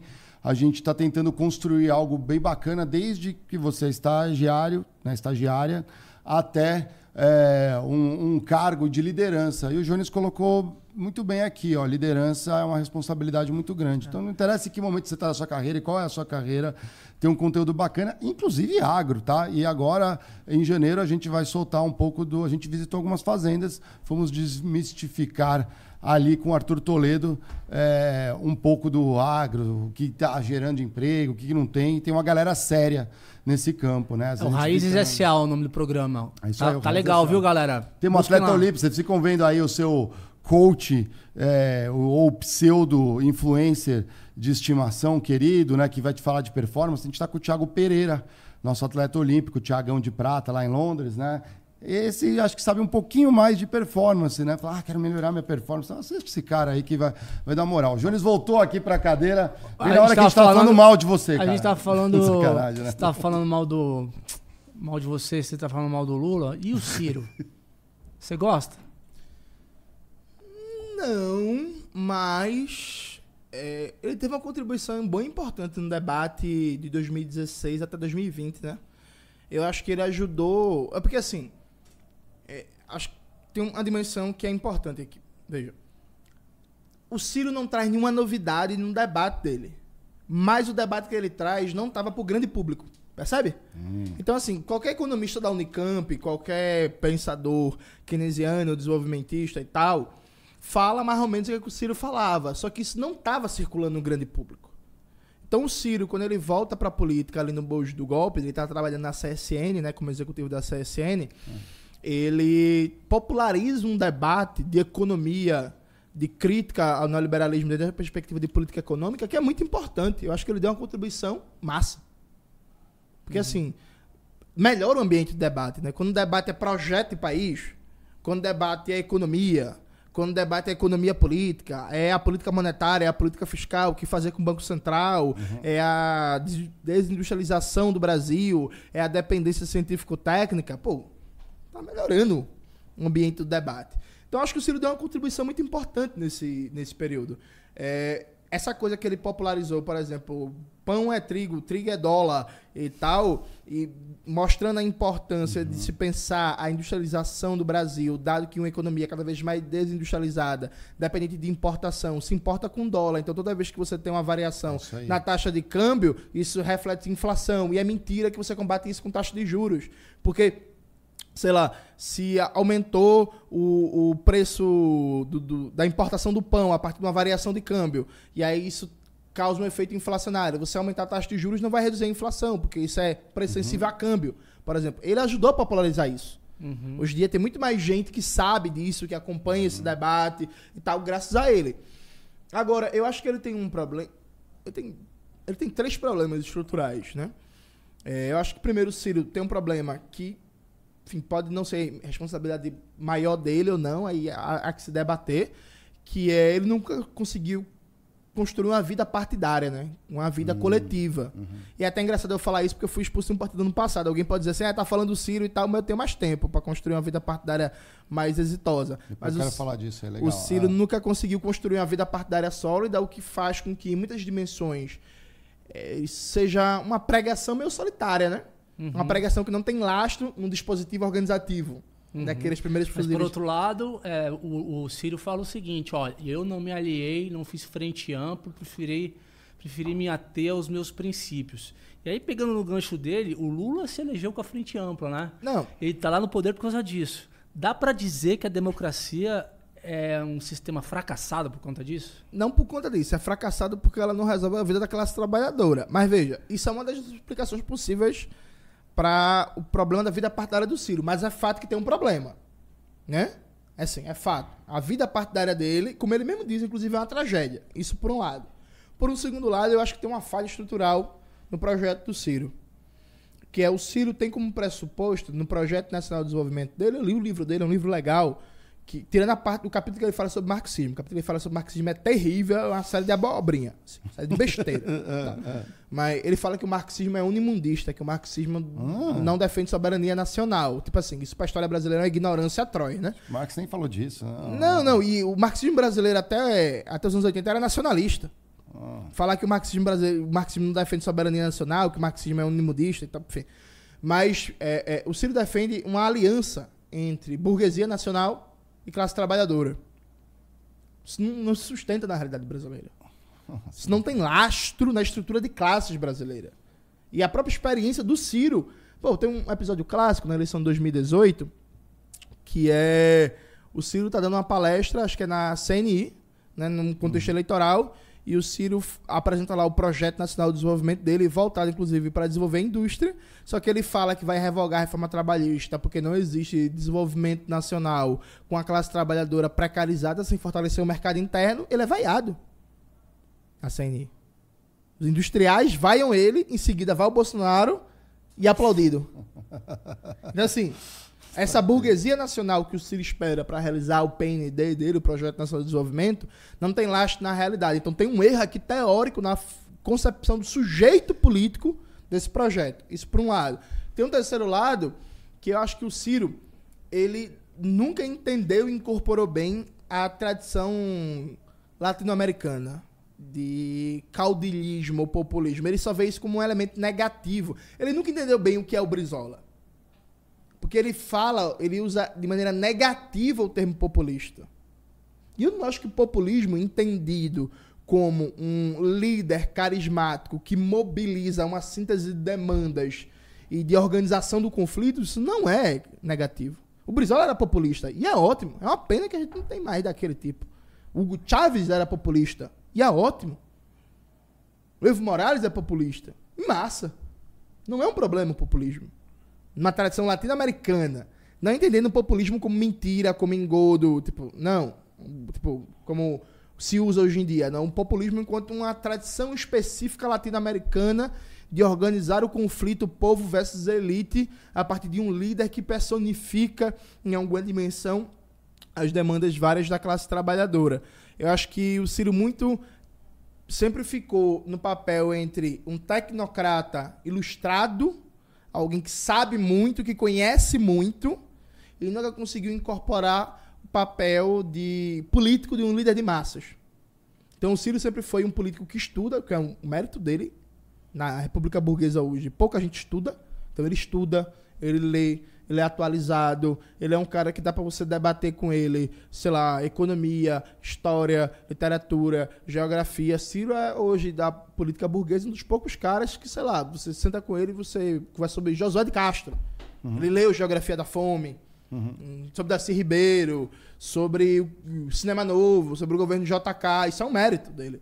Só que ele nunca, nunca conseguiu fazer essa junção ou transição do bom gestor que lê, que estuda, que conhece, para o líder político que transforma em conhecimento de massas esse projeto para além de uma classe média mais ilustrada, mais bem formada, que historicamente é, votou nele. Você, você falou do que você também passou por um, um momento no ano passado. Você estava no PCB e foi expulso, cara. Que fita foi essa aí? Foi porque aí não, não, não rompe um pouco algo que está sendo construído? Rompe.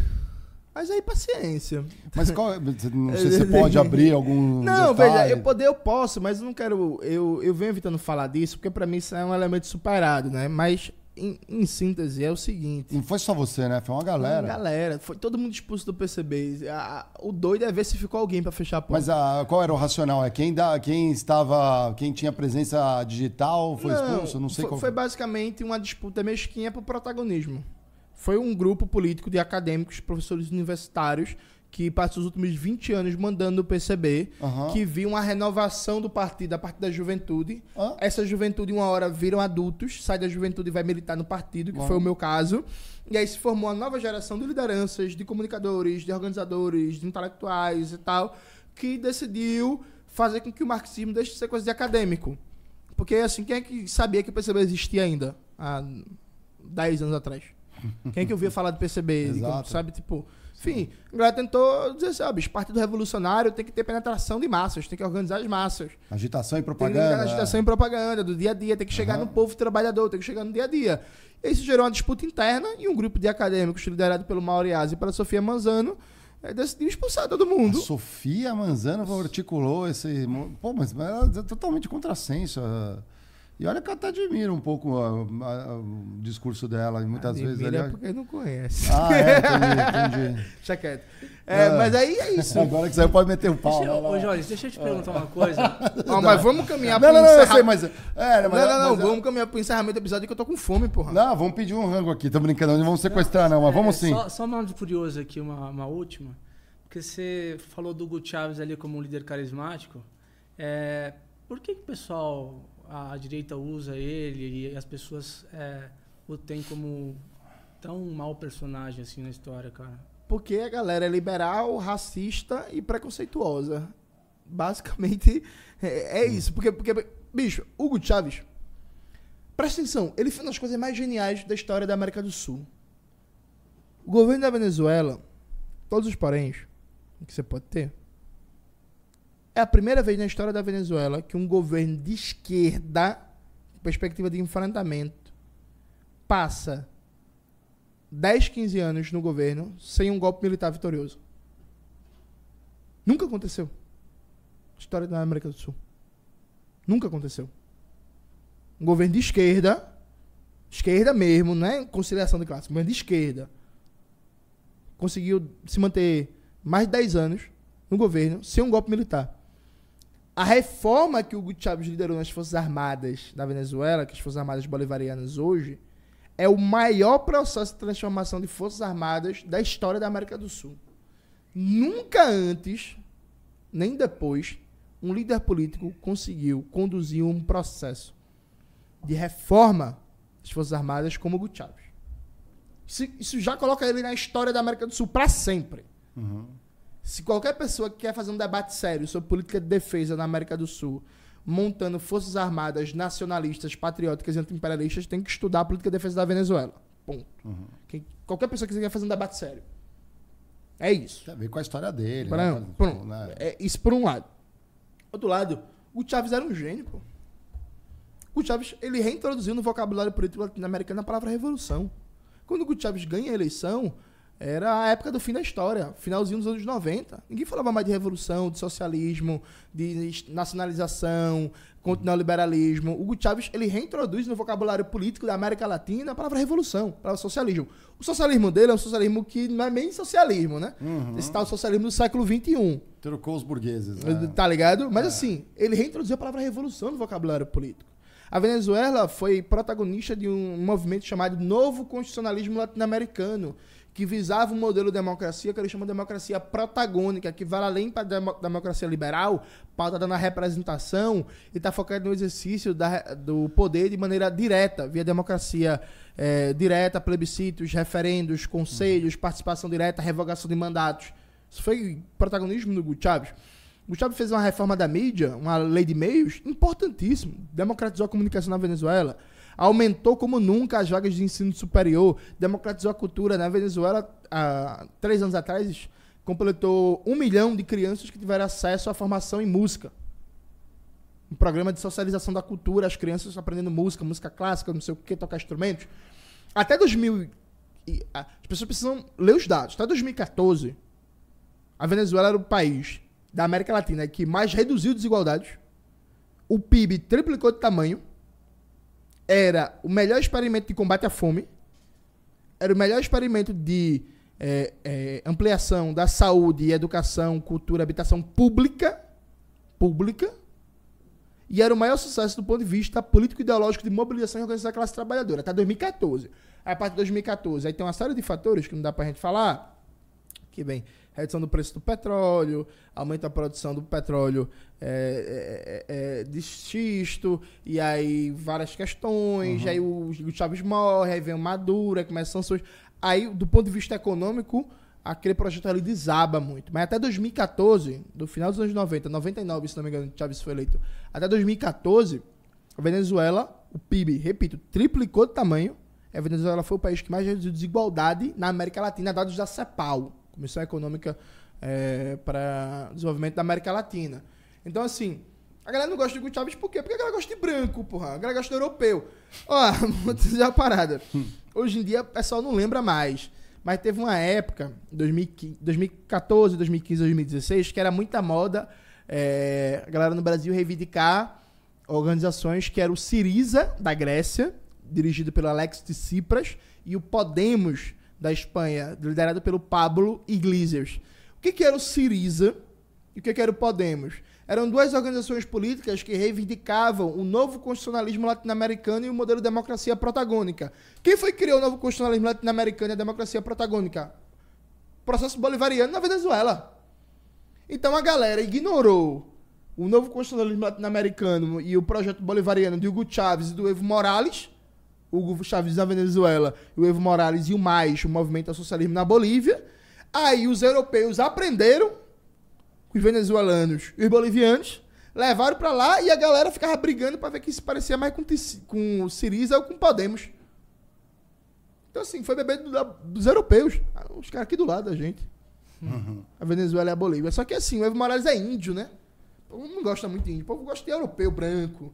O Chávez meio moreno, meio mestiço, meio negro, assim. E tal, né? Meio latino-americano. Falava de Simão Bolívar, de Abreu Lima, de Allende, de nacionalismo, de, de imperialismo. O povo não gosta disso. O povo aqui é meio francês, né? Gosta de uma coisa educadinha. Não, eu lembro quando a Haddad perdeu a eleição em São Paulo, todas as urnas pro João Dória, sendo prefeito. É uma façanha incrível. Aí saiu uma matéria na Carta Capital dizendo, dizendo que São Paulo não estava preparado para Haddad e ele seria um ótimo prefeito na Holanda, em Amsterdã. Manda ele pra Holanda, porra! tá ligado? Manda!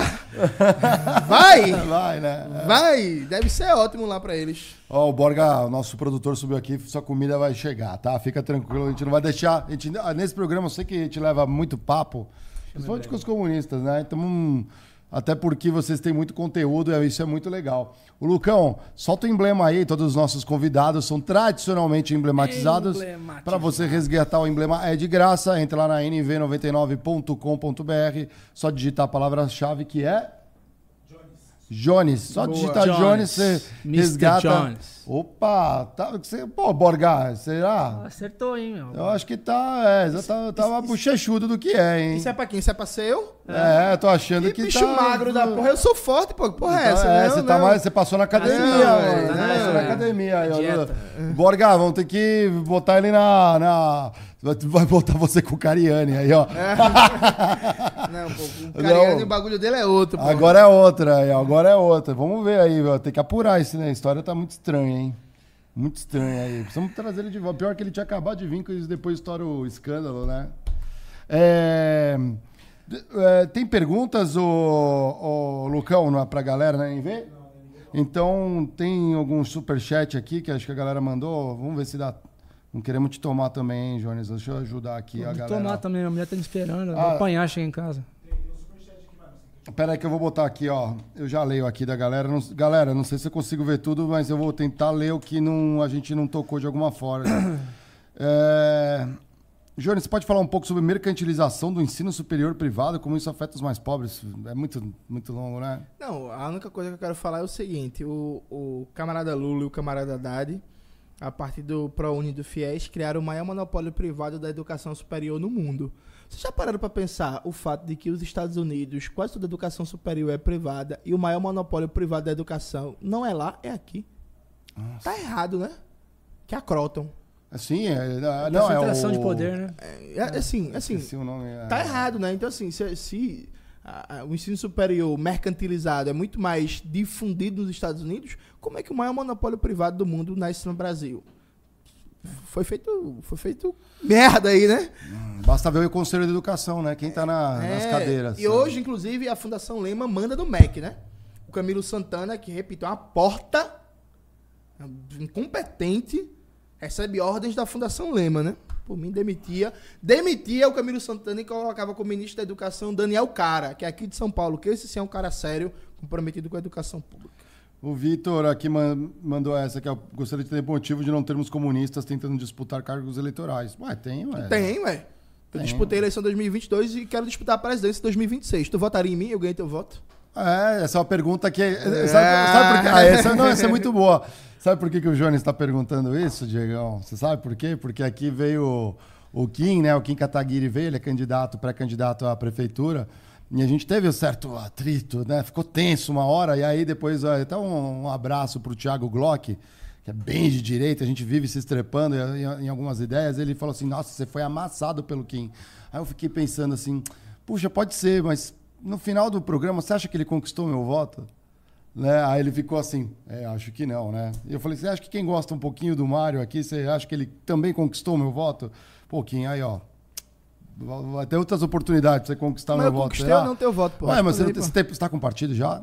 Não, não a, gente, a, gente, não tá com partido legalizado, né? A galera que foi expulsa do PCB montou um. Ah, vocês vão lançar um novo? Um grupo político. Ah, o, o, que a gente vai fazer, a gente não. vai debater agora em maio, que vai ter um congresso. Ah. A gente montou um grupo, Reconstrução Revolucionária, e a gente como é que a gente vai se localizar, a gente vai debater coletivamente agora no Congresso, que inclusive vai ser aqui em São Paulo. Aí vocês vão pro PSOL. Não, não sei, não sei. Eu sei que, por exemplo, eu gosto.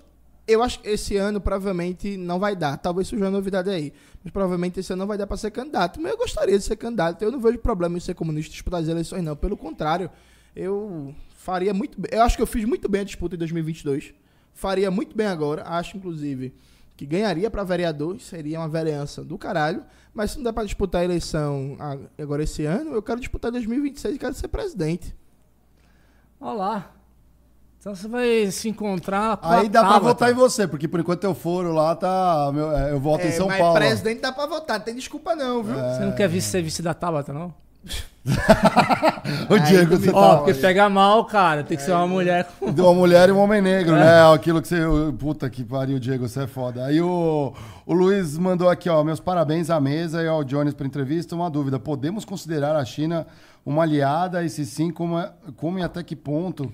Ela nos apoia numa revolução, talvez contra os Estados Unidos e... Nossa, a galera já sai é, da casa já, Meteu né? um ah, sucesso ao PCB de Roraima aqui. Que é, o, que é o PCBRR, que é o grupo que a gente criou. Ah, eu botei Roraima... Minha, Você viu o erro aqui, ó. Partido Pô, mas com... deixa eu só responder esse negócio. Claro. O Cláudio, Cláudio Katz, que é um economista argentino, que é muito bom, ele tem um livro que foi publicado no Brasil pela Expressão Popular, que é é, neoliberalismo, desenvolvimentismo e socialismo. Ele diz que a China é uma potencial parceira para não ser imitada, no sentido bem, bem objetivo que é. A China pode sim ser uma parceira em um projeto revolucionário no Brasil em termos de parceria comercial estratégica, transferências tecnológicas, acordos e tal. Hoje, porém, a China reproduz uma relação clássica centro-periferia no Brasil. Uhum. A gente exporta produtos primários importa produtos manufaturados e tecnologia, inclusive capital chinês está comprando em massa o parque elétrico brasileiro. Uhum. Então, veja, a gente precisa sim ter a China como uma parceira, mas para isso a gente precisa afirmar um projeto nosso da classe trabalhadora brasileira, para aí sim a gente dialogar com a China em outros termos. Dialogando com a China em outros termos, eu não tenho dúvida nenhuma que ela pode ser um parceiro estratégico de um projeto de revolução brasileira. Pode. Mas hoje, como está, é uma clássica relação centro-periferia. Legal. E aqui, aí, o último superchat aqui é o, é o Mauro Draco. até que fiquei intrigado aqui, ele meteu um superchat de em euros, cara. Deve estar no exterior aqui, ó. Valeu aqui, 10 euros. Ajuda a pagar aqui a janta do, do, do Jones. Então vamos deixar ele sem fome, até porque malha, né? Precisa da. É, tô das barras- catabolizando, pô. das barras tá. tá. É, ele meteu aqui, ó. as- a emergência climática requer acabar com o domínio dos ruralistas é, que se dá com produtos animais. Aí ele colocou: enfrentar isso requer que pa- requer pautar o veganismo na estratégia do nosso campo. Quando isso vai, quando você vai se abrir a isso? Eu, eu, não, tô aberto a isso. É, Eu sempre, sempre tive. Eu acho que, por exemplo, é importante que, por exemplo, nas escolas você tenha opções é, veganas. É importante que você tenha políticas para reduzir o consumo de carne. Por exemplo, a China tem. A China Ah. está fazendo políticas de crédito, de incentivo governamental para abrir restaurantes, para abrir lugares de comida vegana, interessante. sem carne, para reduzir o consumo de carne. Sem problema. Do porquinho lá. Agora, É. Agora, eu só não levo o veganismo como uma filosofia moral. Eu como carne, viu, gente? Uhum. Eu vou continuar comendo. E apoio todo tipo de política para reduzir o consumo de carne. Entende? Aham. Isso pra mim não é uma contradição. Sei não, entendi, eu, não claro. vou ser, eu não vou ser vegetariano, eu não tenho uma disciplina, não tenho. A galera vai dizer, mas precisa de disciplina. e tal. Mas não quero, gente. Não quero. Eu gosto de comer carne, eu acho gostoso. Eu gosto de comer animal Picanha e tal. cerveja, picanha Picanha e cerveja, eu gosto. eu gosto da picanha e cerveja, mas eu apoio Aham. é, o debate vegano, eu apoio qualquer política que incentive a redução do consumo de carne e a redução do papel da pecuária. É isso, tamo junto. Aham. Tamo junto. Agora, como uma política que não é obrigatório, que vai ser um incentivo, um horizonte, vai ser é, algo que vai ser colocado paulatinamente. Vamos ter metas de cada vez menos a humanidade comer menos carne. Vou contribuir um pouco aí, né? Na Europa, a gente vê muita empresa, né? A gente tenta estudar um pouco o que está rolando nas empresas e tudo mais. É, a gente viu que na Europa, é, alguns, algumas empresas que se dedicaram a, a- a criar produtos veganos estão passando por uma baita dificuldade, porque eles não têm fornecedores suficientes. Então, Sim. sabe, ah, que eu vou ter um hambúrguer vegano, aí começou a aumentar. E aí, a limitação não é só da base fornecedora, é da demanda. Total. Então você tem dos dois lados uma quebra. É, Só que isso, e aí do ponto de vista capitalista, é ruim para a empresa, porque na natureza capitalista a empresa tem sempre que crescer, ganhar mais ano contra ano e ser lucrativa. Então, se ela não pode mais crescer porque não tem mais demanda é, por esse tipo de produto, e mesmo que tivesse do outro lado, na outra ponta, você não tem fornecedor, fornecimento estruturado, ela não cresce. Então, diminui o interesse. Então, ela- aquela empresa vegana que você olha lá e fala assim, ah, vou consumir essa empresa de coração porque ela é vegana. Ela está morrendo. Aí na Europa, você que mandou em euros, fica, de olho nisso aí, ó. Essa empresa aí, ela vai ter que se ela vai ter que manobrar. Ela ocupou aquele espaço e aí tem várias formas de manobrar. Ela não vai querer manchar a reputação dela. Provavelmente o grupo eh, proprietário dessa empresa vai abrir outra empresa para empreender em outra coisa. Ela, ela, travou. E o acionista não quer, ele quer ver crescendo essa empresa. É uma cilada isso aí. Marião, tomar- acabaram de mandar um vermelhão aí. Porra, vermelhão. Caramba! Isso é real? Cara, vamos. Eu vou falar, cara. Podemos. Aqui, ó. Gut, Gotuma. Peraí. Eu tô sem óculos. Por que, que eu fui apresentar esse agora? Gotur Matal. Ele falou: obrigado ao podcast. Chamem de novo o Jones. É o melhor. Juntos venceremos, companheiros. Nós somos 99,9%. Unidos e organizados, ninguém para. Busquem organizações, construa relações com camaradas. A luta é longa, mas no final a causa socialista será vitoriosa. Meteu um baita. Perfeito. Muito obrigado, pagou aqui a. Me- meteu, meteu a frase boa, meteu a frase boa, tá na linha justa. É, e, pô, obrigado. Acho que é uma forma da gente trazer o Jones mais vezes é a galera se inscrevendo no canal, porque É, é um. Querendo ou não, são as métricas de vaidade. É, eu, se eu quisesse ter mais inscritos, eu, te- eu sei dançar, tá, gente? Eu sei tocar violão, eu sei fazer outras coisas legais. Eu sei balé. Ah, Então, mas é, a gente quer ter um papo trazendo o Jones, uma galera que vai agregar. Aí mete um aviãozinho, pra né? vida, Pra é. quem tem que assistir esse podcast, indica pro amigo. né? É, indica para um amigo, isso já ajuda a gente. Muito obrigado aqui. Eu vou pegar só esse final para fazer a- as duas últimas perguntas. Uma é nossa tradicional, o Diegão sempre faz. Não, tá tarde, cara. Hoje Não, é, não, é, é, mas é. É, será que essa luta aqui não tem a ver com a gente, a classe trabalhadora, se organizar a partir dos sindicatos e arrebentar com os pelegos? Isso aí é os sindicatos pelegos. A gente já falou isso com os outros comunistas, mas eu conversei com uma galera que falou assim: puta, me inspirei bastante e comecei a ver como é que eu fazia para abrir uma chapa. Cara. É, é foda. E é, eles começaram, só de fazer a pergunta no sindicato, falaram assim: ó, oh, tô querendo disputar. Já sentiram-se como uma certa violência física já, assim, ameaça. Se eu não faça isso, Sim. que vai dar ruim para você. Então, a gente tá no final do programa, tô morrendo de fome já, mas de maneira bem rápida, a gente precisa reconstruir o movimento sindical brasileiro. Assim, o movimento sindical brasileiro ele tá em crise terminal, ele não consegue fazer nada.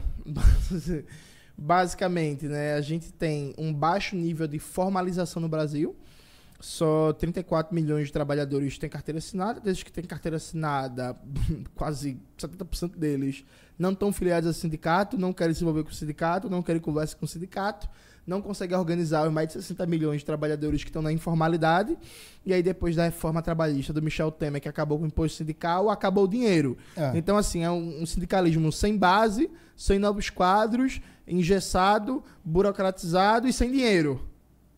Então, assim, tá uma paralisia total e generalizada, tirando algumas categorias. Professor, enfermeiro, enfermeira, então, ou funcionários públicos que conseguem ter alguma mobilização, alguma coisa, alguma estrutura ainda. Mas isso passa por um debate muito profundo sobre a reconstrução do movimento sindical brasileiro. É, eu vou voltar para São Paulo em março. Se vocês me convidarem de novo para o Critique, a gente começa a próxima entrevista com essa pergunta e eu desenvolvo Boa, com vamos sim. Vou fazer a última pergunta então. O que, que você vai comer agora? Eu não sei, né? Depende o Borga que... que pediu, o Borga de, que pediu. De, depende do que vocês vão desenrolar para mim. Eu espero que tenha uma. Então, então, então vamos a gente para fechar, a gente sempre faz aquela pergunta, a gente vai deixar em março para fazer, mas você já vai saber que Qual é, é a pergunta. O que é o trabalho para Jones Manuel. Porque esse podcast é de trabalho, né? Então. O, mas o que é o trabalho do que não, é o pra, meu trabalho? É, o que para você o que significa qual, qual o trabalho? de trabalho para você? você, o seu tra... pra... como você encara o trabalho, né? Isso é... é como eu encaro o trabalho. É. Tá.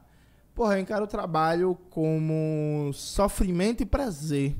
Eu saí de férias agora recentemente com minha companheira e aí pô, fui para férias, fui para o sertão de Alagoas, pro Rio São Francisco, bonito que só porra, mas eu levei um bocado de livro na bolsa. Aí tava eu na piscina do hotel, em algum momento de folga, lendo um livro sobre macroeconomia e contabilidade macroeconômica, assim, isso pra mim é divertido, tá ligado? Enfim, é parte do meu trabalho, ler, estudar, produzir. Então, trabalho para mim é um negócio penoso, eu queria trabalhar menos, eu queria ter menos tempo. É, eu queria ter mais tempo com meus sobrinhos, queria ter mais tempo para fazer exercício, eu queria voltar a lutar, que eu nunca consigo tempo para voltar a lutar de verdade. O que, você treinava? Porra, eu já treinei taekwondo, kung fu, karatê, capoeira, muay thai. Caraca, inclusive... Kung fu que estilo? Kung Fu Shaolin Tzu. Porra. Inclusive, eu convidei o Kim Kataguiri pro debate, o Tará de Kiev quer debater comigo, com ele eu só aceito uma luva. Vamos pro MMA. O é, Mamãe Falei? É o Tará de Kiev. Tará de Kiev. Tará de Kiev. Caraca. É, é aí... na porra, é tipo o Whindersson Nunes agora, com o Popó, só é isso? aí eu sou melhor, né? Mas é, e ele escolhe o estilo, então se ele fala assim, não, vai ser no Taekwondo, você vai encara tudo. Meu amigo, o bagulho é louco. E olha que eu estou fumante, se eu parar de fumar e voltar a lutar, eu o negócio sinistro. Eu queria tempo para voltar a lutar de verdade, treinar de verdade, não consigo. Mas é isso, né? Caraca, mano, chamou pra porrada, é. velho. Você tá muito louco, é. Uma hora quando a gente. Mas cons... ele é a favor das armas. Ele é a favor de quê? Das armas, então ele. Será que Eu sou a favor da voadora na cara. Nascido e criado na favela da Borborema, estudante, de escola pública, ah. mas a favor da voadora na cara e do pé no bucho, meu irmão. Não, que conversa é essa? Caraca, eu, Arthur. E aí. Será que aguenta? Não aguenta não, aguenta não. O dia desse, ele tava. Ele postou um tempo desse, caiu na minha timeline, ele malhando, eu tava malhando errado, pô, quase não tinha peso, fraco demais. E aí. é isso, trabalho é isso. Trabalho é um negócio que é massa, mas seria bom se tivesse menos pra gente conseguir curtir mais os prazeres da vida.